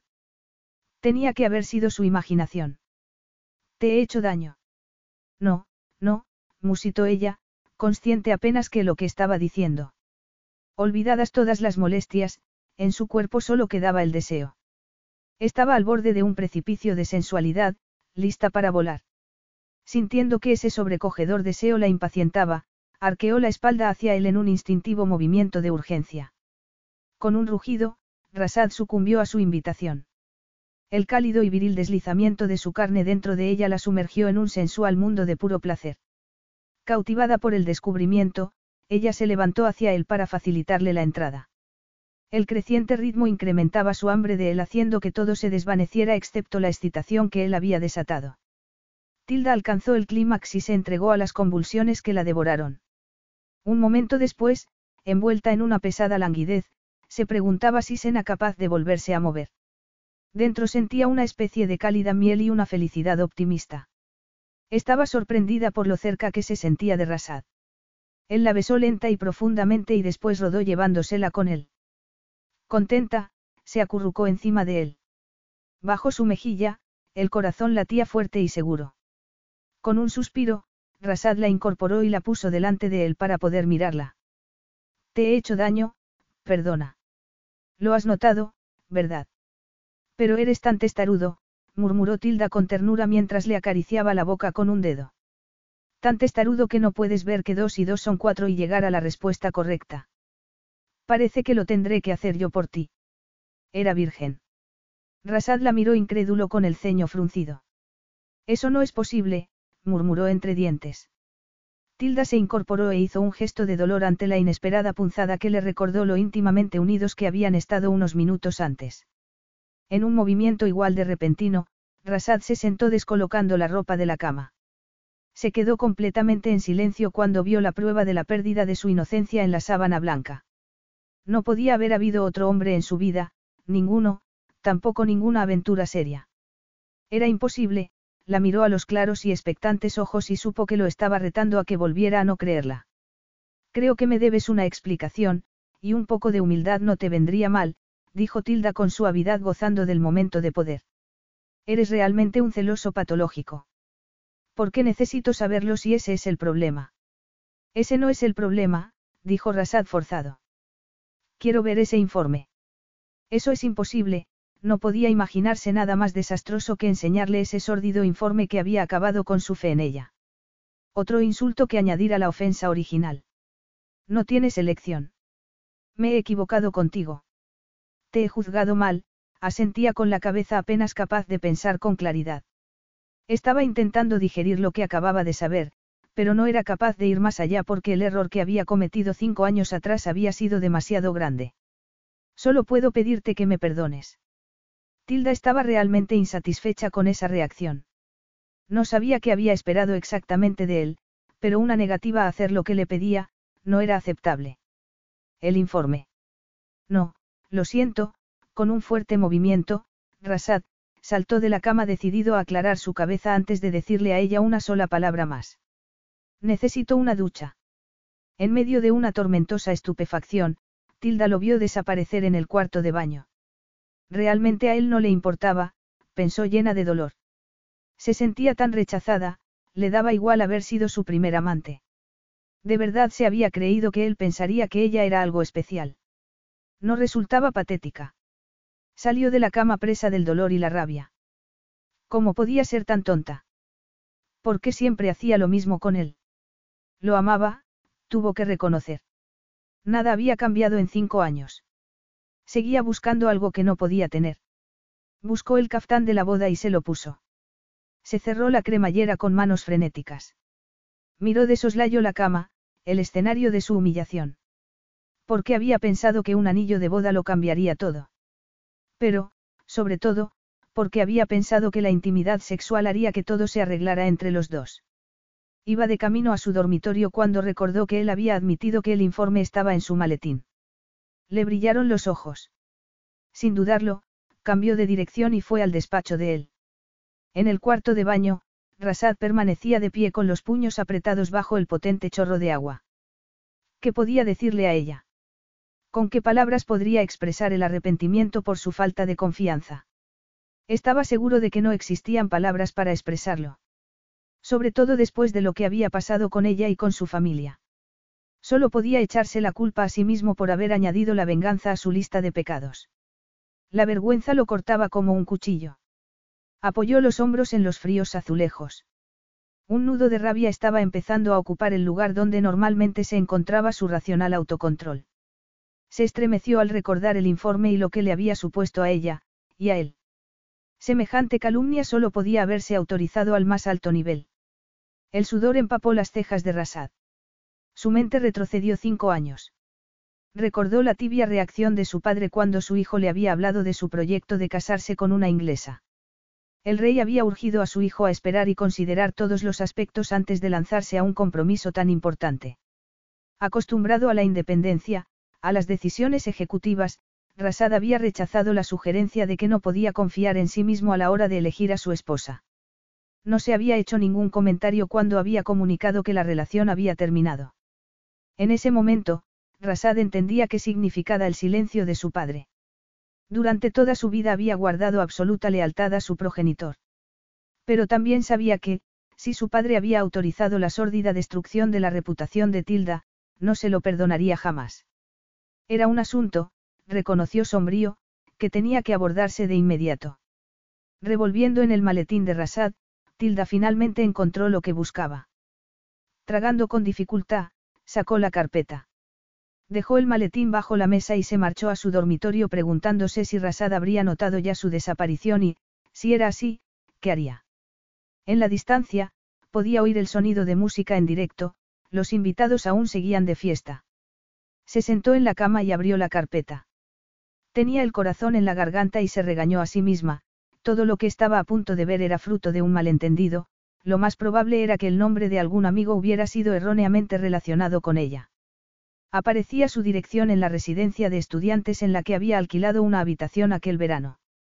Lo que no estaba preparada para ver era la serie de mentiras que narraban una sucesión de hombres, cuyos nombres no había oído jamás, y que declaraban que habían pasado alguna noche en su habitación. Eran muy precisos en las fechas y los tiempos. Evidentemente había sido víctima de una sórdida conspiración para destruir su buen nombre. Estaba destrozada por la constatación de que Rasad la hubiera creído capaz de tal promiscuidad. De pronto se sintió invadida por una explosiva mezcla de rabia y dolor. ¿Cuánto más iba a aguantar? ¿Qué decía de ella que estuviera deseando aceptar lo que Rasad estuviera dispuesto a darle? Cinco años antes, su rechazo había destruido su orgullo, su paz y su felicidad. Le había roto el corazón del modo más cruel posible. Cuando más recientemente se había acercado a él en busca de compasión, la había tratado como porquería bajo sus reales pies. Le había ofrecido la posibilidad de pagar sus deudas con su cuerpo. Solo su propia preocupación por el futuro de su familia le había convencido de aceptar esas degradantes condiciones. Y cuando los despiadados planes de Rasad le habían estallado en la cara y había necesitado su apoyo, se lo había negado ella. No, no le había negado nada salvo la inmediata gratificación sexual. ¿Cómo podía haber sido tan comprensiva? Haber estado tan dispuesta a hacer concesiones y a perdonar. En un ataque de odio contra sí misma, se quitó el caftán y entró en el cuarto de baño para lavarse la cara y quitarse el maquillaje. Buscó ropa interior limpia, una blusa y unos pantalones de algodón de entre su propia ropa, no quería ponerse la que le había comprado él. Iba a dejarlo, se volvía a casa con su madre. Podía quedarse con toda su ropa de moda y las joyas de la familia. Dejó el anillo de compromiso en la cómoda que había al lado de la cama. El llanto se le agolpaba en la garganta. Mejor viajar ligera de equipaje. Se recogió el pelo, se puso una chaqueta y revisó el pasaporte. Arrancó una hoja de papel de un cuaderno y la puso encima de la carpeta del informe que había dejado encima de la cama. Escribió. No me mereces. No pienso volver. Quiero el divorcio. Solo cuando alcanzó la entrada del palacio se dio cuenta de que sus guardaespaldas habían salido de no se sabía dónde para seguir cada uno de sus pasos. El pánico la asaltó. Había pensado escabullirse sin que nadie se diese cuenta, y también había pensado que nadie la reconocería con su ropa normal. ¿Quiere un coche, Alteza Real? Preguntó Musraf, el único que hablaba inglés de todo el equipo de protección. Sí, por favor. Voy al aeropuerto, Tilda intentaba comportarse como si una huida de última hora al aeropuerto su noche de bodas fuera algo completamente normal. Que la llamaran, Alteza Real, la enervaba porque no sabía que tenía ese título y le hacía pensar que el anonimato era ya una quimera. En unos minutos una limusina se detuvo ante la entrada. Musraf la acompañó hasta el vehículo y le preguntó la hora de su vuelo. Quiero ir a Londres, pero aún no tengo billete, informó Tilda sin entonación. Pensaba hacer todas las gestiones al llegar a aeropuerto, pero una vez allí, le buscaron una sala privada. Esperó dos horas antes de que le prepararan un avión privado con los colores de la Casa Real. Se subió al aparato sintiendo que era un descaro total dejar a Rasad recurriendo a uno de sus aviones. Se le ocurrió que una esposa que se esfumaba a las pocas horas de una boda de Estado era una situación bastante más embarazosa, así que se inventó una historia para que Musraf se la contara a Rasad. Dile que mi madre no está bien y por eso he salido corriendo, le dijo antes de despegar. Estaba amaneciendo cuando aterrizó en el Reino Unido. Había dormido algunas horas y se encontraba físicamente fresca, su ánimo había tocado fondo. Su escolta estaba cerca y mientras estaba pensando cómo deshacerse de ellos de forma amable, sonó su teléfono. Soy Rasad, murmuró su marido haciendo que casi se desmayara. Nos vemos en la casa de la ciudad en una hora. Me estás diciendo que también estás tú en Londres. Dijo Tilda en un tono de voz que pareció la versión discreta de un grito. Eso es imposible. Una hora. Voy a ver a mi madre. Una hora, sentenció Rasad. No iré. Si no vienes, iré a buscarte a Oxford, informó con despiadada claridad. Eres mi esposa. Tilda sintió que le ardía el rostro. Volvió a meter el teléfono en el bolso. Debía haber salido de Bacar inmediatamente detrás de ella. Su esposa. Su esposa accidental hubiera sido una descripción más precisa. ¿Cuántas mujeres se habían casado sin que siquiera se lo pidieran? Apretó los dientes. De acuerdo, si Rasad quería mantener el tono de confrontación, se enfrentaría a él. No había hecho nada de lo que tuviera que avergonzarse. Aunque salir con él desde el primer momento parecía haber sido su gran error, era él quien parecía un problema con P mayúscula. De principio a fin, eso era lo que había demostrado ser. Pero por mucho que intentaba mantener su desafiante furia a buen nivel para enfrentarse a él, se entristecía al recordar lo humillante que era el informe. En realidad, ver la clase de cosas de las que Rasad la creía capaz había hecho desaparecer cualquier clase de sentimentalismo de su cabeza. El amor era una pérdida de tiempo con un tipo que podía alegremente hacer el amor con una mujer que pensaba que era una zorra. Ese informe también había revivido el dolor que le había infligido cinco años antes. Bueno, ya no habría más de eso. Ya había hecho bastante daño. Habían pasado cerca de dos horas cuando Rasad entró a grandes zancadas en el salón de reuniones donde justo seis semanas antes había planteado los términos de su relación con Tilda. Desde la ventana, ella lo había visto llegar y había empezado a respirar como si estuviera al borde de un ataque de pánico. No quiso reparar en lo guapo que estaba con un elegante traje negro. Tampoco quería sentir el calor y el estremecimiento que experimentó cuando sus miradas se cruzaron. Abriste mi maletín para ver ese informe, dijo Rasad con ira contenida. Hubiera volado una caja fuerte para echarle un vistazo y estoy realmente contenta de haberlo visto, respondió alzando la barbilla desafiante. Eso no será nunca una excusa para marcharte. No me he marchado, me he escapado. ¿Y dónde estabas tú? ¿Cuál fue tu reacción al descubrir que todo de lo que me acusabas era completamente falso? Exigió Tilda retadora con los ojos inundados de lágrimas. Te fuiste a darte una ducha. Rasad dijo algo en árabe que sonó como un juramento. Estaba conmocionado, trastornado. ¿Desde cuándo te, trastornas? Le lanzó Tilda con amargura. Te he visto frío, enfadado, desdeñoso, callado.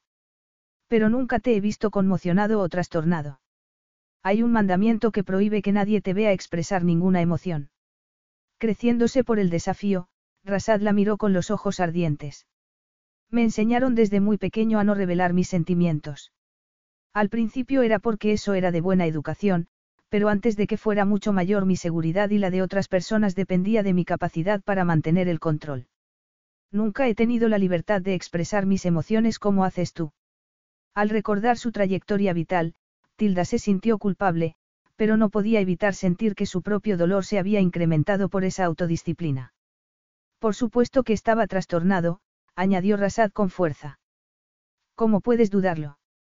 Las inmundas mentiras de ese informe destruyeron lo que habíamos construido juntos cinco años atrás. No, tú lo destruiste. Creíste esas inmundas mentiras.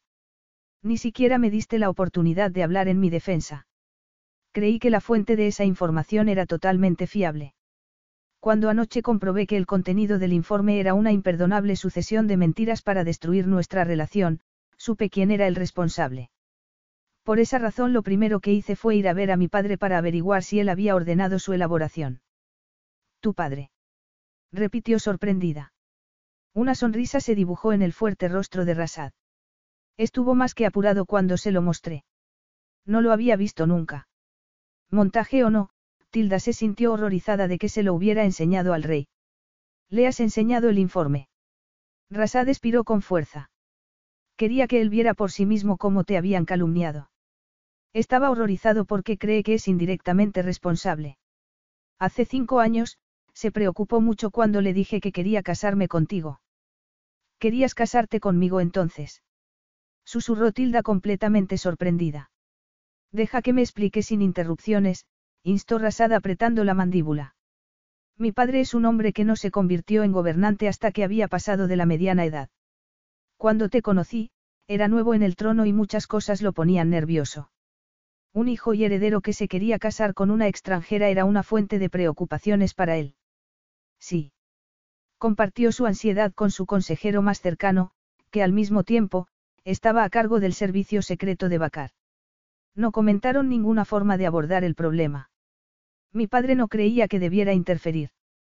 Pero cuando tiempo después le dije que mi relación contigo se había terminado, se preguntó si el consejero habría actuado por su cuenta. Decidió no preguntarle ni mencionarme a mí las sospechas. Y esas dos omisiones han pesado sobre su conciencia desde entonces. Llamó a Hasim, que ahora es su más cercano colaborador. Hasim trabajó para el consejero de mi padre hace cinco años. Estaba al corriente del informe y muy preocupado por lo que se había hecho, contó Rasad con pesadumbre. Al menos alguien sabe distinguir lo malo de lo bueno, murmuró Tilda. Hasim guardó silencio por miedo a perder su puesto. Su jefe de entonces está muerto. Hasim te vio cuando fuiste a la Embajada de Londres el mes pasado y cuando viniste a mi casa.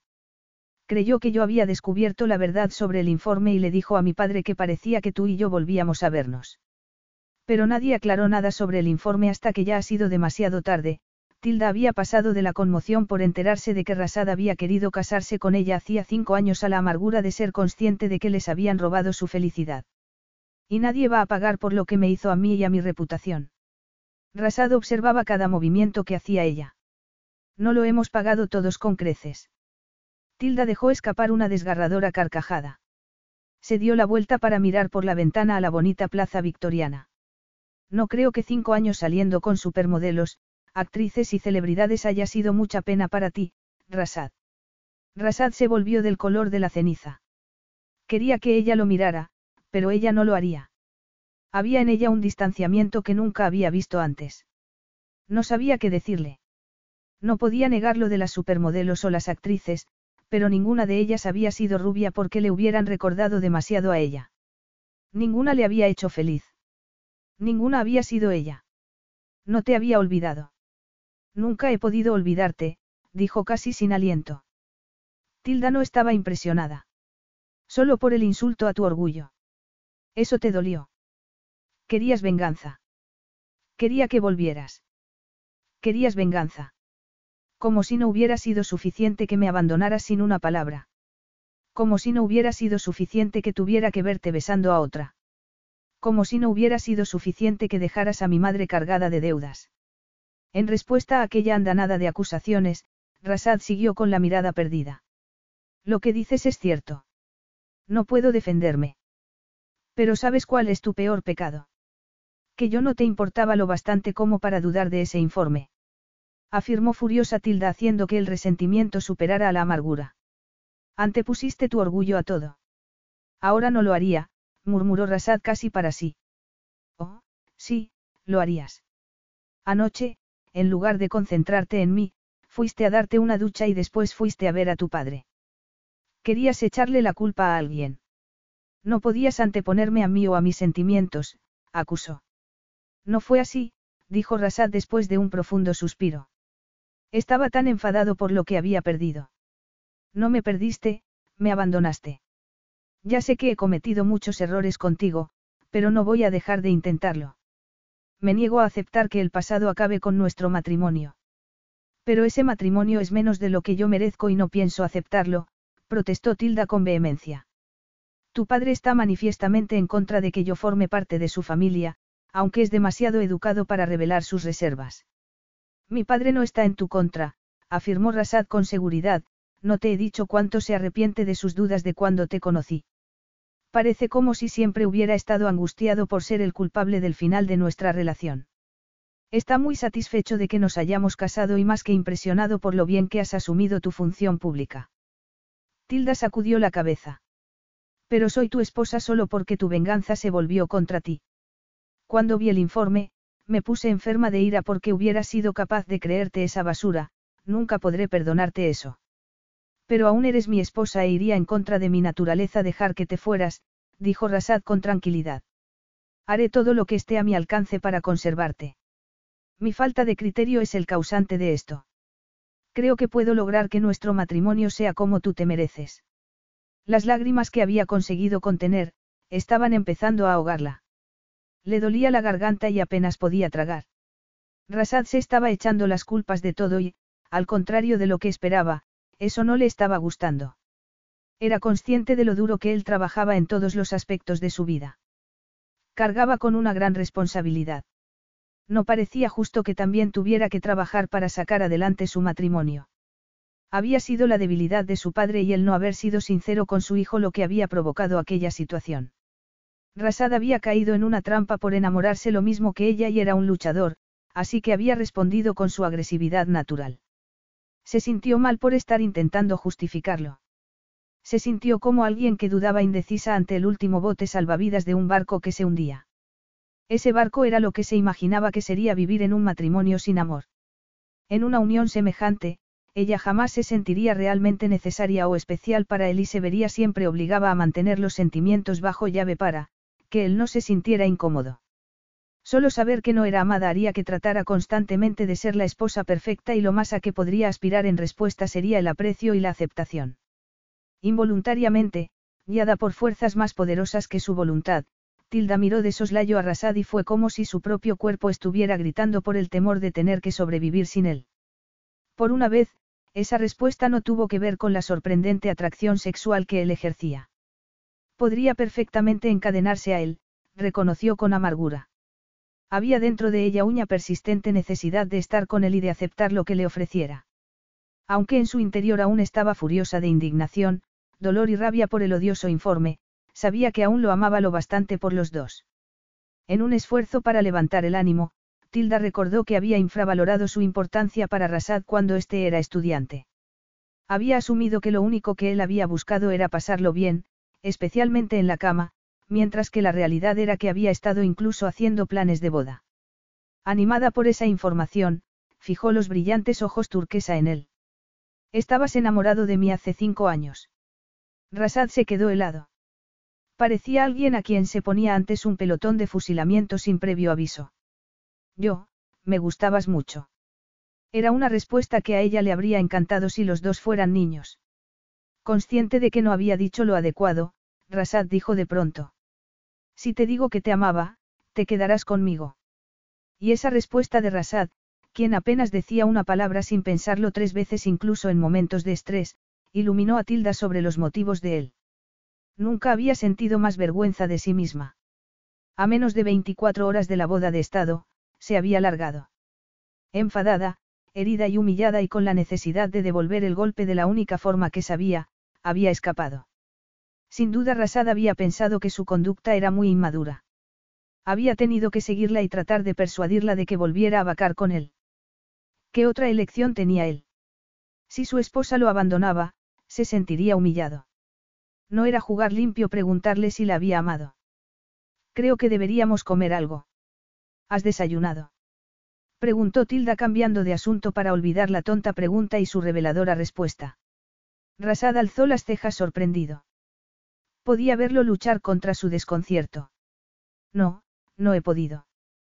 Tilda respiró hondo. Se acercó a un timbre que había en la pared y lo apretó. El silencio se arremolinaba como un mar tormentoso lleno de peligros. Apreció un criado y ella le pidió el desayuno en un árabe lento y cuidado. Sacudido por la pregunta que ella le había planteado, Rasad se había sentido capaz de decirle cualquier cosa que quisiera oír, incluso si eso suponía mentir por primera vez en su vida. Pero solo se había sentido así diez segundos, las mentiras le parecían demasiado peligrosas en el clima que se había creado. Sabía exactamente lo que sentía por ella. Era su esposa con todo lo que eso conllevaba y quería, algo de lo más natural, llevársela de nuevo a casa. Aprendes deprisa, dijo Rasad mirándola con ojos brillantes.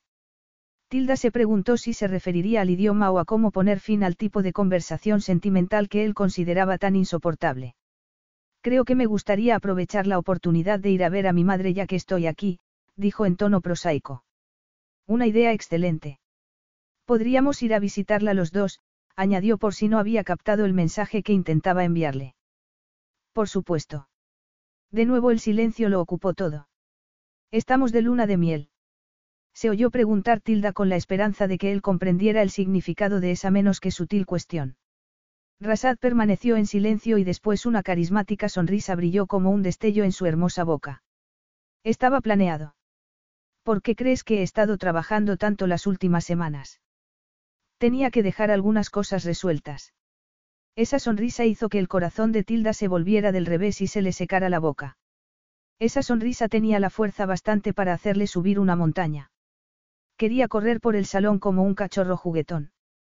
Lo pensó justo en el momento en que, afortunadamente, llevaron el desayuno y evitaron que se comportara de ese modo. Cuando los dos fueron a casa de su madre ese mismo día más tarde, Tilda se sintió agradecida por la distracción después de tanto drama. Encontraron allí a Evan Gerold disfrutando del té de media tarde y los bollos caseros. Beth estaba feliz por la llegada de su hija y su yerno, y Evan rápidamente se disculpó. Pero Rasad habló un buen rato con él mientras Tilda charlaba con su madre. Se sintió muy feliz cuando Beth le contó que Evan la había convencido de salir de casa y sentarse en su coche unos minutos el día anterior. Y conseguiste hacerlo sin sufrir un ataque de pánico. Tilda estaba sorprendida porque todos sus hijos habían hecho grandes esfuerzos para convencer a su madre de que se enfrentara a su fobia en lugar de sucumbir a ella. Evan me ha animado. Me ha llevado casi dos semanas salir por la puerta, pero tengo que aprender a manejar todo esto ahora que te has casado con Rasad. Aubrey pronto se marchará de casa también, señaló Beth. Necesito ser más independiente. Beth le entregó a su hija varias cartas que habían llegado para ella. Mientras su madre hacía más té, Tilda leyó su correo. La dirección de la última carta estaba escrita con una letra que no conocía. La abrió y sacó una hoja de papel. Era una mala fotocopia de una fotografía de una mujer rubia bailando dentro de una jaula. Tilda sintió que el pulso se le disparaba. La miró horrorizada. Podía ser ella tanto como cualquier otra. Era imposible saberlo. Debajo de la fotografía había un número de un móvil. He hecho más té dijo Beth mientras Tilda se escabullía para hacer una llamada. Solo serán un par de minutos, dijo Tilda cerrando la puerta tras salir. Reconoció la voz de Scott en cuanto respondió al teléfono. Sintió una arcada. Soy Tilda, ¿por qué me has mandado esa foto? Tengo varias fotos de ti bailando en la jaula. Tilda apretó los dedos en torno al teléfono. No recuerdo a nadie haciendo fotos esa noche. No te creo. Es cosa tuya lo que quieras creer, pero ahora eres de la realeza, esas fotos tienen que valer una fortuna. Supongo que Rasad pagará una buena suma para tenerlas para él solo, su padrastro soltó una risita sórdida. Por supuesto, si no estás interesada, solo tienes que decirlo. Una princesa rubia medio desnuda dentro de una jaula gustará a la prensa del corazón. Tilda se sintió mareada. Scott le estaba haciendo chantaje. Le había hecho fotos a alguien. Su colega, Pete, a lo mejor. No tenía ni idea. Una rubia medio desnuda en una jaula sería mucha más humillación para Rasad y su familia que una esposa que huye. Se encogió ante la posibilidad de que esas fotografías aparecieran en la prensa. ¿Cuánto quieres? Sabía que lo verías desde mi punto de vista y preferirías que todo quedase en la familia. 15 de los grandes. Aunque estaba más blanca que la pared, Tilda decidió echarse un farol. Entonces tendré que hablar con Rasad para pedirle el dinero, yo no tengo acceso a esa cantidad. Manténlo fuera de esto, dijo a toda prisa Scott agitado ante la idea de que Rasad se viera implicado. Te tiene controlado el presupuesto. ¿Cuánto puedes conseguir de prisa? A lo mejor cinco mil, musitó avergonzada sabiendo que no estaba haciendo lo correcto. Todo el mundo sabía que era una estupidez sucumbir al chantaje. Ella también lo sabía, pero la sola idea de Rasad volviendo a ver una fotografía de ella la hacía ponerse enferma. No se había gastado nada de la asignación que le habían puesto en una cuenta a su nombre. Se dijo que gastarse ese dinero en recuperar las fotos era menos malo que avergonzarlo con la prueba gráfica de sus errores de juventud. Scott regateó locuaz y finalmente dijo que aceptaba si eso era lo más que podía ofrecerle. La puerta se abrió y Tilda dio un respingo. Rasad estaba en el umbral. Le hizo un gesto de interrogación con la ceja al notar su tensión. Te mandaré un cheque, dijo a Scott y cortó la comunicación. ¿Hay algún problema? Preguntó Rasad. No, nada, solo una tonta factura que se me olvidó pagar. Un poco vergonzoso, murmuró con los dientes a punto de castañetearle solo de pensar en que descubriera lo que iba a hacer. Mi gente se ocupará. Dame los detalles, dijo Rasad. No, me ocuparé yo. Cuando volvemos a vacar? Cuando tú quieras. Tilda estudió la corbata de seda. No se atrevía a mirarlo a los ojos porque era demasiado observador e inteligente. Después de su desagradable charla con Scott, Bacar parecía brillar como un puerto seguro en el distante horizonte. Podemos irnos esta noche. Cuando Rasad habló, Su sorpresa era evidente. Creía que preferirías algo más cosmopolita para la luna de miel, París, Río. El Palacio de los Leones. Nunca me enseñaste el harén, le recordó Tilda pensando que ese lugar remoto en el desierto estaría a salvo de Scott y de sus maquinaciones. Capítulo 10. Dios mío, tu abuelo y tú podríais ser gemelos. Tilda miraba fascinada la fotografía del hacía largo tiempo fallecido Saraf con su atuendo ceremonial. Ahí podía verse de dónde había heredado la estructura clásica de su figura. Rasad extendió una mano sobre el vientre de ella para inclinarla y apoyarla en su cuerpo. Mi padre dice que los genes de su padre saltaron una generación y llegaron a mí. Aunque me gustaría creer que el parecido es solo de semejanza, yo, definitivamente, no he heredado el buen carácter de mi padre. ¿Has raptado a alguna mujer?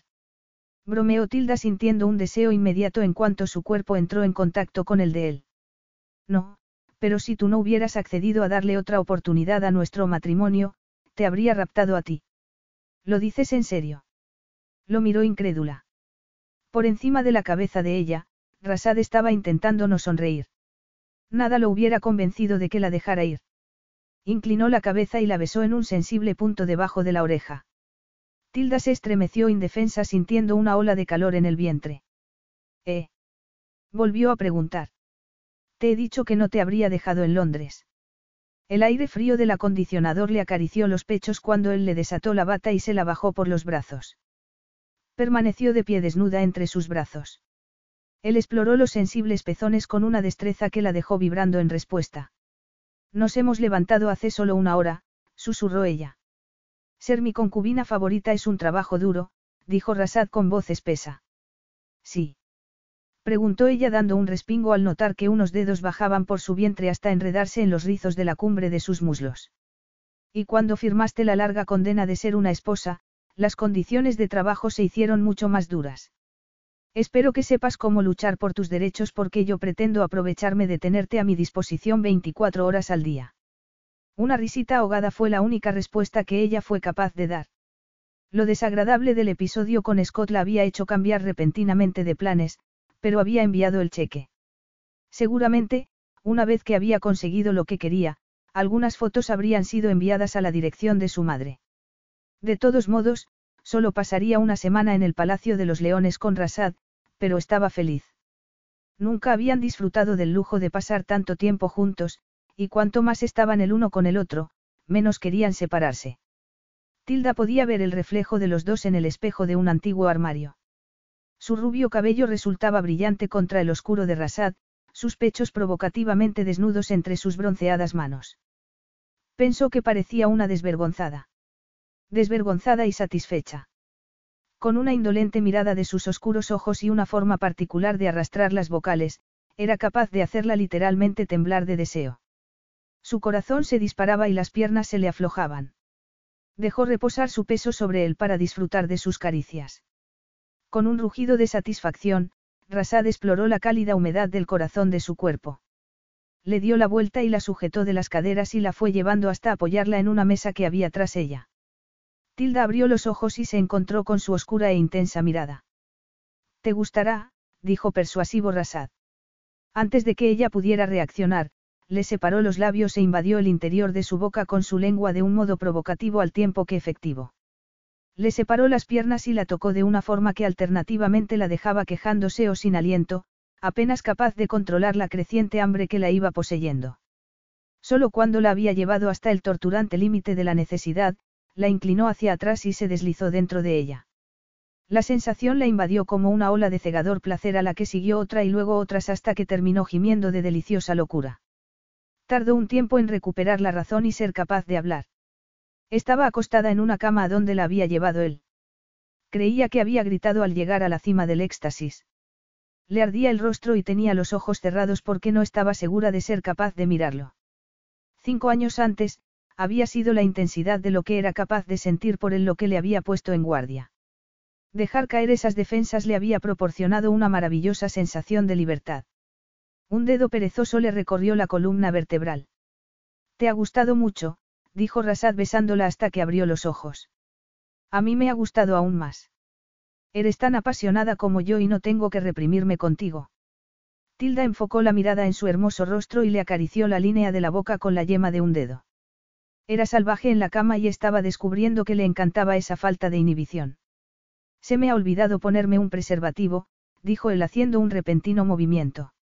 Oh, bueno, dijo ella encogiéndose de hombros e imaginando un rasad en miniatura con los ojos serios o una diminuta versión de Durra hablando continuamente. Aunque quedarse embarazada tan pronto no era algo que tuviera planeado, era consciente de que anticiparlo le producía una cierta felicidad. Rasad la miró detenidamente. Podría haberte dejado embarazada, añadió como si ella no hubiera entendido las consecuencias de lo que le había dicho antes. Bueno, tampoco sería el fin del mundo, no. No te importaría. No, si tiene que ser, será. Me gustan los niños. El rostro de Rasad se relajó. La abrazó. Eres sorprendente, dijo él. Llevamos aquí una semana. ¿Te gustaría ir a Canes unos días? Tengo una casa allí. Con una sonrisa soñolienta, Tilda apoyó la cabeza en el hombro de él. Si quieres. ¿Te gustaría? Um, susurró cerrando los ojos porque había decidido que le gustaría cualquier sitio si era con él. Cuatro semanas después, la luna de miel, que se había prolongado dos veces, tocaba a su fin. Habían disfrutado unos largos y soleados días en la solitaria finca que Rasad tenía en el sur de Francia. Lo habían llamado por un asunto de negocios el día anterior. Tenían que volver ese mismo día y Tilda estaba recogiendo sus joyas para salir un poco más tarde. Estaba tomando nota mentalmente de que sus pechos parecían un poco más sensibles. Llevaba también diez días de retraso en el periodo. No tenía ninguna intención de decirle nada a hasta que hubiera visto a un médico, pero sospechaba que estaba embarazada. De hecho, estaba bastante excitada antes la idea de que podía llevar ya dentro a su primer hijo, preocupada porque Rasad no estuviera ilusionado. Como se esperaba que Rasad fuera el padre de la siguiente generación de reyes, tener familia naturalmente estaba en su agenda. Pero era muy pronto para haber concebido. Aunque sabía que Rasad actuaría como si fuese la mejor noticia del mundo, en el fondo estaba preocupada porque considerara una opción menos atractiva una esposa embarazada. Con un suspiro, se miró detenidamente en el espejo intentando imaginarse cómo sería con una enorme barriga y unos pechos enormes. Desde un punto de vista práctico, pensó que habría cosas que no cambiarían. No estaba enamorado de ella y sabía que era una estupidez pensar que aquello supondría alguna diferencia. Su aspecto y lo activa que ella pudiera ser dentro y fuera de la cama eran factores cruciales en su relación. No habría más viajes de acá para allá, ni cabalgar a caballo ni esquí acuático. Ambos disfrutaban de esas actividades, pero a ella le tocaría hacer ejercicio con moderación. Se aburriría de ella. Con un humor extraño, observó la pulsera de diamantes. El último regalo de Rasad era tan elegante como el anillo de compromiso. También tenía unos pendientes y un collar. Le había regalado algunas cosas preciosas. Era maravillosamente generoso. Era como si nada lo complaciera tanto como complacerla a ella. Recordando esa verdad, salió a la terraza y se sentó en un cómodo sillón. Los hermosos jardines bajaban hasta la playa. La finca también tenía unos estupendos establos. Tilda no había aprendido nunca a montar, pero Rasad y su familia estaban locos por los caballos. Había obligado a Tilda a subirse a lomos de una yegua muy mansa. Una vez que había sido capaz de relajarse encima de un caballo, había ido todas las mañanas a montar con él por la playa. Bueno, ella había ido despacio y lo había mirado galopar en el borde de las olas. Había sido jugador de polo aficionado y estaba increíblemente atractivo subido a un caballo. La mayor parte de las noches habían cenado fuera, disfrutando de las terrazas de muchos de los grandes restaurantes de Canes. La reserva de Rasad había desaparecido rápidamente. Hablaba mucho con ella, hacía bromas con facilidad. Su relación había cambiado desde que el desagradable asunto del informe se había aclarado. Cada vez más iba reconociendo al tipo que le había robado el corazón cinco años antes. Algunas discusiones ocasionales rompían la paz y normalmente se resolvían en la cama. Rasad era muy apasionado, muy testarudo. Tenía una voluntad de acero y una personalidad fuerte. Tendía siempre a ser el jefe. Solía pensar que él sabía que era lo mejor. Lo que la enfurecía era la cantidad de veces que tenía razón. Estaba total y absolutamente enamorada de él, reconocía mareada. Tilda. Rasad entró en la terraza espectacularmente guapo en un traje color crema. Te he estado buscando por todas partes. No sabía que habías vuelto. Estaba disfrutando de la vista, Tilda se dio cuenta de que tenía un gesto inusualmente serio. Puedes entrar. Tenemos que hablar, dijo él. Tilda se puso de pie despacio y se alisó la falda con las manos. Tuvo una sensación desagradable en el vientre. Algo le decía que alguna cosa iba mal, muy mal. Entró en la habitación que Rasad usaba como despacho. Él estaba apoyado en el borde de la mesa con los ojos mirándola reflexivos. Sabes, por alguna razón me siento como una niña a la que llaman al despacho del director, dijo Tilda tensa. Siéntate, por favor, murmuró él suavemente. Tilda se sentó, pero permaneció con la espalda erguida porque sabía que no se estaba imaginado el ambiente de tensión. Voy a preguntarte una cosa y espero que seas sincera. ¿Cuál es tu opinión de mí como marido? Tilda parpadeó y después abrió mucho los ojos. En, en serio. Tartamudeó. En serio. ¿Por qué me preguntas eso? Hazme caso aunque solo sea una sola vez. Bueno, eres, un compañero maravilloso, incluso ecuánime, y paciente. Muy bueno en la cama, se ruborizó al ver que Rasad alzaba una ceja como sugiriendo que estaba yendo por el camino equivocado. Generoso, amable, agradable. Parezco un santo y no lo soy. Debes ser más sincera y hablar de mis defectos. No he dicho que no tengas defectos, se defendió Tilda al instante. Aparte de ser demasiado inteligente para tu propio bien algunas veces. Rasad tomó una hoja de papel que había en el escritorio y se lo tendió para que lo viera. Tilda se echó para atrás porque era la misma fotocopia de la mujer bailando en la jaula que Scott le había enviado a ella. ¿De dónde has sacado eso? Tu madre lo envió con tu correo. No había nada en el sobre que indicara que fuera personal, así que lo abrió alguien de la oficina que pensó que era una invitación a una fiesta.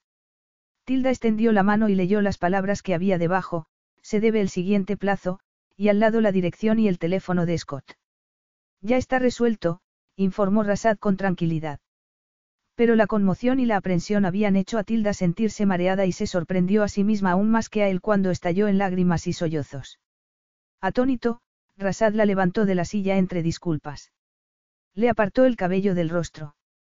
Creo que esto se puede calificar como un momento de, demasiado inteligente para mi propio bien, dijo en un susurro.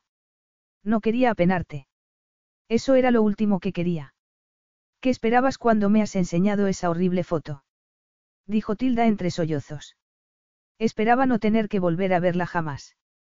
Rasad la rodeó con sus brazos. No habrías tenido que volver a verla si hubieras acudido a mí la primera vez.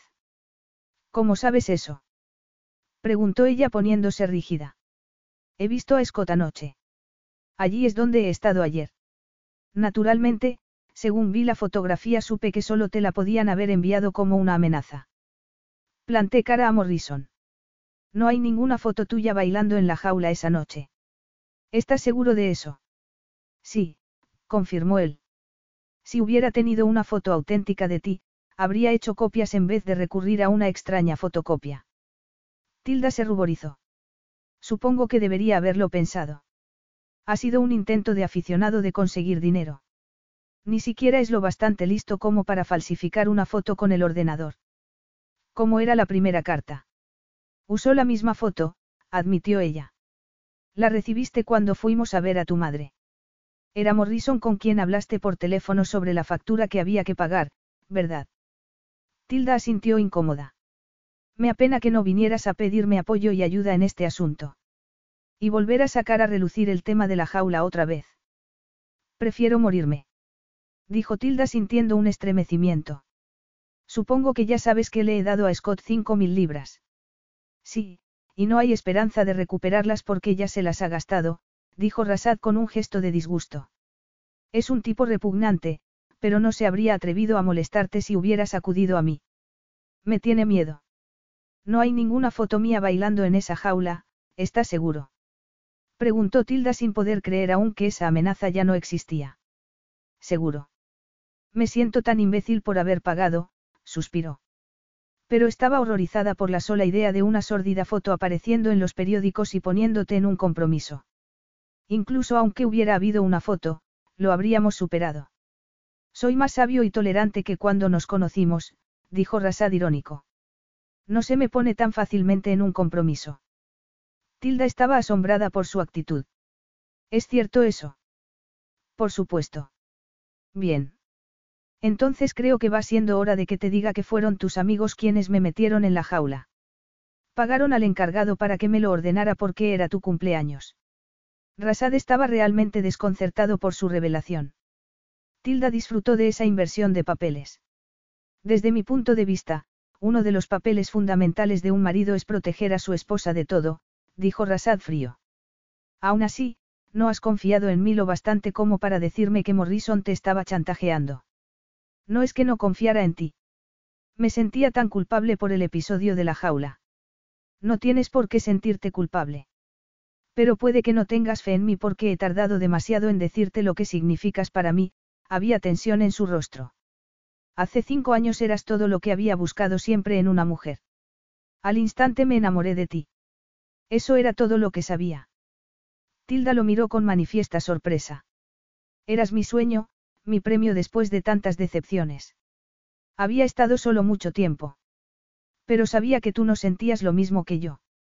Rasad, interrumpió ella emotiva. Creía que si tú sentías por mí lo mismo que yo por ti, entonces te habrías acostado conmigo. Tilda estaba impactada por su sinceridad. Eso no es así.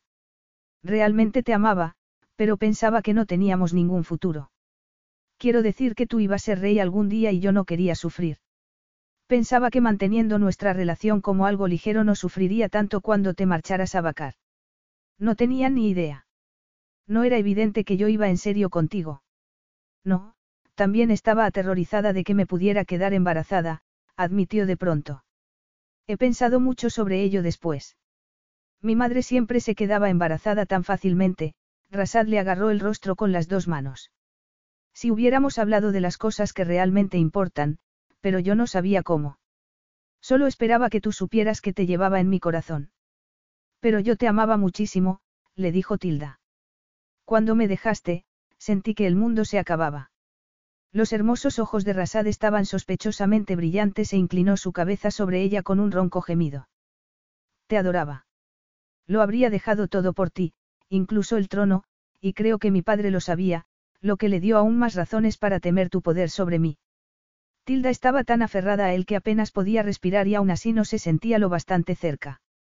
En cinco años que estuve sin ti, no volví a ser feliz. Me avergüenza reconocerlo, pero incluso aunque hubiese sido una cazafortunas creo que serías mi esposa porque te amo. ¿Cuánto tiempo hace que estás enamorado de mí? Durante cinco años lo he llamado odio. Nunca me he recuperado de ti, reconoció en un tono sombrío. No te das cuenta de cuánto te quiero todavía. Pero ¿cómo puedes quererme? Preguntó Rasad mirándola dubitativo. Pides perdón muy bien.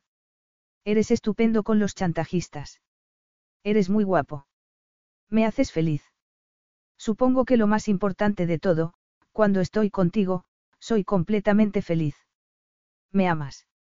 Una sonrisa empezaba a iluminar sus labios. Tilda lo abrazó y lo besó. Ah, y creo que estoy embarazada, dijo tras decidir que nunca más le ocultaría nada. Y me encanta. Rasad rió a carcajadas y la miró casi con reverencia.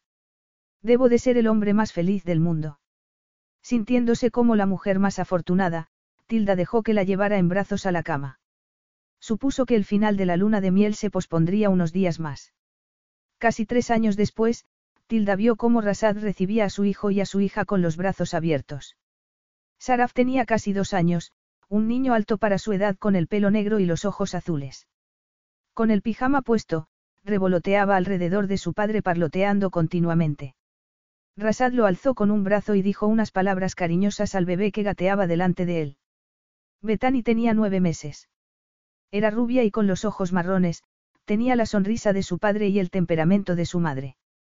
Como la alfombra persa que tenía debajo le impedía avanzar, rompió a llorar y se dejó caer al suelo. Rasad la levantó y se la colocó en el otro brazo. La niña se agarró a él como una lapa y le dio palmaditas en la cara radiante de amor y felicidad. Era fin de semana. Rasad y Tilda solían pasarlos en el Palacio de los Leones donde la privacidad estaba asegurada. Saraf había sido una delicia tal para sus padres, que habían decidido tener otro hijo lo antes posible. Era un chico encantador, adelantado para su edad y muy activo. Tilda había llevado muy bien los dos embarazos. Su madre se había casado hacía poco con Evan Gerold y vivía en muchas mejores circunstancias. Le había llevado un año y ayuda profesional superar su agorafobia. Había sido un reto para ella, pero se había convertido en una visitante habitual de Bacar. Tilda se había sentido feliz cuando supo que se iba a casar, Evan siempre le había gustado y ya no estaba preocupada por su madre como siempre lo había estado. Su hermano Aubrey había terminado medicina y Katy estaba en la universidad. Los pequeños, Megan y James, iban bien en el colegio. Era una fuente de satisfacción para Tilda visitar a su familia. Solía ir a Londres con Rasad. El rey era un visitante regular de su casa en el complejo de palacio porque le encantaban los niños. Tilda había conseguido sentirse muy relajada con el anciano.